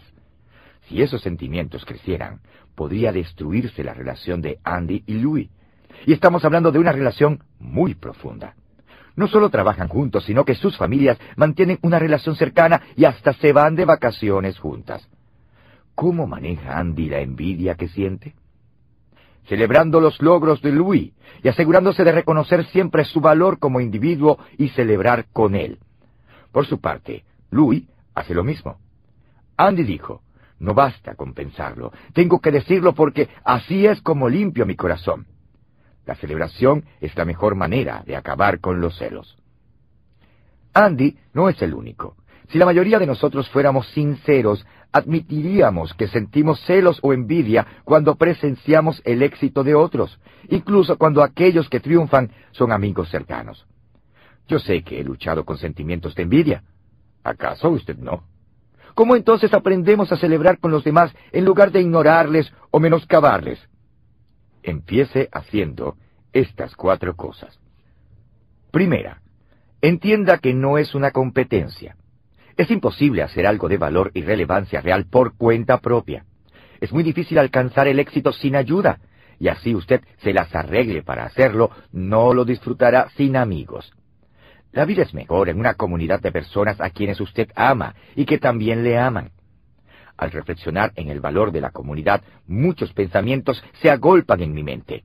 Mi éxito solo se puede alcanzar con otros. Mis lecciones solo pueden aprenderse de otros. Mis áreas débiles pueden fortalecerse solo por medio de otros. Mi valor como siervo solo puede ser probado bajo el liderazgo de otros. Mi influencia puede multiplicarse solo a través de otros. Mi liderazgo puede ser enfocado solo en función de los demás. Lo mejor que puedo dar solo puede ser recibido por otros. Mi legado solo puede ser dejado a otros. Por eso, debo comprometerme con los demás y celebrar con ellos. Los demás tienen un impacto en cada aspecto de la vida. La mayor parte del tiempo decido con mi actitud si ese impacto será positivo o negativo. La actriz y animadora Beth Midler dijo, La peor parte del éxito es tratar de encontrar a alguien que se alegre por uno. No vea a sus amigos, familiares y compañeros de equipo como competencia. Sea un tipo raro de persona que se alegra cuando otros triunfan. Segundo, celebre cuando otros tengan éxito. No todos ven el éxito como usted lo ve. A la hora de aplicar el principio de la celebración, usted debe estar dispuesto a ver las cosas desde el punto de vista de los demás. ¿Cuáles son sus sueños? ¿Qué metas se ha fijado? ¿Qué batallas libran? Cuando la gente logra algo importante que es importante para ellos, celébrelo. Tenga cuidado especial cuando un amigo logra algo que usted quizás ya haya logrado y no le parezca la gran cosa. Asegúrese de celebrar con entusiasmo y nunca trate con ligereza los logros de otros. Tercero, celebre éxitos que otros todavía no ven. A veces la gente hace avances significativos sin siquiera darse cuenta de ello. ¿Alguna vez ha empezado a hacer dieta o ejercicio y después de un tiempo sintió que sus esfuerzos eran en balde, pero algún amigo le dijo, ¿lo bien que se veía? ¿O ¿Acaso no ha trabajado en un proyecto y sintió desánimo ante su progreso, pero un amigo se maravilló de lo mucho que había logrado? Esto es algo que inspira y motiva a trabajar aún con más empeño. Si un amigo todavía no le ha expresado algo similar, tal vez necesite unos cuantos amigos nuevos, preferiblemente gente que practique el principio de la celebración. Cuarto, celebre más con aquellos más cercanos a usted. Cuanto más cercanas sean las personas y más importante sea la relación, con mayor razón debería celebrar. Celebre de manera anticipada y frecuente con su cónyuge y sus hijos, si tiene familia. Por lo general es fácil celebrar victorias en el trabajo o en un pasatiempo o deporte, pero las victorias más grandes en la vida son las que ocurren en casa. Mi amigo Dan Rayland dice, un amigo verdadero nos anima, y nos reta a hacer realidad nuestros mejores pensamientos, a honrar nuestros motivos más puros y a alcanzar nuestros sueños más importantes. Eso es lo que necesitamos hacer con la gente más importante en nuestra vida. Tengo una confesión que hacer. No siempre he sido un practicante del principio de la celebración en el trabajo. Siempre me ha ido bastante bien con las celebraciones en familia, pero en los primeros años de mi carrera fui muy competitivo. Estaba muy orientado hacia los logros y vivía muy al tanto de mi rango y posición en comparación a mis colegas. Me alegraba en secreto al ver mi progreso al ascender en esos rangos, pero algo ocurrió en mi avance hacia la cima. El logro de mis metas no fue tan gratificante como creí que iba a ser. Sentía que algo faltaba. A finales de los ochenta y principios de los noventa, por fin empecé a cambiar. Tras cumplir cuarenta años, me di cuenta que para alcanzar mis metas necesitaría la ayuda de otros. Empecé a esforzarme más en desarrollar a mis empleados para ejercer el liderazgo. Al principio mis motivos fueron un poco egoístas, pero a medida que ayudaba a otros a triunfar, descubrí que me producía mucha alegría y gozo sin importar qué me beneficiara o no en lo personal. Lo que descubrí es que el viaje es mucho más divertido si uno deja que alguien lo acompañe, y es difícil tener esa perspectiva si lo único que uno celebra es el éxito personal. Si quiere que otros triunfen al lado suyo, debe alentarles y celebrar sus éxitos. Esto no solo les da el incentivo que necesitan para preservar en la búsqueda de sus sueños, sino que también les ayuda a disfrutar el proceso y el camino que van recorriendo. Cuando empecé a enfocarme en otros y a celebrar sus éxitos, descubrí que el éxito de los demás me traía más gozo que el mío propio. Ahora trato de celebrar con la mayor cantidad posible de personas, no solo con mis amigos, familiares y colegas más cercanos, sino también con las personas que no son parte de mi círculo inmediato. Entre más personas animo y ayudo a triunfar, más me gusta. Si ayuda a suficientes personas, la fiesta nunca se acaba. El principio del camino alto. Subimos a un nivel más alto cuando tratamos a los demás mejor de lo que ellos nos tratan. ¿Trato a los demás mejor de lo que me tratan a mí?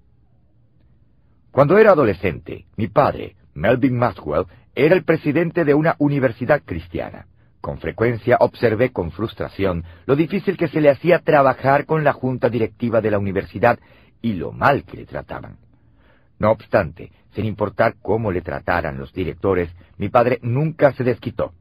Siempre optó por tomar el camino alto. En aquella época su reacción me ponía furioso. Mientras iba creciendo y tuve que trabajar con gente más difícil, mejor entendía las acciones de mi padre. Me di cuenta que si uno tira lodo, está perdiendo terreno. En realidad solo hay tres caminos que podemos tomar cuando se trata de lidiar con los demás. Podemos tomar el camino bajo, en donde tratamos a los demás peor de lo que nos tratan. El camino medio, en donde tratamos a los demás igual que ellos nos tratan. O el camino alto, en donde tratamos a los demás mejor de lo que ellos nos tratan. El camino bajo daña relaciones y aleja a los demás de nosotros. El camino medio tal vez no aleje a la gente, pero tampoco les atraerá a nosotros.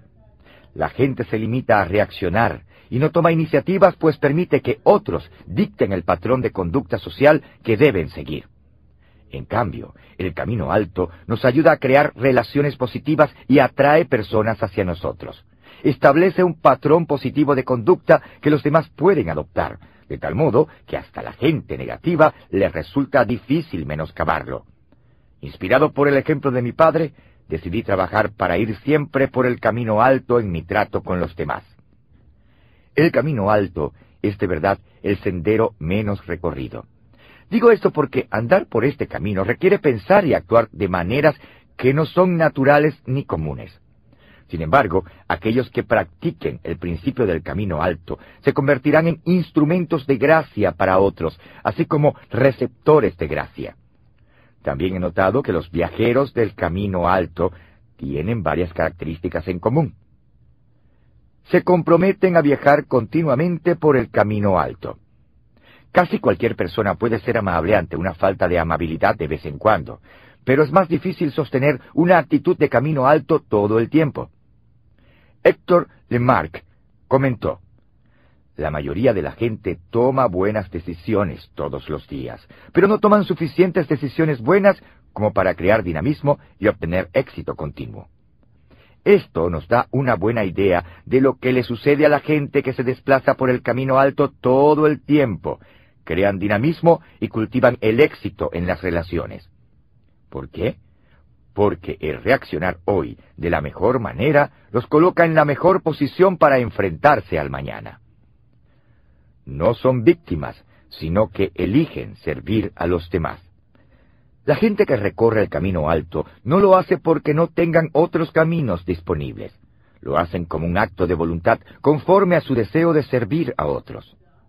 Son como la abuela en su celebración de bodas de oro que contó a los invitados el secreto de su matrimonio feliz. El día de mi boda decidí hacer una lista con diez defectos de mi esposo que pasaría por alto por el bien de nuestro matrimonio. Mientras los invitados se iban, una esposa joven le pidió a la anciana que le nombrara algunos de los defectos que había pasado por alto. Para decirte la verdad, nunca saqué tiempo para escribir la lista pero siempre que mi esposo hacía algo que me ponía los nervios de punta, me decía a mí misma, la suerte que tiene, porque eso está en mi lista. Por cuanto el camino alto es empinado, nadie lo recorre por accidente. Si usted adquiere la práctica de tratar siempre a los demás de la mejor manera posible, cambiarán tanto usted como su forma de ver el mundo. La manera en que usted trata a los demás en su declaración al mundo de quién es usted. ¿Está usted haciendo la clase de declaración que desea hacer? El camino alto con frecuencia no es el más fácil, pero es el único que conduce al nivel más alto de vida. Antes de proseguir, revisemos los principios de interacción relacionados con el factor inversión. El principio de la huerta.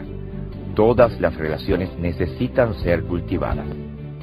El principio del 101%. Encontremos el 1% en que estamos de acuerdo y démosle el 100% de nuestro esfuerzo. El principio de la paciencia. El viaje con otros es más lento que el viaje a solas. El principio de la celebración. La prueba verdadera de las relaciones no es sólo cuán leales somos cuando los amigos fallan, sino cuánto nos alegramos al verles triunfar. El principio del camino alto. Subimos a un nivel más alto cuando tratamos a los demás mejor de los que ellos nos tratan.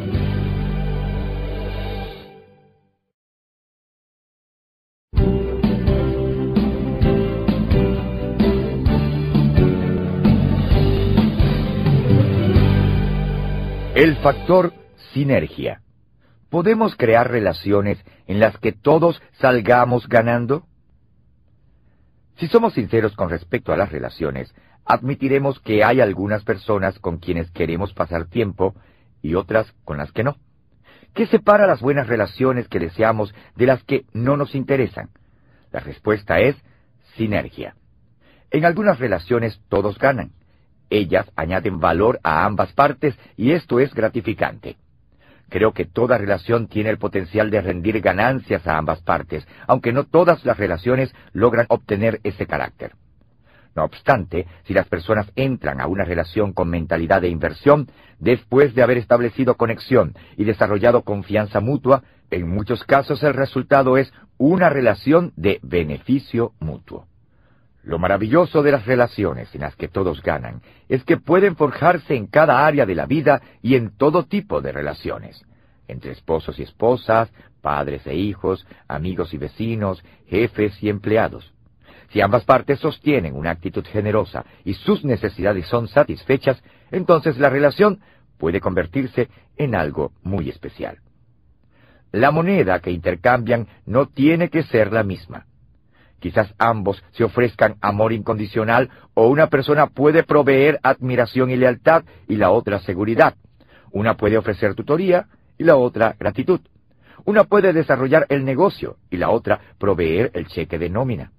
Una puede ofrecer buen humor y la otra ser una gran audiencia. Mientras ambas personas experimenten éxito continuo en las áreas que valoran como individuos, desarrollarán sinergia. Los siguientes principios de interacción responden la pregunta, ¿podemos crear relaciones en las que todos salgamos ganando? Y ayudarán a cualquiera que los practique a crear relaciones con sinergia. El principio del boomerang. Cuando ayudamos a otros, nos ayudamos a nosotros mismos. El principio de la asociación. Trabajar juntos aumenta la probabilidad de ganar juntos el principio de la satisfacción. En las mejores relaciones, el gozo de estar juntos es suficiente. A la larga, las relaciones que benefician a un lado más que al otro no duran. Si una persona da todo el tiempo y el otro solo recibe, el dador tarde o temprano se agotará. Lo irónico es que el receptor también se sentirá insatisfecho porque sentirá que no recibe lo suficiente. La única manera de construir una relación positiva, perdurable y con sinergia es asegurarse de que todos los participantes ganen. El principio del boomerang. Cuando ayudamos a otros, nos ayudamos a nosotros mismos. ¿Experimento ganancia al ayudar a otros? ¿En qué condición se encuentra en el área de dar a los demás? Creo que solo hay tres tipos de personas en lo que a esto se refiere. Primero, los consumidores reciben y nunca dan. Hay muchos que se enfocan en sí mismos y muy rara vez hacen algo por los demás. Podría decirse que son gente aprovechada, porque solo se preocupan por lo que pueden conseguir y nunca quedan satisfechos. Segundo, los negociantes reciben primero y luego dan. Algunas personas se especializan en llevar bien las cuentas. Están dispuestos a dar, pero su motivación primordial no es ayudar a otros. Ven las relaciones como un intercambio de negocio. A veces dan porque creen que le deben algo a alguien que les ha ayudado y desean quedar a la par. Así fui yo al comienzo de mi carrera. Era agradecido con la gente que me ayudaba, pero no entendía el valor de añadir valor a los demás y tampoco tomaba la iniciativa para dar. Tercero, los inversionistas dan y luego reciben. En este tercer grupo, la gente se enfoca en los demás. Dan primero y después reciben si se les ofrecen algo a cambio. Creen que el éxito viene como resultado de brindar ayuda, interesarse en los demás y ser constructivos. Desean que todas las personas y las cosas que tocan sean mejores y entienden que la mejor manera de lograrlo es dando de sí mismos. Lo irónico es que al tener como prioridad en su agenda el dar primero, ellos son los que con más frecuencia experimentan la sinergia de las relaciones de ganancia mutua. La gente que invierte en otros sabe que la mejor manera de ayudarse a sí mismos es ayudar a otros, y empiezan ese proceso de inversión al invertir en sus relaciones. Ven a todas las personas como amigos potenciales. Cuando usted invierte en una amistad, abre la puerta a la inversión y a fin de cuentas a la posibilidad de recibir ganancias. Nunca ha existido una persona que haya dado que no haya recibido algo a cambio. Quizás no lo crea, pero ese es un hecho. El principio del boomerang es cierto. Cuando ayudamos a otros, nos ayudamos a nosotros mismos. Digo esto porque siempre que usted da a otra persona, recibirá a cambio algo que afecta a sus activos más valiosos, sus valores o sus virtudes.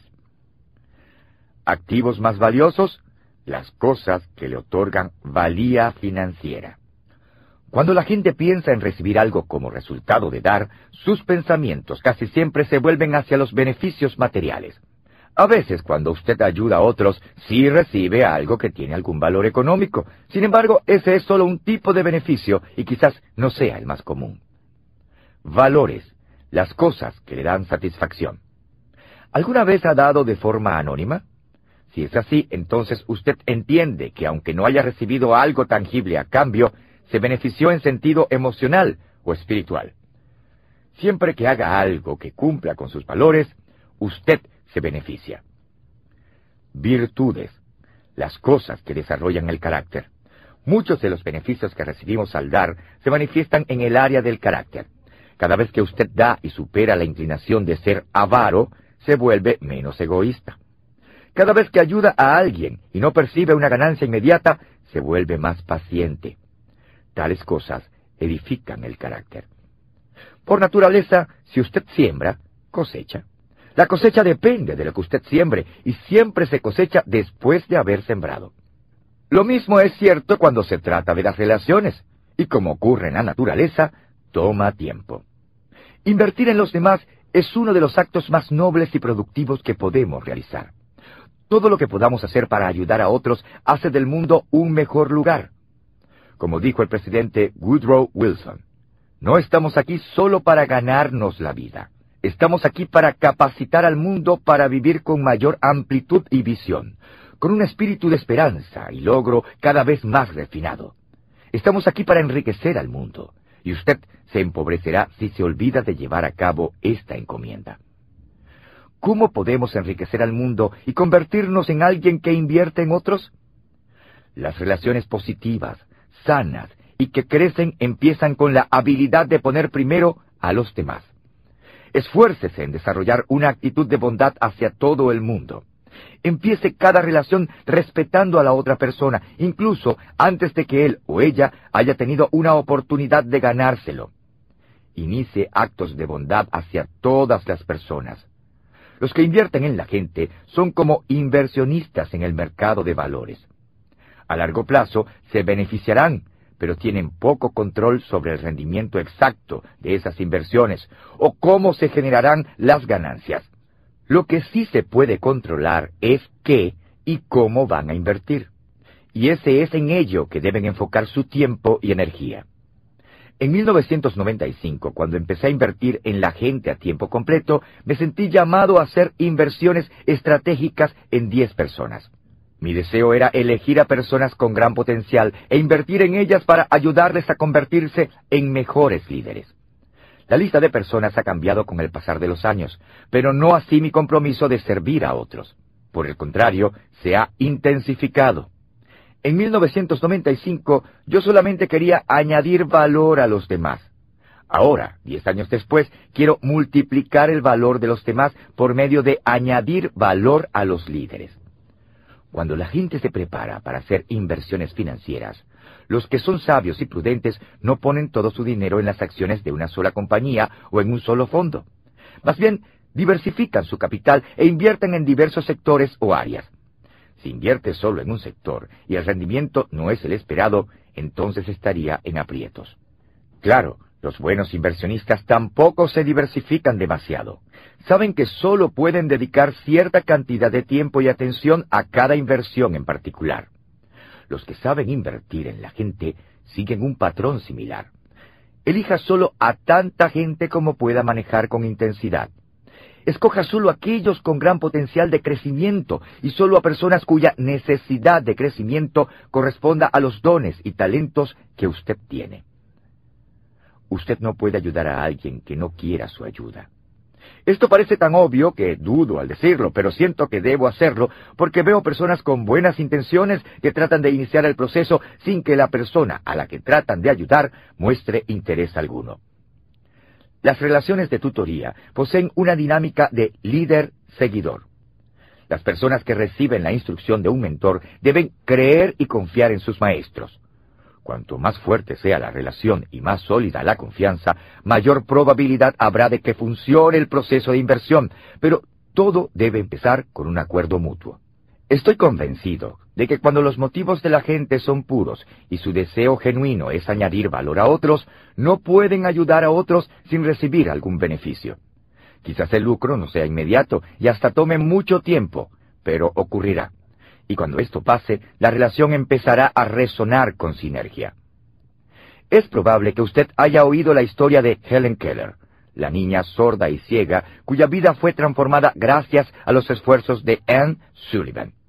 Keller, quien solo tenía siete años cuando Sullivan apareció en su vida, había vivido casi como un animal.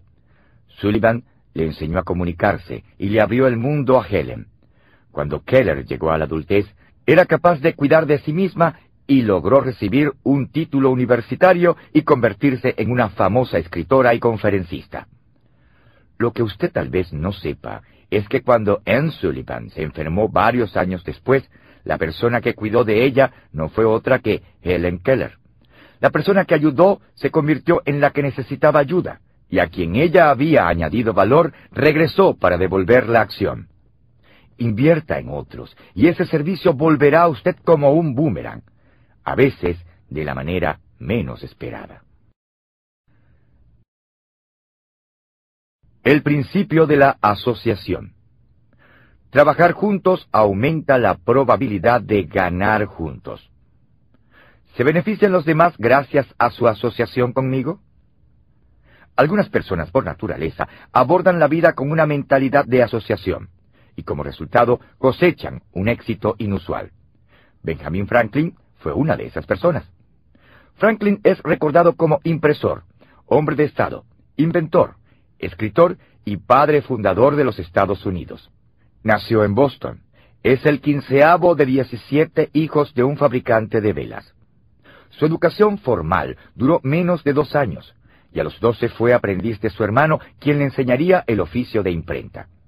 A los 17, sin más recursos que su talento y empeño, se trasladó a Filadelfia para ver cómo le iría al trabajar como impresor y periodista.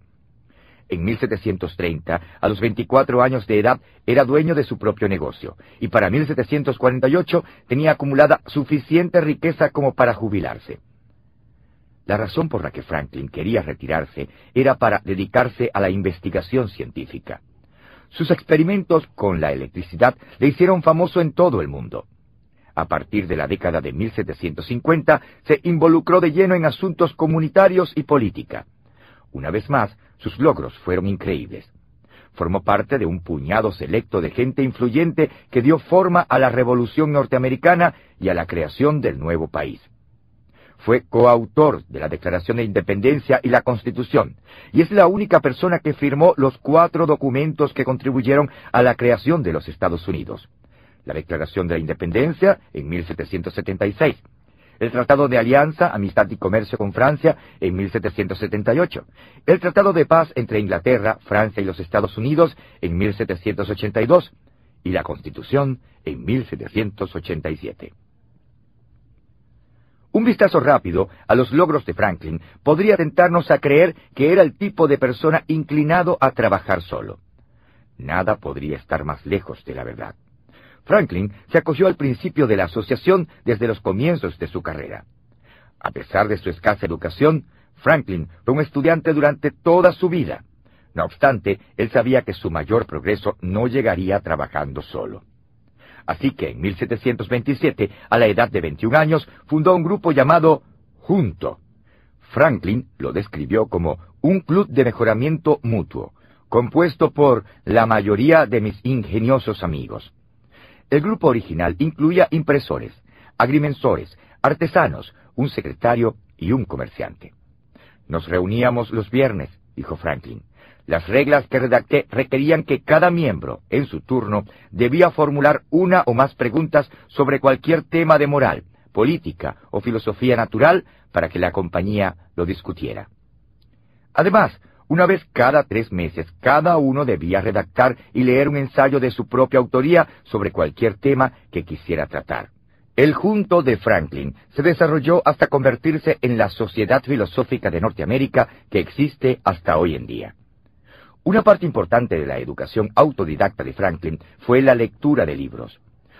Como durante su juventud le faltó dinero con frecuencia, Franklin tuvo la idea de asociarse con otros para la adquisición de libros convenció a un grupo de colonizadores para aportar dinero a un fondo común y comprar una inmensa colección de libros para ser compartidos. En 1731 la idea se desarrolló hasta convertirse en la primera biblioteca en la nación que prestaba libros.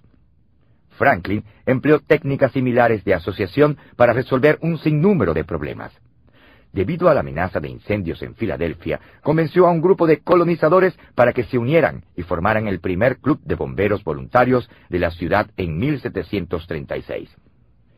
Si la propiedad de algún miembro del club se veía amenazada por un incendio, todos los demás miembros correrían a su auxilio. En 1751 ayudó a fundar el primer hospital público del país. En 1752 alentó a un grupo de colonizadores a compartir los riesgos económicos asociándose a la primera compañía de seguros de Norteamérica. Logró hacer que la gente se asociara para contratar a barrenderos de las calles y para emplear policías locales. Una y otra vez, Franklin creó equipos para que así todos pudieran alcanzar el éxito. Pocos hombres han tenido un impacto mayor en los Estados Unidos y pocas personas han entendido el poder de la asociación como lo hizo Franklin. Desde su juventud, Benjamin Franklin entendió que trabajar juntos aumenta la probabilidad de ganar juntos. Me encantaría haber sido tan sabio desde temprano, pues me tomó mucho tiempo aprender el principio de la asociación. En esta área de mi vida he pasado por etapas. Como muchas personas empecé con lo que llamo la etapa del yo. Mi enfoque estaba en mí y lo que podía hacer. Esto no significa que estuviera haciendo algo mal porque mis motivos eran positivos, pero mi perspectiva y eficacia eran bastante limitadas. Trabajé arduamente y logré hacer muchas cosas, pero no podía hacer nada de significado real por mí mismo. Lo que descubrí más adelante y presenté en las 17 leyes incuestionables del trabajo en equipo es muy cierto. Uno es un número demasiado pequeño para alcanzar la grandeza. Cuando empecé a ver más allá de mí mismo, descubrí que podía llegar más lejos y lograr más cuando otros se me unían en el camino. Como resultado quise llevarme a todo el mundo conmigo. No me tomó tiempo entender que esto era un error. He aquí por qué. Pasión. No todos deben emprender el viaje. ¿Alguna vez ha trabajado con personas que expresaron su deseo de participar y creyeron en lo que usted trataba de lograr, pero le tocó pedirles una y otra vez que hicieran su parte? Esas personas no tienen pasión por el trabajo. Tal vez quieran dar el paseo, pero no tienen interés alguno en pedalear. Llévelos con usted y le dejarán sin fuerzas. Actitud. No todos quieren emprender el viaje.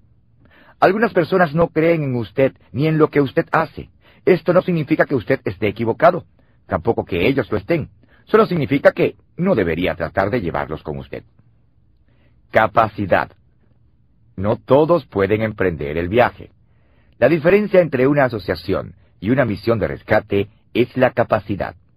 Algunas personas quizás quieran hacer una diferencia, pero no tienen las habilidades necesarias para afectar lo que usted está haciendo. No puede correr el riesgo de asociarse con alguien con quien no tenga compatibilidad a ese nivel. La lección principal que aprendí durante esta fase es que debería tratar de construir relaciones con todas las personas, pero forjar asociaciones solo con unos pocos. Solo en este periodo de mi vida he entrado a lo que llamo la etapa de la trascendencia. Ahora tengo muchas asociaciones productivas y satisfactorias, y juntos estamos haciendo muchas cosas que están teniendo un impacto positivo al ayudar a otros. No puedo imaginar nada más gratificante. Al escuchar este capítulo, es posible que usted haya notado el progreso que experimenté. Quiero hacer una diferencia. Etapa del ego con gente a mi lado que quiera hacer una diferencia. Etapa de la asociación. Haciendo algo que haga una diferencia. Etapa de trascendencia. Entre la etapa del ego y la etapa de la trascendencia se encuentra la etapa de asociación con otros. Al descubrirla, obtenemos un poder increíble, pues esta puede ser una de las experiencias más gratificantes en la vida. Si usted desea cultivar relaciones en las que todos ganen, acoja el principio de la asociación. Quizás usted sepa en su corazón que todo lo que usted puede hacer solo palidece en comparación a lo que puede hacer con otros. Las relaciones más gratificantes son siempre las asociaciones. He descubierto que esto es cierto en los negocios, es cierto en el matrimonio, y creo que será cierto en su vida también. El principio de la satisfacción. En las mejores relaciones, el gozo de estar juntos es suficiente. ¿Disfrutan mis amigos íntimos el simple hecho de estar conmigo? Una de las grandes amistades de Hollywood, una ciudad que se critica a menudo por su superficialidad, fue la que tuvieron George Burns y Jack Benny. El matrimonio de 38 años de Burns con Gracie Allen hasta su muerte en 1964 fue admirable, pero su amistad con Jack Benny duró todavía más. Tras la muerte de Benny en 1976, Burns caracterizó su relación de la siguiente manera. Jack y yo sostuvimos una amistad maravillosa durante casi 55 años. Jack nunca me dejó solo cantando, y yo nunca lo dejé solo tocando el violín. Nos reímos juntos, hicimos música juntos, trabajamos juntos, comimos juntos, etcétera, etcétera. Supongo que en muchos de esos años que pasamos juntos debimos haber hablado todos los días. Creo que a todos nos encantaría tener una relación como la de Benny y Burns, o como la de una pareja de ancianos que conocimos, pero ¿cómo llegamos a ese nivel? El fundamento consiste en la aplicación de todos los principios de interacción que he presentado hasta ahora. Una relación duradera empieza con una relación sana. Los comienzos y los finales son a veces mucho más fácil que el trabajo duro que implica sostener una relación con el paso de los años. ¿Por qué?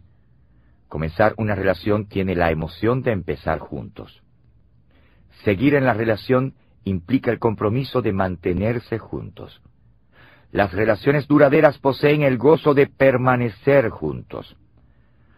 ¿Cuál es entonces el puente que salva el abismo entre las relaciones que empiezan en unidad y las que permanecen en unidad? La respuesta es crecimiento. Las personas que crecen juntas están más comprometidas entre sí y por lo general también son más felices. Lo cierto es que todas las relaciones crecen. Crecemos por separado o crecemos juntos.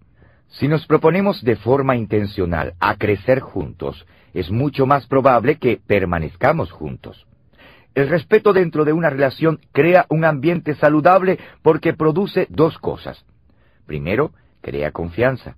Y como usted sabe, la confianza es el fundamento de todas las relaciones. Segundo, genera una actitud de servicio. La gente casi no puede resistirse a ayudar y servir a una persona a quien le tengan un respeto profundo. Espero que usted tenga personas en su vida con quienes pueda compartir el principio de la satisfacción. Si es así, esté agradecido. Si no las tiene, empiece a practicar los principios de interacción. Después, desarrolle relaciones gratificantes en las que cultive recuerdos compartidos, puedan crecer juntos y se expresen mutuamente respeto y amor incondicional. Haga esto, y es solo cuestión de tiempo antes de que experimente el gozo que viene de las relaciones profundas y duraderas.